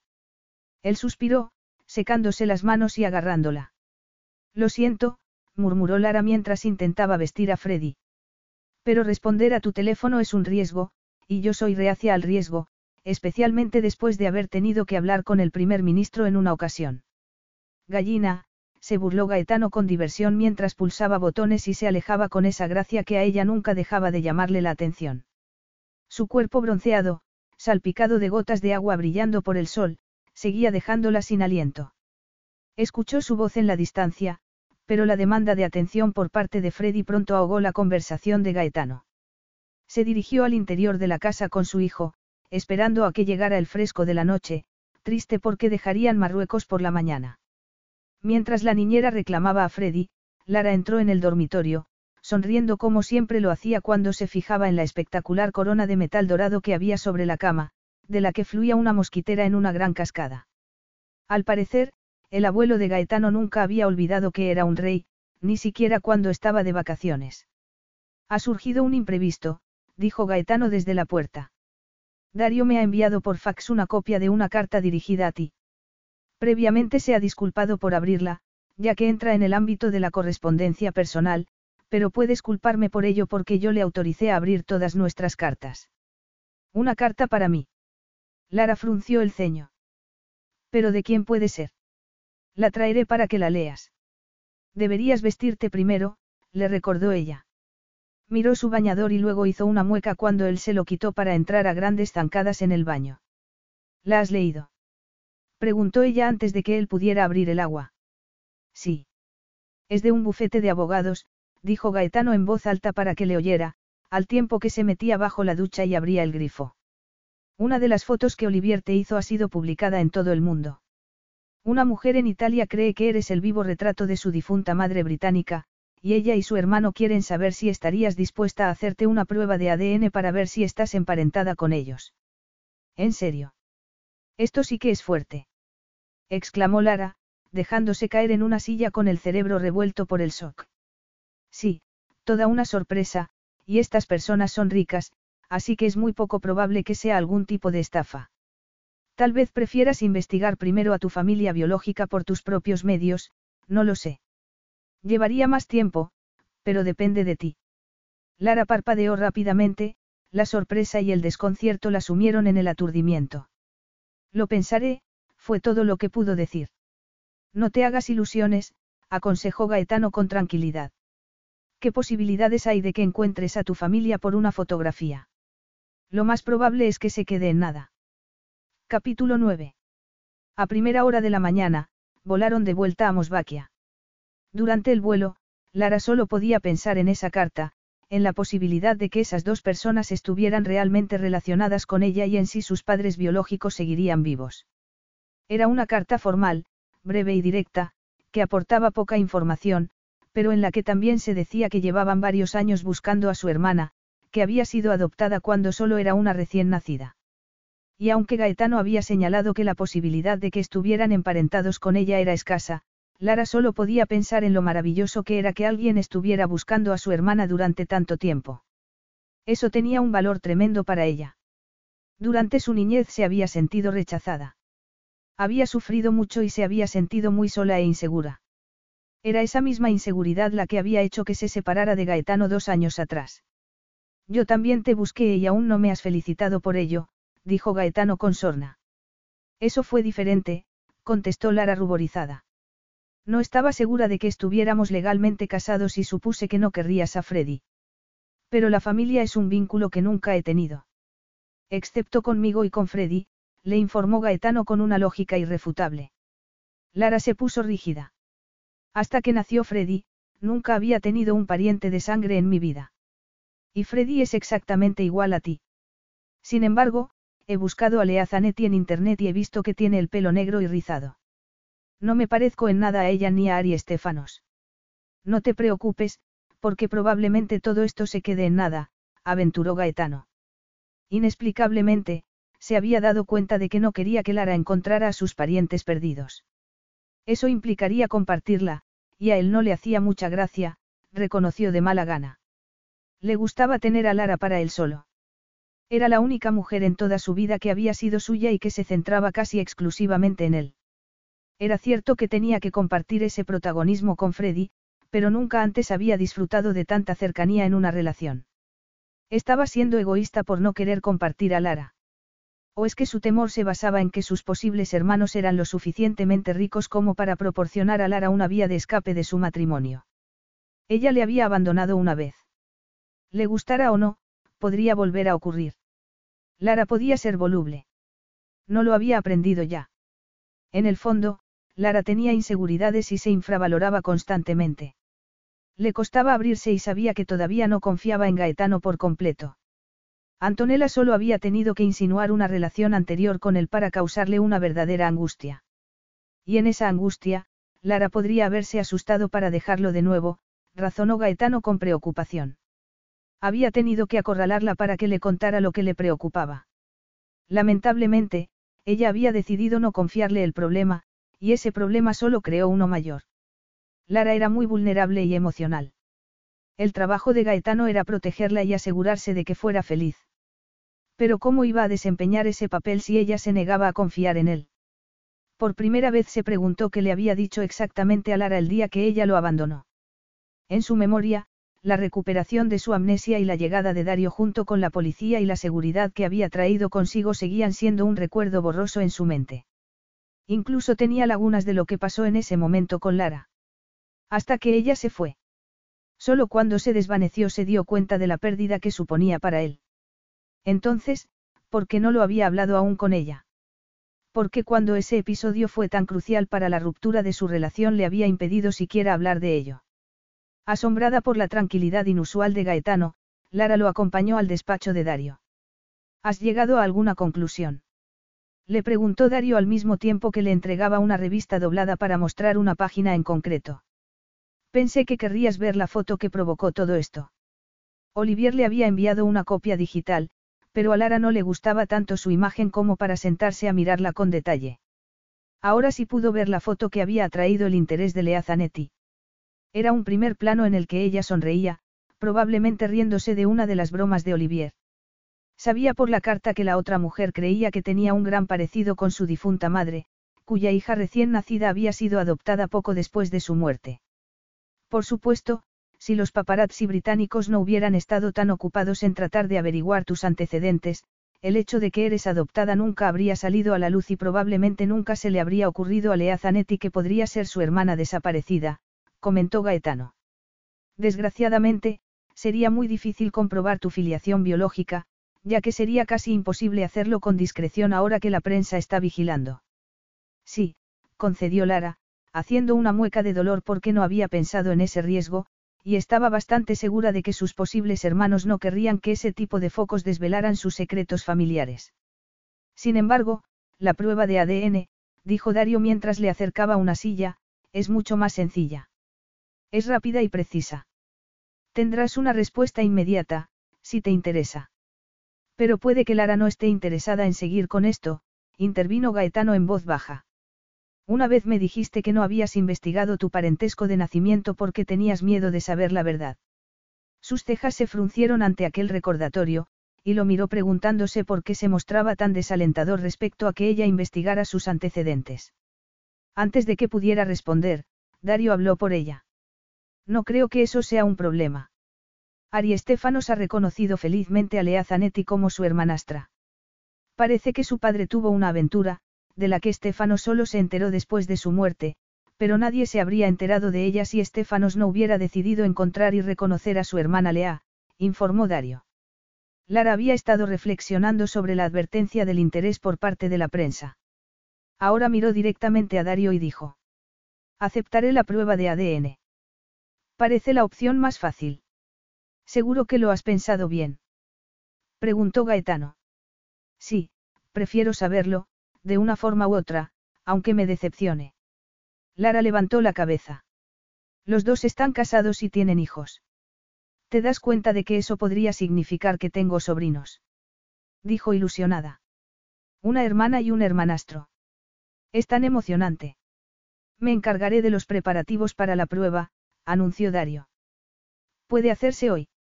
No olvides que esto puede ser solo un espejismo, dijo Gaetano, rodeando su espalda con un brazo para guiarla de nuevo fuera del despacho. ¿Por qué te molesta que investigue esto? Le preguntó Lara en el pasillo. No me molesta. Simplemente no quiero que salgas herida, contestó Gaetano lanzándole una tensa mirada. Ya estás invirtiendo demasiada energía en lo que pueden ser falsas esperanzas. Lara se giró y posó un par de dedos en su vientre en señal de reproche. A veces eres tan pesimista. Soy más realista que tú, Bambola, dijo agarrándole las manos. Mejor que cambiemos de tema, ¿qué tal si hablamos de la fiesta que celebraremos la semana que viene para presentarte a todo el mundo? Lara palideció. No me habías dicho nada.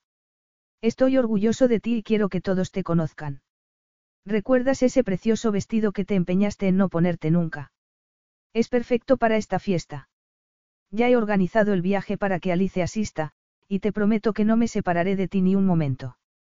Y entonces todo el mundo dirá, qué suerte ha tenido ella encontrando a alguien como él. Bromeó Lara con diversión. Y también dirán, qué suerte ha tenido él encontrando a alguien como ella dijo él mirándola con ojos hambrientos. La prueba de ADN se realizó con rapidez esa misma mañana. Siguiendo el consejo de Gaetano, Lara trató de olvidar el asunto porque no quería hacerse demasiadas ilusiones. Poco antes de la comida, Gaetano apareció para acompañarla al comedor. Con el vino servido y la comida esperándoles, despidió al camarero y la acomodó en un asiento. ¿Dónde está Dario? Ha ido a comer a casa de Carla. A Vittorio no le gustaba que el personal saliera del palacio para comer. Impuso un montón de reglas innecesarias que ahora estoy cambiando. Lara dio un sorbo a su vino. Ahora, Gaetano vaciló, con la boca apretada, quiero hablar sobre algo que he estado evitando pero que es importante para ambos. Es sobre el día en que recuperé la memoria. Lara lo miró sorprendida. Creía que eso estaba en la lista de cosas prohibidas. Esa no fue una de mis decisiones más sabias, admitió Gaetano tajantemente. Como ya te conté, no recuerdo muy bien lo que pasó entonces. Vi a Dario en aquel camino y lo reconocí inmediatamente. Pero cuando mis dos mundos, el tuyo y el mío, se unieron, de repente, todo se difuminó. Me perdí entre el pasado y el presente. Lara rememoró lo ocurrido. Se quedó mirando fijamente a un punto indeterminado, recordando lo nerviosa que había estado incluso antes de que aterrizaran los helicópteros. El hijo de Katy, Patrick, llegó a casa inesperadamente la noche anterior, y su madre me envió un mensaje de texto para decirme que había perdido su trabajo y que volvía a casa por un tiempo. Recuerdo a Jamie y lo borracho que estaba cuando su amigo lo trajo. Me ayudaste a acostarlo. Me preocupaba cuánto tiempo podríamos seguir en aquella casa después de la llegada de Patrick. Él solo bastaba para cuidar de las mascotas y todo lo demás, y nuestra presencia ya no era necesaria. Y no sabía a dónde íbamos a ir con tan poco tiempo de antelación ni cómo íbamos a vivir a partir de ese momento, habló débilmente. Apenas habíamos terminado de desayunar cuando los helicópteros aterrizaron en el campo al otro lado de la carretera. Lara recordaba haber subido al piso de arriba para tener una visión mejor de lo que estaba sucediendo, y cuando vio a todos esos hombres dirigiéndose hacia la casa, algunos de ellos claramente policías, había entrado en pánico. Habían localizado a Gaetano gracias al aviso de un lugareño en un pueblo vecino. Volvió a bajar las escaleras y se reunió con Gaetano en la puerta principal, cuando un joven con barba y expresión preocupada abrió la verja para entrar. Gaetano, que hasta ese momento permanecía a su lado rodeándola con un brazo, se soltó de ella y se dirigió al hombre que se aproximaba con voz cansada, como si estuviera intoxicado. Dario, ¿qué ha pasado? Y los dos hombres habían permanecido de pie, charlando animadamente en italiano, mientras ella permanecía apartada, desesperada por saber lo que ocurría, pero excluida por la barrera del idioma. Fue Dario quien dio a Gaetano de vuelta al interior y lo instó a sentarse. Era la primera vez que reconocía a alguien, y era obvio que ese reencuentro con esa persona de su pasado había activado su memoria, regresando tan rápido como se había ido. La conversación con Dario lo había dejado descompuesto y como ausente. Finalmente, ella optó por tirar de una de sus mangas para recordarle su presencia. Dario, esta es mi esposa, Lara. Usa el inglés, por favor. Su esposa, Majestad. Dario se quedó aturdido, casi sin palabras, por esa presentación. No me llames así, lo regañó Gaetano. ¿De qué otra manera puedo llamarte? Te has convertido en nuestro rey desde el momento en que murió tu hermano, le había dicho Dario. Ese fue el momento, murmuró Gaetano, arrastrando a Lara de vuelta al presente después de esa oleada mutua de recuerdos. Ese fue el momento en que me di cuenta del desastre. De casarte conmigo, interrumpió Lara, completamente pálida y apartando su plato. No, de salir de casa sin mi teléfono, de desaparecer del mapa y de la forma en que me había casado contigo en secreto. Estaba en shock por la muerte de Vittorio y por saber que tenía que subir al trono tan pronto. Mi hermano tenía una enfermedad terminal. Por eso me envió lejos. Dijo que no me quería rondando su lecho de muerte como Giulia, y que tenía que disfrutar de la libertad que me quedaba antes de que me obligaran a sustituirle. Pero él creía que le quedaban meses de vida, avanzó Gaetano. Justo antes de explicarle a Dario en italiano lo de nuestro matrimonio, me miraste con horror y dijiste, ¿qué he hecho? Lara tragó con dificultad y se apartó de la mesa para levantarse y acercarse a las ventanas. Se cruzó de brazos porque le temblaban las manos. Y me dejó bastante claro que, en el momento en que te diste cuenta de quién eras, te arrepentiste de haberte casado conmigo. No fue así, replicó Gaetano en feroz desacuerdo. Estaba en estado de shock por haberme casado con alguien. Lara, yo era un mujeriego sin remedio antes de conocerte y nunca había tenido una relación formal con una mujer. Tampoco había estado nunca enamorado. Tuve sexo. Tuve mucho sexo, pero no con nadie que me importara. Tú estabas en tu propio mundo y me sorprendió haberte conocido, enamorarme de ti y casarme contigo tan rápido. Lara volvió a tragar con dificultad. Bueno, yo interpreté tu actitud de otra manera. Asumí que te arrepentías profundamente de nuestro matrimonio, y la reacción de Dario me hizo creer que pensabas que habías cometido un error al casarte conmigo. No es así como me sentía, dijo frunciendo el ceño. Pero ahora me doy cuenta de que ese día fui egoísta y que solo me centré en mis propias preocupaciones. No me di cuenta de cómo podías reaccionar ante la noticia de que te habías casado con un miembro de la realeza y, creo que te entró el pánico. Lara inhaló profundamente para calmarse, dispuesta a responder a esa lectura de su comportamiento. Pero, al cruzarse las miradas, fue incapaz de mentirle. Sí, tienes razón. Me dejé llevar por el pánico y luego no pude admitirlo, pero también me hiciste sentir rechazada, sentí que no era lo suficientemente buena para estar casada contigo. Si a eso le añadimos que creía de verdad que nuestro matrimonio podía ser ilegal, no tenía ninguna razón para quedarme. Yo debería haber sido tu razón para quedarte, le dijo Gaetano, dejando su copa de vino vacía mientras se levantaba. Confié en ti. Eres la primera mujer en la que he confiado, aparte de Julia, y sin embargo me abandonaste cuando yo era el que más te necesitaba. Lara se sintió muy afectada por esa acusación. Me necesitabas. Susurró. Mucho, acababa de perder a la única familia que tenía. Estaba de luto por mi hermano. Tenía el trono, pero no lo quería, nunca lo había querido. Nunca me había sentido tan cerca de nadie como contigo. Y cuando desapareciste me quedé destrozado. Pasé el año siguiente arrastrándome como un zombi. No esperaba que me abandonaras y desaparecieras. No estaba preparado para que eso ocurriera, y todavía tengo miedo de que vuelvas a desaparecer. Se quejó Gaetano con un tono desesperado. Los ojos de Lara se llenaron de lágrimas de culpa y desconcierto.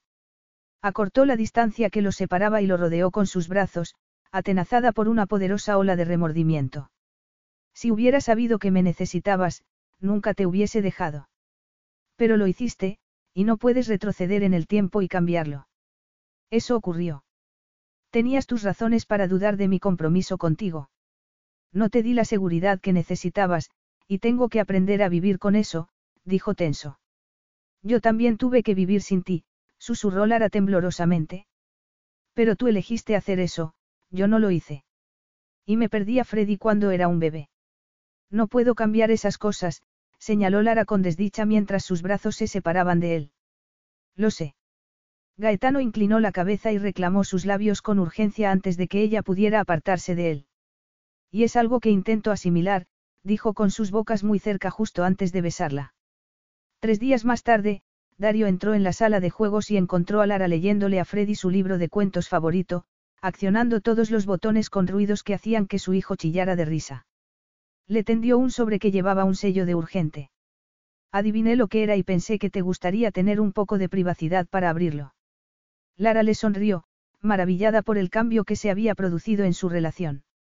A medida que lo iba conociendo, cada vez era más amable y cálido el brazo derecho de Gaetano. Empezó a admirar su eficacia y su lealtad. Comprendió exactamente la causa de su actitud agresiva la primera vez que se vieron. Él siempre había buscado el bienestar de Gaetano y, si éste se hubiera equivocado con el matrimonio, Dario habría sido el primero en ayudarle a salir de él. Lara dejó a su hijo durmiendo la siesta y se dirigió al salón para abrir la carta. Tenían que ser los resultados del ADN. La abrió y sacó el papel que contenía. Un pequeño grito de emoción brotó de sus labios. Tenía una hermana, una hermana real que vivía y respiraba, lo que significaba que también tenía un medio hermano, por no hablar de los sobrinos. Bailó un poco de felicidad en medio de la habitación. Por fin podría conocer quién era y de dónde venía. Pensó que sería maravilloso. Buscó a Gaetano y no lo encontró. Se dirigió al despacho de Dario, con la esperanza de que pudiera ayudarla a encontrar la dirección de correo electrónico o el número de teléfono de su hermana, para así poder dar el siguiente paso. Oyó voces masculinas en el interior y se quedó mirando, reacia a entrar por si estaban en medio de una reunión oficial. Sonrió al oír hablar a Gaetano, con una voz oscura y profunda, más fuerte que de costumbre. Ignoré todos tus consejos y se ha vuelto en mi contra. Creí que estaba engañando a Lara. Ese fue el precio de llevarlos a los dos a casa, a Mosvaquia. Tuve que hacerle creer que era una reconciliación.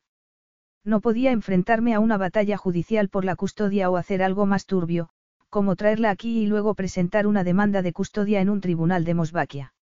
Y todo el tiempo que creí que éramos felices porque yo era un gran actor, me estaba mintiendo a mí mismo, de hecho, me estaba mintiendo a mí mismo desde el momento en que la volví a ver. Debes de ser la única persona en todo el palacio que desconoce tu propio autoengaño. Darío se rió. En estas lides no estás muy puesto. Me di cuenta de todo antes de que saliéramos de Inglaterra. Lara se quedó atónita. Su felicidad se acababa de desvanecer. No podía respirar. Era como si alguien le hubiera cortado el suministro de oxígeno. Se alejó a trompicones, en busca de un pequeño agujero oscuro donde esconderse. Había sido tan estúpida, había sido tan terriblemente estúpida al confiar en él, sobre todo en lo que respectaba a Freddy. Era obvio que su hijo, y no la madre de él, había sido la adquisición más deseada por Gaetano. Desde el principio su objetivo era la custodia de su hijo, y la forma más fácil de lograrlo había sido convencer a Lara de que quería una reconciliación. Pues bien, había conseguido lo que quería. Podría decirse que simplemente estaba haciendo un esfuerzo por apañar su matrimonio. Y ya que estaba atado a ella, le sugería que tuvieran otro hijo. Pero porque había dicho que tenía miedo de que ella volviera a desaparecer. Por supuesto, Gaetano tendría miedo de que eso sucediera porque sabía que, si ella se iba, se llevaría a su hijo también. Y ahí no había engaño, ¿verdad? Gaetano adoraba de un modo indiscutible a su hijo y disfrutaba siendo padre. Hacía pausas en los días más ajetreados para pasar tiempo con Freddy. Y su hijo estaba igualmente apegado a su padre. Freddy se beneficiaba de tener dos padres en una relación estable. Así a Lara jamás se le ocurriría huir y privar a su hijo de tantas atenciones, ya que sería egoísta por su parte. Entró en su dormitorio, todavía luchando por recuperar el aliento mientras se aferraba a la manija de la puerta para apoyarse. Había creído lo que quería creer, que Gaetano la había echado de menos y la quería de vuelta. Demasiado bueno para ser verdad. No se lo había olido para nada. Había vuelto a saltar a sus brazos a la velocidad de la luz. Cuando había olvidado que el hombre al que amaba había sido un mujeriego antes de casarse. Un hombre con mucha experiencia, acostumbrado a persuadir a las mujeres para que creyeran lo que a él le convenía. Así que le había contado un cuento de hadas y ella se lo había tragado todo. Pero esta vez no se iba a salir con la suya, pensó con amargura. Esta vez, ajustaría las cuentas con él. Capítulo 10. Gaetano por fin encontró a Lara, que dormía profundamente en su cama. El personal y él la habían buscado por todas partes y su teléfono había sido encontrado en la sala de juegos. Esperaba que ella se acercara a él en cuanto recibiera la noticia del resultado positivo de la prueba de ADN, pero había mantenido las distancias. Gaetano se enteró de la noticia por otros. Ari Estefanos había telefoneado y, suponiendo que Gaetano ya estaba al tanto de ese test positivo, había preguntado cuándo podría hablar con su recién encontrada hermana porque quería organizar una visita a Mosvaquia lo antes posible. Lea Zanetti fue la siguiente en llamar, rebosante de entusiasmo y ganas de conocer a Lara. Gaetano les había dicho a ambos que eran más que bienvenidos a Mosvaquia y que podían quedarse en el palacio si así lo deseaban. Cuando le anunciaron que llegarían al día siguiente, se quedó asombrado. Sería una grata sorpresa para Lara tenerlos con ella en la fiesta. Gaetano miró a su esposa, dormida. Lamentablemente, Lara no parecía entusiasmada por el descubrimiento de que tenía una nueva familia. Eran marcas de lágrimas lo que tenía en las mejillas. O tal vez era por tanta emoción. También se preguntaba cómo encajaría ella con las personalidades más bien enérgicas que había reconocido en sus hermanos por teléfono. Lara era tranquila, gentil y vulnerable, pero aunque Ari y Lea no le cayeran bien en un principio, estaba seguro de que haría todo lo posible por cambiar esa idea. Ella era muy amable y siempre pensaba en los sentimientos de los demás. Más valía que no la hirieran ni la decepcionaran, pensó Gaetano con tristeza, ni que trataran de interferir en su matrimonio. Sí, soy consciente de que lleváis dos años casados, pero no anunciasteis el matrimonio, le había recordado Ari Estefanos a Gaetano con sorna por teléfono. Y por lo que tengo entendido, mi hermana estuvo sola criando a tu hijo durante esos dos años. Por supuesto que tengo preguntas. Así que no, Gaetano no tenía tantas ganas de conocer al hermano y a la hermana de Lara. No creía que sus malentendidos con Lara en el pasado fueran asunto de nadie más que de ellos. Lara se despertó lentamente y, por un momento, permaneció en trance hasta que su cerebro se puso en marcha de nuevo incorporándose de golpe, desconcertada al ver a Gaetano trabajando en su portátil en la mesa de la esquina de la habitación. Se quitó el pelo de la frente y murmuró. ¿Por qué trabajas aquí? Quería estar aquí cuando te despertaras. Estaba preocupado por ti. Pensé que vendrías a contarme lo del test de ADN positivo, pero no lo hiciste. Me quedé dormida. No dormí lo suficiente anoche, se excusó. La culpa es mía. Tu hermano y tu hermana llegarán mañana. Mañana. Preguntó sorprendida. Tienen unas ganas locas de conocerte. Los dos llamaron por teléfono, pero no pudimos localizarte. Te dejaste el teléfono en la sala de juegos, le recordó. Lara gimió y respiró con dificultad. Su plan de enfrentarse a Gaetano era ahora imposible. No quería montar un espectáculo delante de sus nuevos hermanos. Si abordara a Gaetano por lo que había oído de la falsa reconciliación, acabarían sin duda en una gran pelea. Después de eso, sería imposible ocultar la tensión y la incomodidad entre ellos. Así que, por el momento, el cara a cara debería esperar. Tenía que ser fuerte. Lo estudió con detenimiento. Con su traje gris marengo hecho a medida, que se amoldaba a su cuerpo a la perfección, estaba irresistible. En la superficie, era tan cortés, considerado y comprensivo, pero estaba claro que eso solo era una fachada que ocultaba la verdad de sus sentimientos. En el fondo, él tenía que estar muy resentido con ella. Ahora que lo pensaba, él nunca le había dicho que la amaba, aunque ella tampoco había dicho esas palabras. Al menos no había pronunciado esa mentira. Apenas importaba cuando Gaetano la había masticado y escupido, destrozando su corazón de nuevo. ¿Qué tenía él que la afectaba tanto? No importaba lo que hiciera, no importaba cómo se comportara.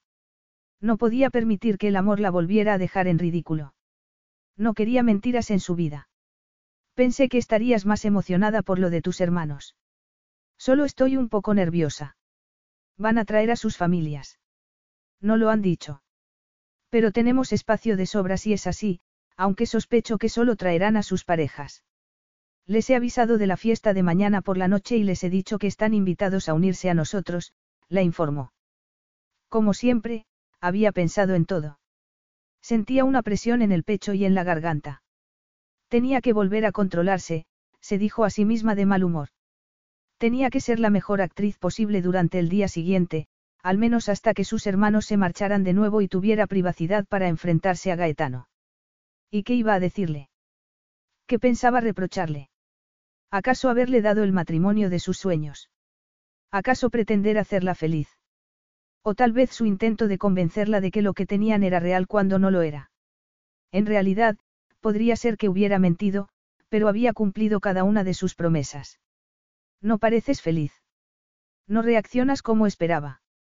Gaetano se levantó de inmediato y se dejó caer a un lado de la cama para rodearla con un brazo. ¿Qué te preocupa? ¿Tienes miedo de que no les gustes? No seas tonta. Eres una persona encantadora y se darán cuenta igual que todos los demás. Gaetano, dijo avergonzada. ¿Sabes? Yo solía ser el centro de atención por aquí, pero me temo que Freddy me ha quitado el puesto. Además, tenemos un chef para esa noche que pretende engordarte, aunque yo ya le he dicho que eso es imposible por mucho que se empeñe. Y Dario quiere que acompañes al embajador de España porque hablas español. Un poco nada más. Solo estuve cuatro años en España, le recordó innecesariamente. Tus hermanos te adorarán, afirmó Gaetano intentando animarla. Lara sintió como si su corazón se resquebrajara dentro de ella, como si él acabara de poner una mano dentro de su pecho y lo apretara, porque ella estaba enamorada de él, y cada vez que él hablaba le recordaba por qué lo amaba. ¿Cómo podía seguir sintiéndose así después de lo que había escuchado? Lea Zanetti y Ari Estefanos, acompañados de sus respectivos consortes, Gio y Cleo, volaron en el mismo avión y llegaron juntos al palacio. Alice se había enfadado por no poder asistir a la fiesta porque una tía suya había fallecido repentinamente, y estaba conduciendo hacia el norte para visitar a la familia.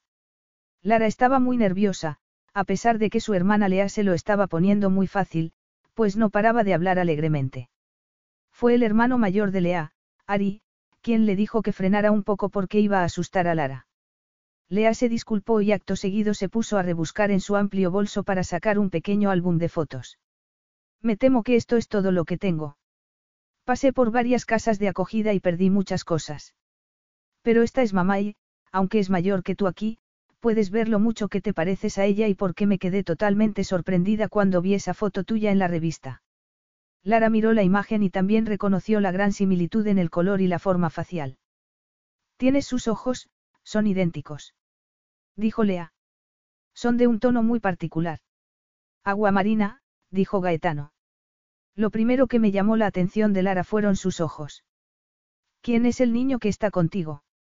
Preguntó Lara a su hermana mientras estudiaba las fotos. Y Lea le habló de su hermano gemelo, Lucas, que había muerto de sobredosis.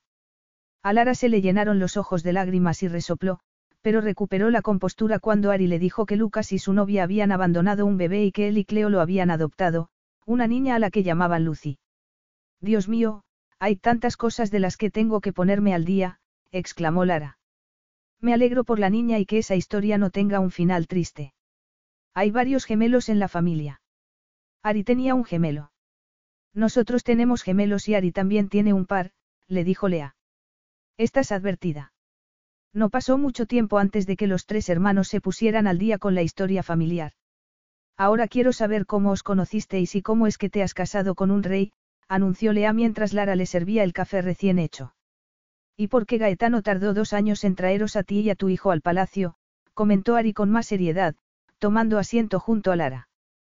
Por primera vez, Lara se sintió lo suficientemente cómoda como para contar a otras personas esa historia con todos sus giros y malentendidos. Está claro que le quieres y, si te hace feliz, me alegro por ti, pero si tienes alguna duda espero que sepas que siempre puedes acudir a Lea o a mí para que te apoyemos, le dijo Ari antes de seguir contándole más cosas sobre su familia. Lea estaba más interesada en conocer la vida de Lara después de que fuera adoptada. Fue una conversación larga en la que ambas mujeres lloraron de emoción. Mamá nunca te habría entregado si estuviera viva, y se le habría roto el corazón si hubiera sabido lo que te pasó después. No puedo creer que ni siquiera sigas en contacto con tu madre adoptiva. Ella no deseaba seguir en contacto. Ya no soy parte de su vida. Ya me he acostumbrado. Una sonrisa triste iluminó el rostro de Lara mientras Lea le apretaba el hombro en señal de consuelo. Quiero que vengas a Italia y te quedes con nosotros una temporada para poder conocerte mejor. Llevo mucho tiempo buscando a mi hermanita desde que la perdí, le dijo Lea de forma evocadora. Te tuve en mis brazos y te di el biberón cuando solo tenías unos días. Tenía la esperanza de volver a verte, pero nunca esperé encontrarte viviendo en un palacio. Y yo nunca esperé casarme con un miembro de la realeza. Me encantaría ir a Italia y quedarme con vosotros, declaró Lara mientras se levantaba. Ahora, ven conmigo, quiero presentarte a Freddy. Estoy deseando conocer a tus hijos. Me encantaría que nos visitaras a Cleo y a mí en Grecia, confió Ari en voz baja. Gaetano se quedó mirándolos con cara seria. Tengo una reunión de negocios que no puedo cancelar, dijo disculpándose. Pero os veré a todos en la comida. El almuerzo fue bien. Lea acompañó a Lara en la sesión de belleza que habían organizado con varias estilistas. Ambas se arreglaron el pelo y las uñas pensando en la fiesta de esa noche. La cantidad de confidencias que le habían hecho sus hermanos habían ayudado a Lara a mantener la mente ocupada y el ánimo alto, pero, una vez que Lea la dejó para volver a su habitación, aquella conversación entre Gaetano y Dario volvió a atormentar a Lara dejándola abatida de nuevo. Gaetano solo estaba con ella por el bien de Freddy. Ella recordaba que le había dicho que el matrimonio de su hermano con Julia había sido de conveniencia. Posiblemente esa era una de las razones por las que estaba dispuesto a aceptar un acuerdo similar para él. Pero tenía que sentir que se estaba conformando con menos de lo que merecía.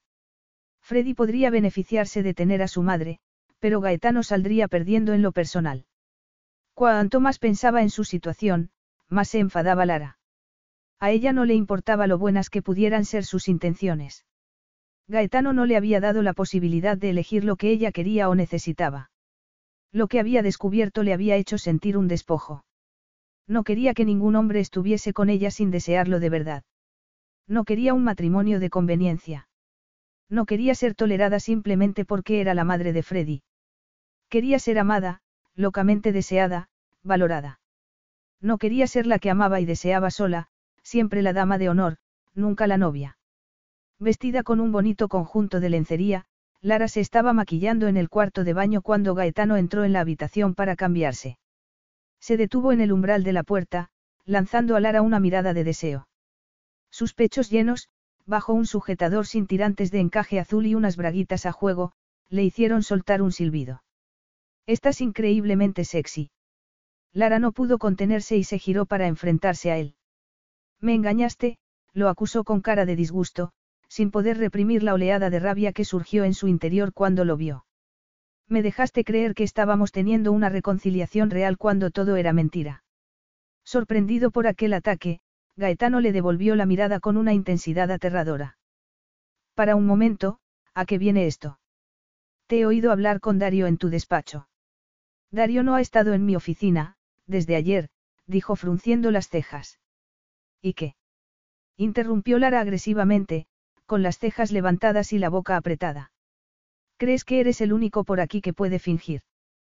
¿Quieres decir que llevas así desde ayer? Preguntó incrédulo Gaetano. Ya pensabas en todo esto y yo no tenía ni la más remota idea. El elevado tono de enfado de Gaetano provocó que Lara se encogiera. No es agradable, ¿verdad? No cuando eres tú el que ignora lo que pasa, contestó riéndose con cierta maldad.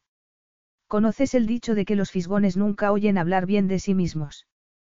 Preguntó Gaetano con mala cara mientras se desprendía de la chaqueta y se aflojaba la corbata para lanzarla al suelo. Bueno, he oído la verdad.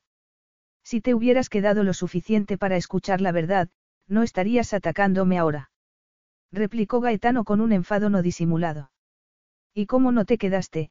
No escuchaste toda la conversación y te fuiste con una impresión completamente equivocada de lo que estaba hablando. Lara se encogió de hombros, con el rostro tenso. Por supuesto que vas a excusarte en una circunstancia como esta. ¿Quieres arreglarlo antes de la fiesta? Vas a darme algunas explicaciones muy ensayadas y tratarás de convencerme de que no he oído lo que he oído.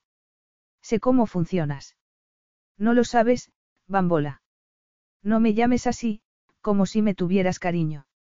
Le soltó Lara con toda su rabia. Lo que más la enfurecía era que cuanto más enfadada estaba más frío y tranquilo parecía estar Gaetano. ¿De verdad crees que no te tengo cariño? Dios mío. Es evidente que he fracasado, por mucho que he intentado que confiaras y que vieras que soy sincero contigo. Ja. Espetó Lara, sin dejarse impresionar, mientras lo empujaba para volver al dormitorio, manteniendo el equilibrio sobre sus altos tacones. En Inglaterra, me tragué todas tus palabras como una tonta, te creí en todo momento. Qué estúpida.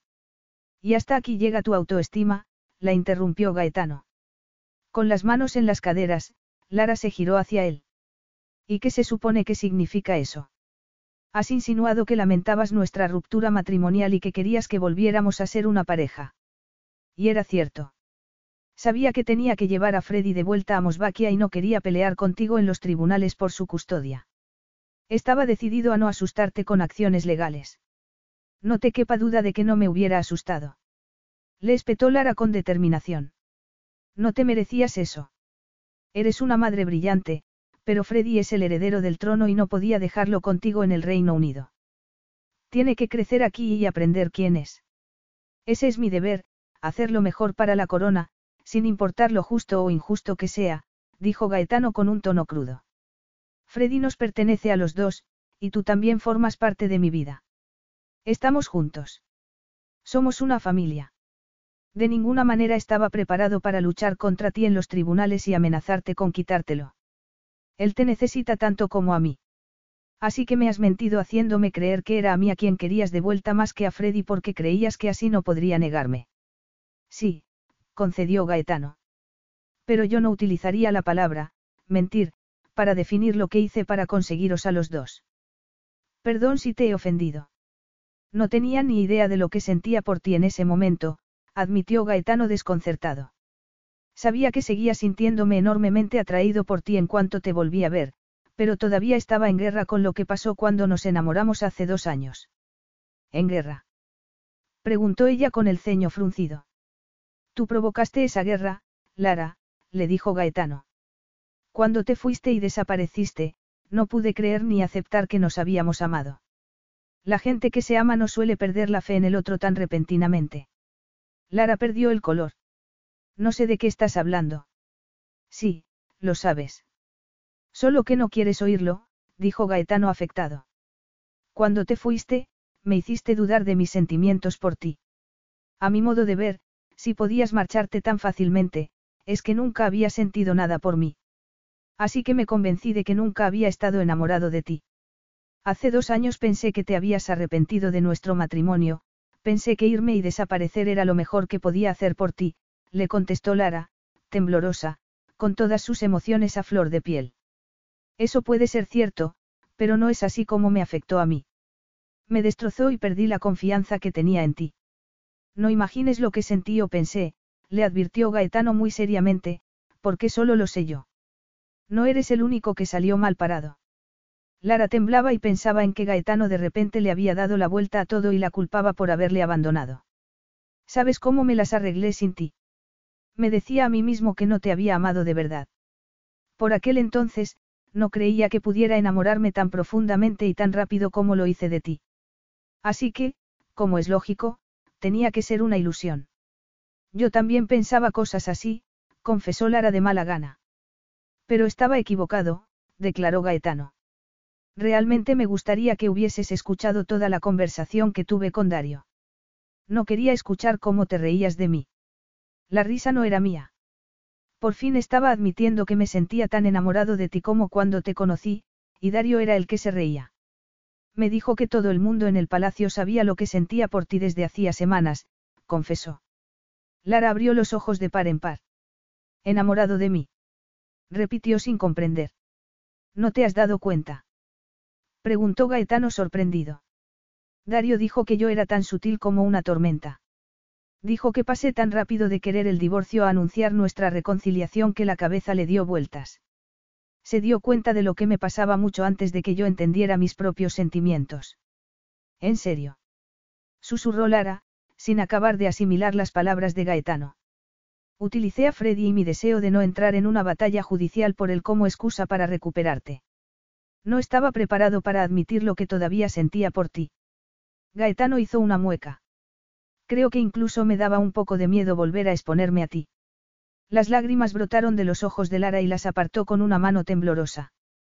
Podría haber sido tan estúpida como para no reconocer lo que él sentía por ella. Recordó Marruecos, que había sido una larga, maravillosa y mágica luna de miel llena de romance, ternura y pasión. Estaba en estado de soki, sin embargo, al recordar lo vivido con él, se dio cuenta de la cantidad de atención y apoyo diario que Gaetano le daba.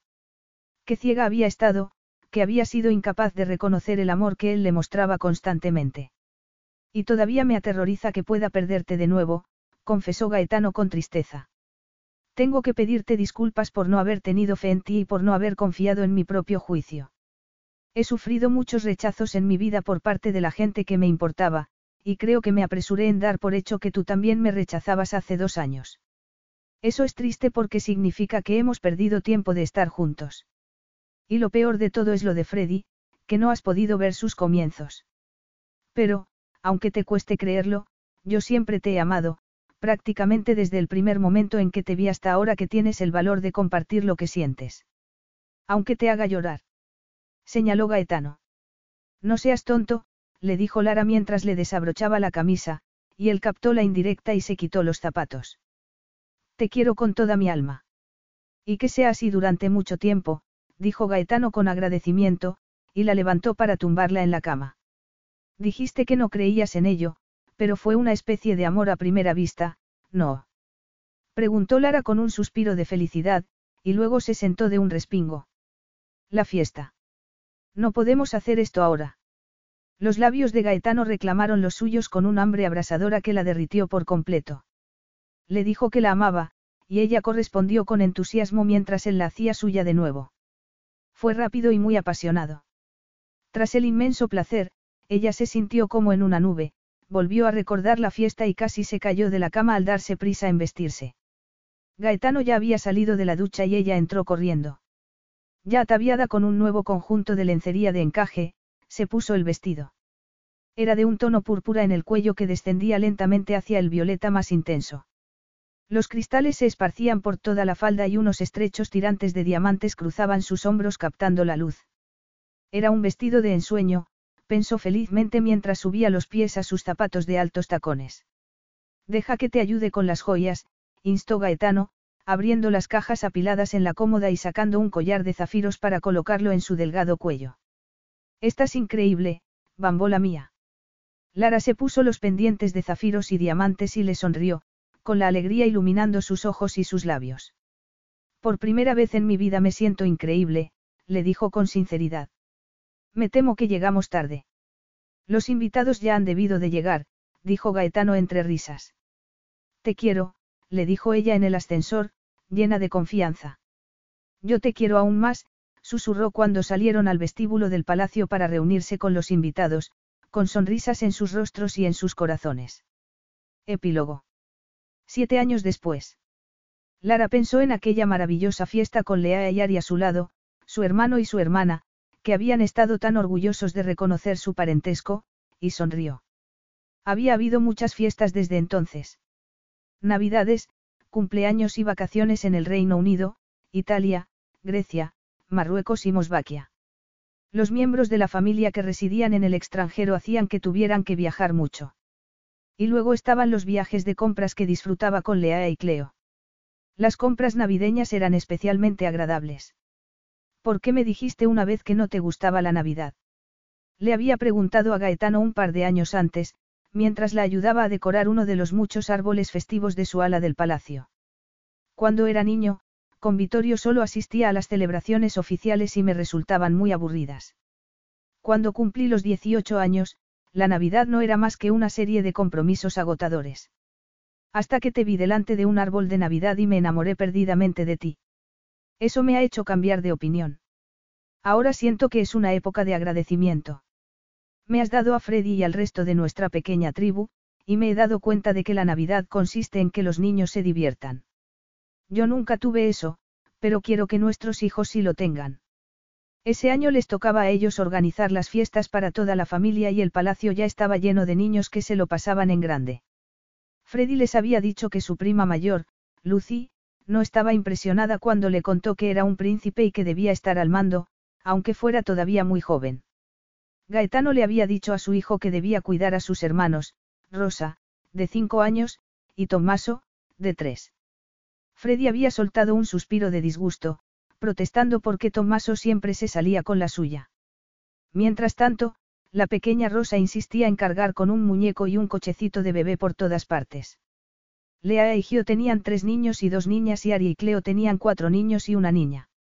En lo que respectaba a Lara, su propia familia estaba completa, pero Gaetano intentaba persuadirla de que considerara tener otro embarazo. Ella había dicho que se lo pensaría, pero señaló que hasta ese momento se habían librado de la llegada de gemelos, y que no sería prudente tentar a la providencia.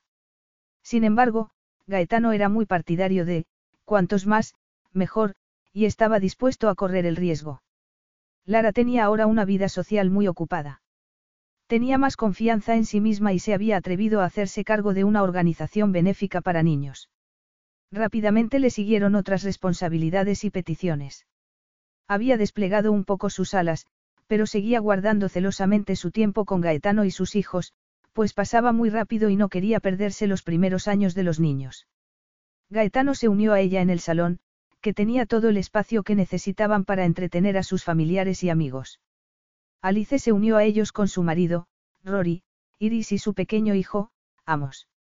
Dario y Carla, junto con su bebé, Sofía, también los acompañaban.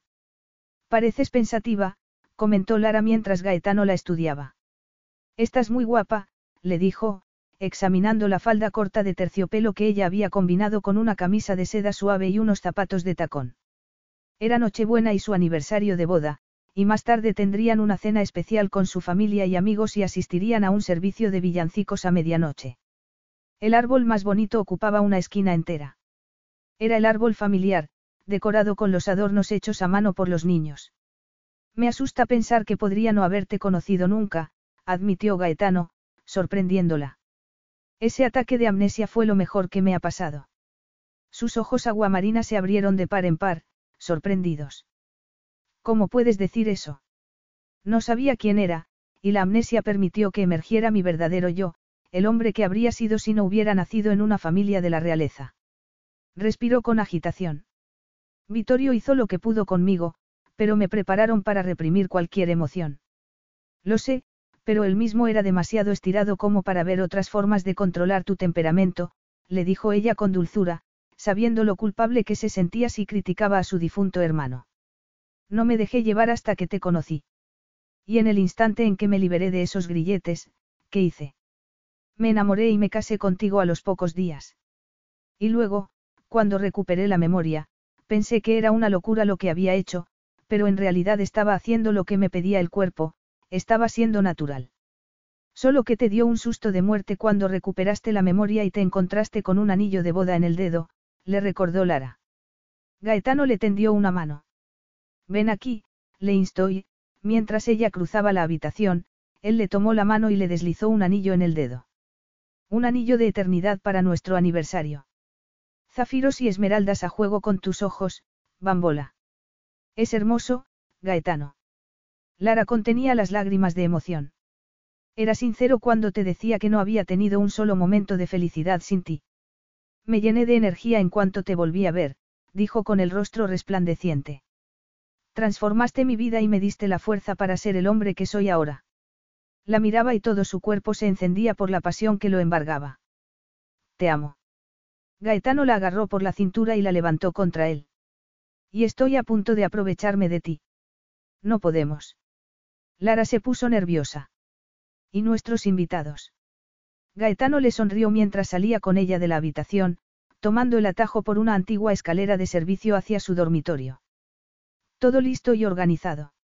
Nuestros invitados van a llevar a los niños a la feria de invierno. Así podremos celebrar tranquilos nuestro aniversario, explicó con mirada pícara. No se hace eso a los invitados. Lara gimió horrorizada. No te preocupes, son de la familia y entienden que necesitemos un tiempo a solas para celebrarlo. Gracias por hacer que tu familia sea también mi familia. A veces son muy útiles, bromeó. Lara le dio un puñetazo en el hombro en señal de reproche cuando él la dejó caer sobre la cama al llegar al dormitorio. Los besos no tardaron en llegar y la ropa comenzó a volar. Hubo pasión, risas, alegría y mucha ternura. Como de costumbre, la intensidad de Gaetano la dejó boquiabierta y en las nubes, rebosante de felicidad. Estoy locamente enamorado de ti, gimió en su pelo revuelto, echándose hacia atrás para mirarla a los ojos con una sonrisa. Yo también estoy loca por ti, susurró Lara, aspirando el aroma embriagador de su marido. Ella tenía el amor y el apoyo de su familia biológica, algo que siempre había anhelado. Y además tenía a Gaetano y a sus hijos. La vida era mejor de lo que jamás había podido imaginar. Fin.